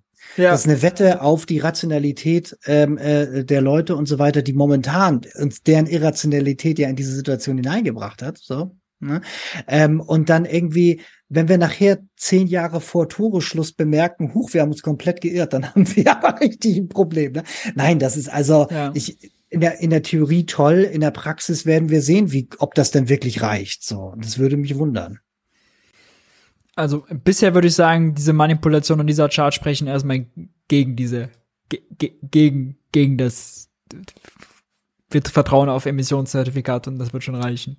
Ja wir da vorankommen wollen beim Klimaschutz, wenn wir das betonen, wo wir auch äh, gemeinsame Ziele, Anliegen haben und Linda Teuteberg kommt jetzt und sie macht eigentlich, also davor muss man sagen, wir haben das jetzt geskippt, spricht sie am liebsten darüber, dass Kompromisse eingehalten werden, dass, dass, dass man in Deutschland sich an Regeln oder Kompromisse hält, dass sie die Demokratie in Gefahr sieht.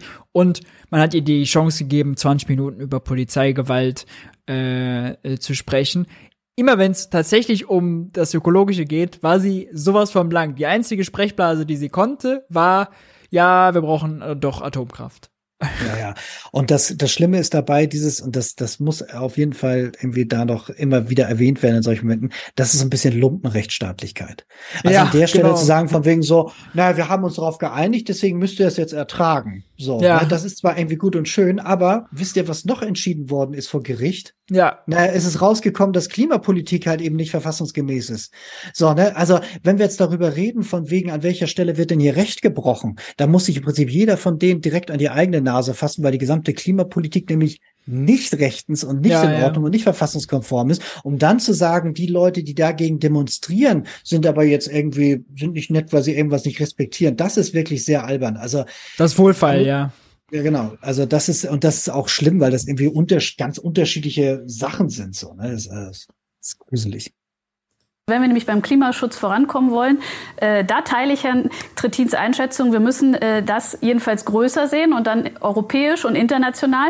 Und damit wir da vorankommen, übrigens auch die Mittel haben zu investieren, um klimaneutral zu produzieren und äh, sowohl wirtschaftlich stark zu bleiben als auch Klimaziele zu erreichen, dafür müssen wir jetzt eben auch mal eine Zeit überbrücken. Und das äh, braucht auch Respekt vor den Entscheidungen, die da getroffen wurden. Meiner Meinung nach sind noch weitere zu treffen in nächster Zeit, weil das wird nicht ausreichen. Mhm. Aber wir müssen auch Deswegen Versorgungssicherheit jetzt herstellen und ja. gleichzeitig dafür sorgen, dass wir in diesem Zertifikatehandel auf eine marktwirtschaftliche Art und Weise ähm, CO2 zunehmend einsparen. Aber dafür brauchen wir Investitionen. Dafür müssen wir auch wirtschaftliche Stärke haben.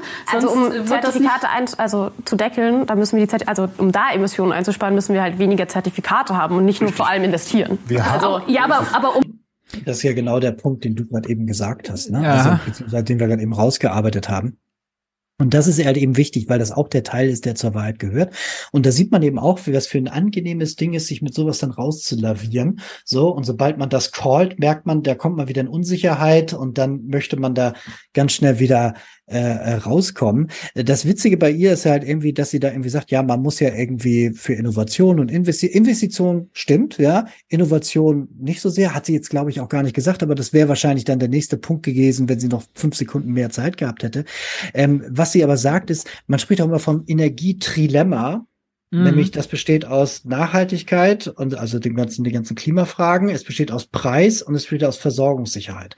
Und am Ende ist Versorgungssicherheit eigentlich immer im Kontext von Preis zu sehen. So, ne? Also Versorgungssicherheit ja. irgendwie, es wäre schon gut, wenn ich was habe, aber eigentlich hätte ich gern lieber mehr, weil je mehr Kapazität ich habe, desto niedriger der Preis. So könnte man vielleicht, wenn wir jetzt ganz am Anfang nochmal zurückscrollen, nochmal überlegen, warum wir Überkapazitäten haben.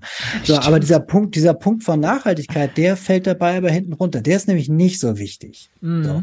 Und wenn wir jetzt aber merken, dass der eine Teil ganz überbordend wichtig ist, dann kommen nämlich die anderen wieder in Bewegung. Solange ich aber das immer nur sehe in Richtung Versorgungssicherheit und die anderen Teile des Trilemmas ausblende, komme ich zu ganz anderen Entscheidungen. Ja. Wenn man es aber zusammendenkt, dann ist vollkommen klar, wo man hin muss.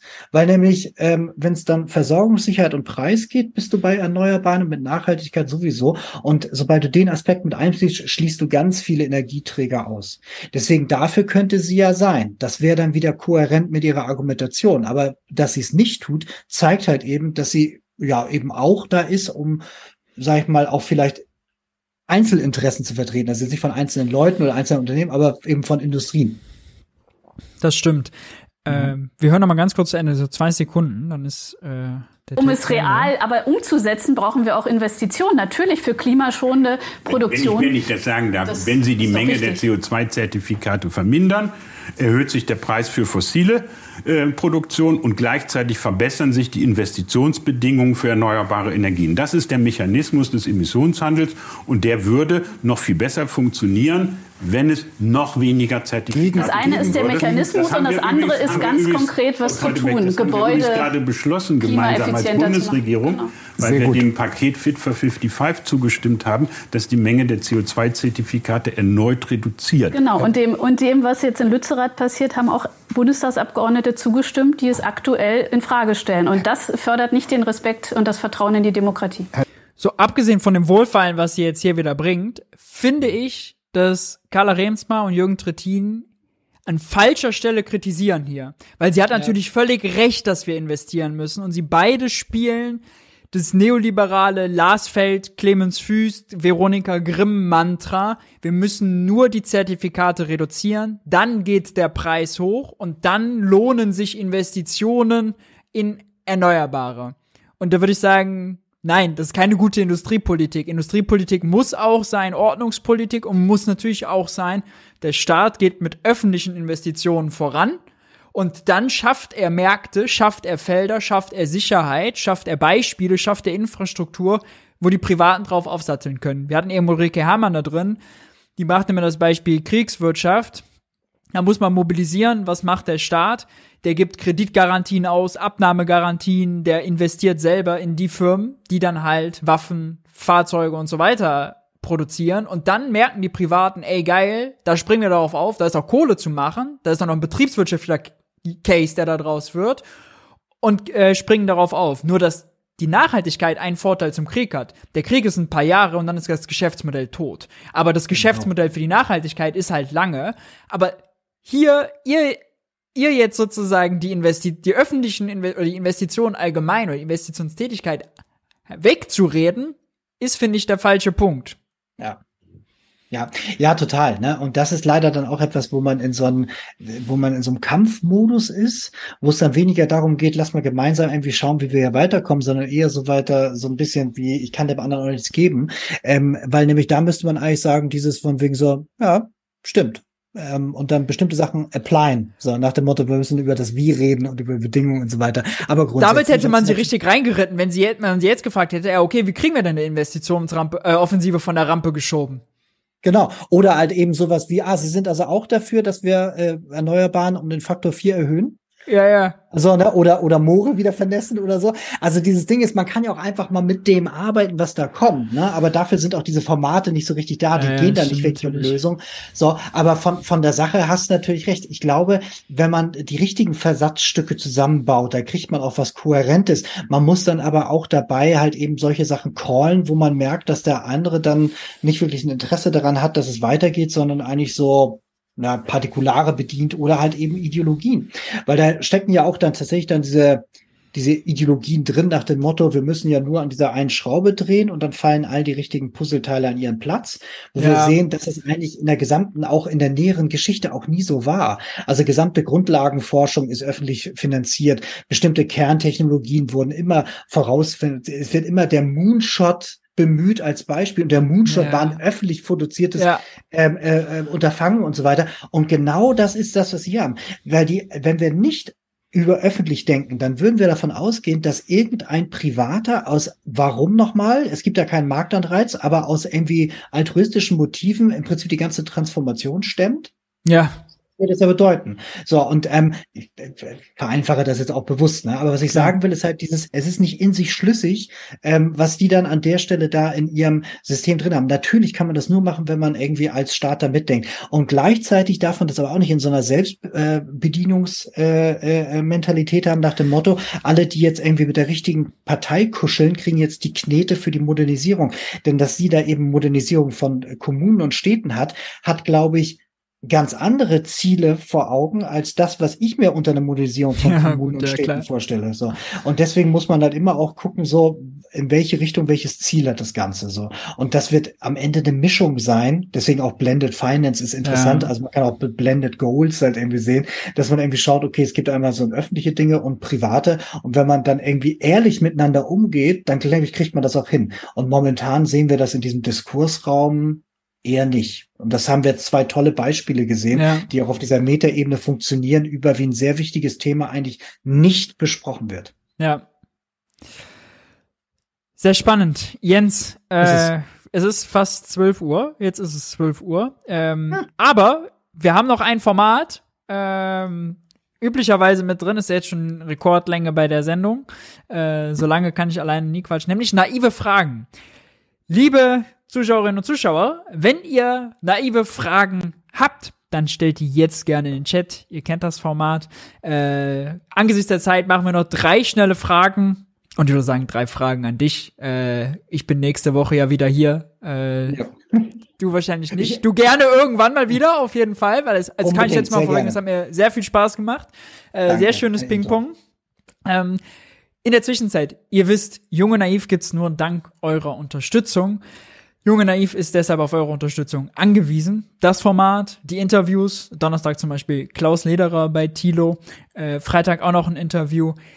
Wie ihr Junge Jung und Naiv unterstützen könnt, seht ihr jetzt eingeblendet oder unten in der Videobeschreibung. Und bei Beiträgen ab 20 Euro werdet ihr namentlich verewigt im Abspann des entsprechenden Videos.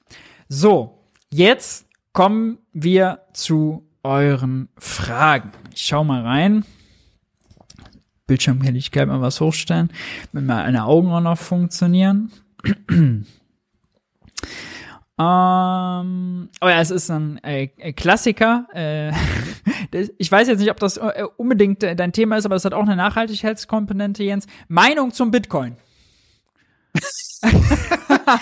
Ähm, äh, ja, ja, ich habe eine Meinung. Und zwar dieses so, also wenn da, wenn da Leute miteinander irgendwie so Wetten eingehen wollen und so weiter, ist das ja irgendwie alles gut und schön. Also ich glaube, man, da, da kommt dann auch irgendwie so, so ein angelesenes Fachwissen über Finanzströme mit halt Begeisterung und irgendwie Internet, Medienökonomie und irgendwie so Social Media Magie zusammen, um am Ende eine Art von, ja, also einige nennen das dann Ponzi-Scheme oder so weiter so. Also es ist halt, ist halt irgendwie alles irgendwie schräg. Ich habe natürlich diese ganzen Sachen mitbekommen. 2013 habe ich in einem anderen Unternehmen gearbeitet und da hat einer damals irgendwie ein Bitcoin irgendwie gekauft und gesagt, das geht voll ab. Und dann ging das ja eher so so ja, runter so und dann einmal ganz hoch und dann runter und als er dann irgendwie mal auf 8000 war, habe ich mich an den Typen erinnert. So und habe gedacht, so, das klappt ja gar nicht und dann wurde ich angesprochen von einem Kollegen Bitcoin, meine Meinung, ich so ach Quatsch, das wird nichts und dann war wieder so ein Tal da. So und dann war es wieder ganz am Arsch und habe ich gedacht so ja, siehst du, der Typ von damals, so der guckt jetzt in die Röhre. Und dann war das ja irgendwie letztes Jahr dann nee, letztes Jahr Nee, voll, also 2001, genau, Ende 2000, äh, 2021 war das dann irgendwie so bei über 60.000. Da habe ich mir gedacht, so, okay, komplett irre. Ja. So, und ähm, also von daher, ähm, dieser, dieser ganze Öko, also dieser ganze Umweltenergieanteil, der steht in keinem Verhältnis von dem, was da passiert. Und die dahinterliegende Technologie ist halt eben auch etwas, was irgendwie zu zwei Drittel Hype und zu einem Drittel halt irgendwie Sinn macht und so weiter. Also ich habe insgesamt eine Meinung davon, wo ich mir denke, es passt in unsere Zeit und als Spielerei interessant, aber ernst zu nehmen, ist das eigentlich, ich habe jetzt noch nichts gesehen, wo ich sage, so, das ist was für die Zukunft. Ja, also äh, der Strombedarf ähm, ist ja riesig, ähm, teilweise so groß äh, wie kleinere Länder, wie ich glaube die Schweiz und Österreich zusammen an Energie verbrauchen. Ja. Klein in Anführungszeichen. Also ja und dann nur für dann diese Spielerei, ne? Genau. Genau, also dafür, dass auf der einen Seite ein Zähler hochgeht, auf der anderen Seite Zähler runter und dann dieses von wegen der Starter keine Kontrolle und so weiter. Alter, what the fuck? Also wenn das jetzt mal wirklich irgendwie relevant wäre, dann wird das entweder abgestellt oder es wird dann irgendwie eine andere sich vermachten. Ne? Also das ist irgendwie und dann weiß man ja auch, die, die es zuerst originated haben, sind dann die, die es jetzt schon akkumuliert haben und so weiter. Also die ja. Machtstrukturen sind ja trotzdem drin. Also es, das ist einfach sehr viel auch so Selbstbetrug und so weiter. Und ähm, ja, also es ist halt, glaube ich, da lohnt sich halt einschlägige Formate zu schauen, die einem das dann so ein bisschen äh, irgendwie nochmal aufdröseln. Ja, das stimmt. Das könnte Sinn machen. Äh, nächste Frage, zweite Frage. Äh, hätte RWE nach 2030 ohne den aktuellen Deal noch rentabel Kohle verstromen können mit dem CO2-Preis? Also ich glaube, rentabel Kohle verstromen gehört ja immer so ein bisschen damit zusammen, habe ich die Infrastruktur und habe ich einen günstigen Brennstoff. Ähm, bei RWE hast du halt eben viele Anlagen, die schon größtenteils dann irgendwie außer Ersatzinvestitionen mhm. dann irgendwie abgestrieben sind. Das, also, das ist dann irgendwie sehr lukrativ. Und wenn du auf der anderen Seite den, den, den, ganzen, den ganzen Kram aus der Erde buddeln kannst, weil es dir selber gehört oder weil du es sehr günstig einkaufen kannst, ist das alles irgendwie schon wahrscheinlich in so einer Rechnung ganz gut drin. Was verteuert das dann? Verteuern tut das dann eben halt eben alles, was dann eben also mit Zertifikatehandel, also hier Emissionshandel, ja. dann irgendwie da noch draufkommt und so weiter und wie effektiv der ist, haben wir ja gerade eben gehört. Das heißt, wie das 2030 wäre. Oh, ich könnte mir schon vorstellen, äh, dass dann immer doch das möglich wäre. So, mhm. und das mhm. hat mir auch, weil äh, der Ausstieg ist ja gegenwärtig, wenn ich das noch richtig vor Augen habe, ja in NRW aber nicht in Sachsen, Sachsen-Anhalt, Thüringen oder ne, also es gibt und Saarland. Es gibt dann noch andere äh, Landesteile, wo das dann immer noch weiterläuft. Ähm, ich glaube, dieses, da steht ja vielleicht auch ein bisschen dahinter die Frage, was ist denn so der die Idee gewesen von RWE? Und ein Teil von RWE ist, da hat ja die Führung auch vor ein paar Jahren gewechselt, dieses, naja, wir möchten, wir wissen schon, dass wir hier die Bösen sind. So, also von den 70, äh, von den 100 Unternehmen, die für 70 Prozent der CO2-Emissionen verantwortlich sind weltweit, mhm. gehören wir dazu. Das ist eine schwere Bürde. Und äh, da weiß man, muss das machen. Und da hat man ja gesagt, wir wollen jetzt 50 Milliarden investieren in Erneuerbare, was ziemlich cool ist. Ähm, aber wo macht man das? Das macht man natürlich interessanterweise fast nicht. Also hier natürlich auch so ein bisschen, aber den Löwenanteil macht man im Ausland. Ausland, ja, ja. Und das muss man sich mal, und warum denn wohl? Jetzt kann man sich mal überlegen, warum hier das Klima so gut ist. Das heißt also, man geht davon aus, dass man hier noch länger verstromen kann und so weiter. Ähm, also da sieht man dann eben auch, was so Rahmenbedingungen dann irgendwie dann da schaffen können. Also das heißt, die, die Frage dieses, könnte man das, hätten die das damals mit dem aktuellen oder auch zukünftigen, ich glaube, die können auch über den Kohleausstieg hinaus das immer noch gut für Strom, es sei denn, der Emissionshandel regelt das oder eine andere ordnungspolitische Maßnahme.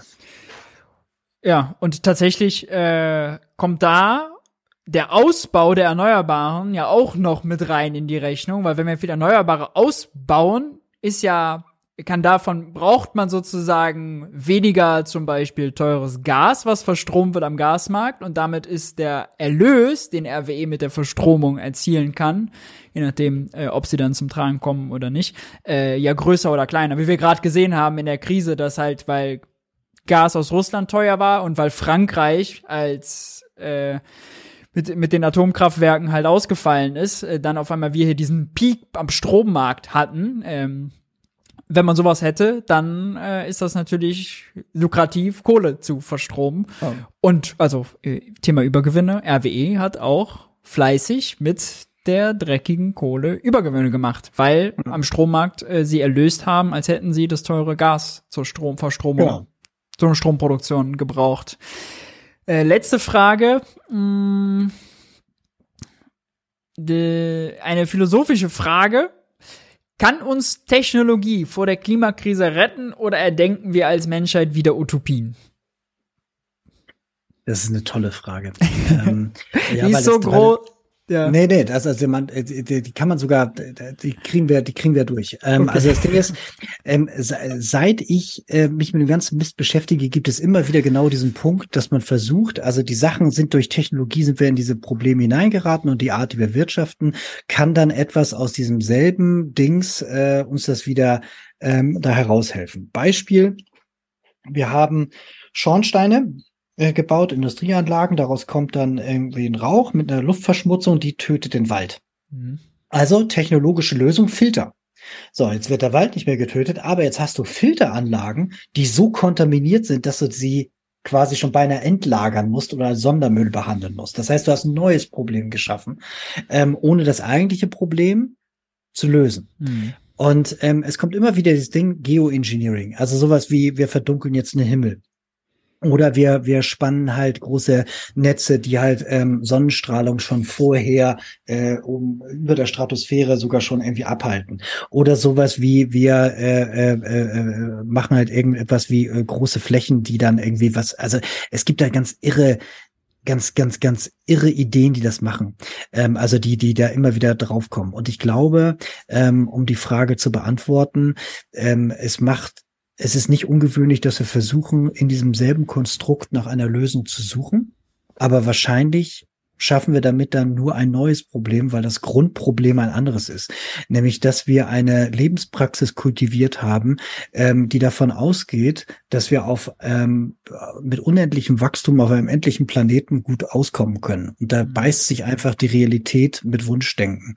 Ähm, ich glaube, wir müssen uns darüber im Klaren werden, dass wir ein neues Naturgefühl brauchen. So, da wird's dann jetzt philosophisch und dann irgendwie mehr im Eingang mit Biosphäre, mit unseren Mitgeschöpfen und mit dem, was der Planet tatsächlich hat dann arbeiten. Und das bedeutet zum Beispiel sowas wie geschlossene Kreisläufe.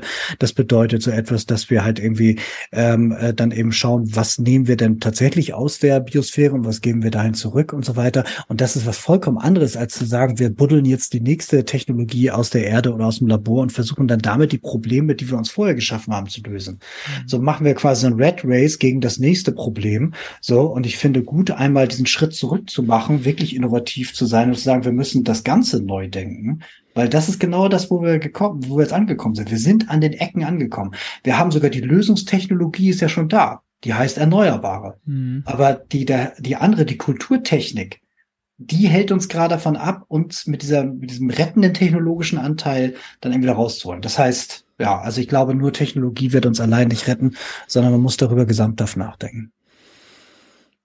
Sehr interessant. Ich danke dir.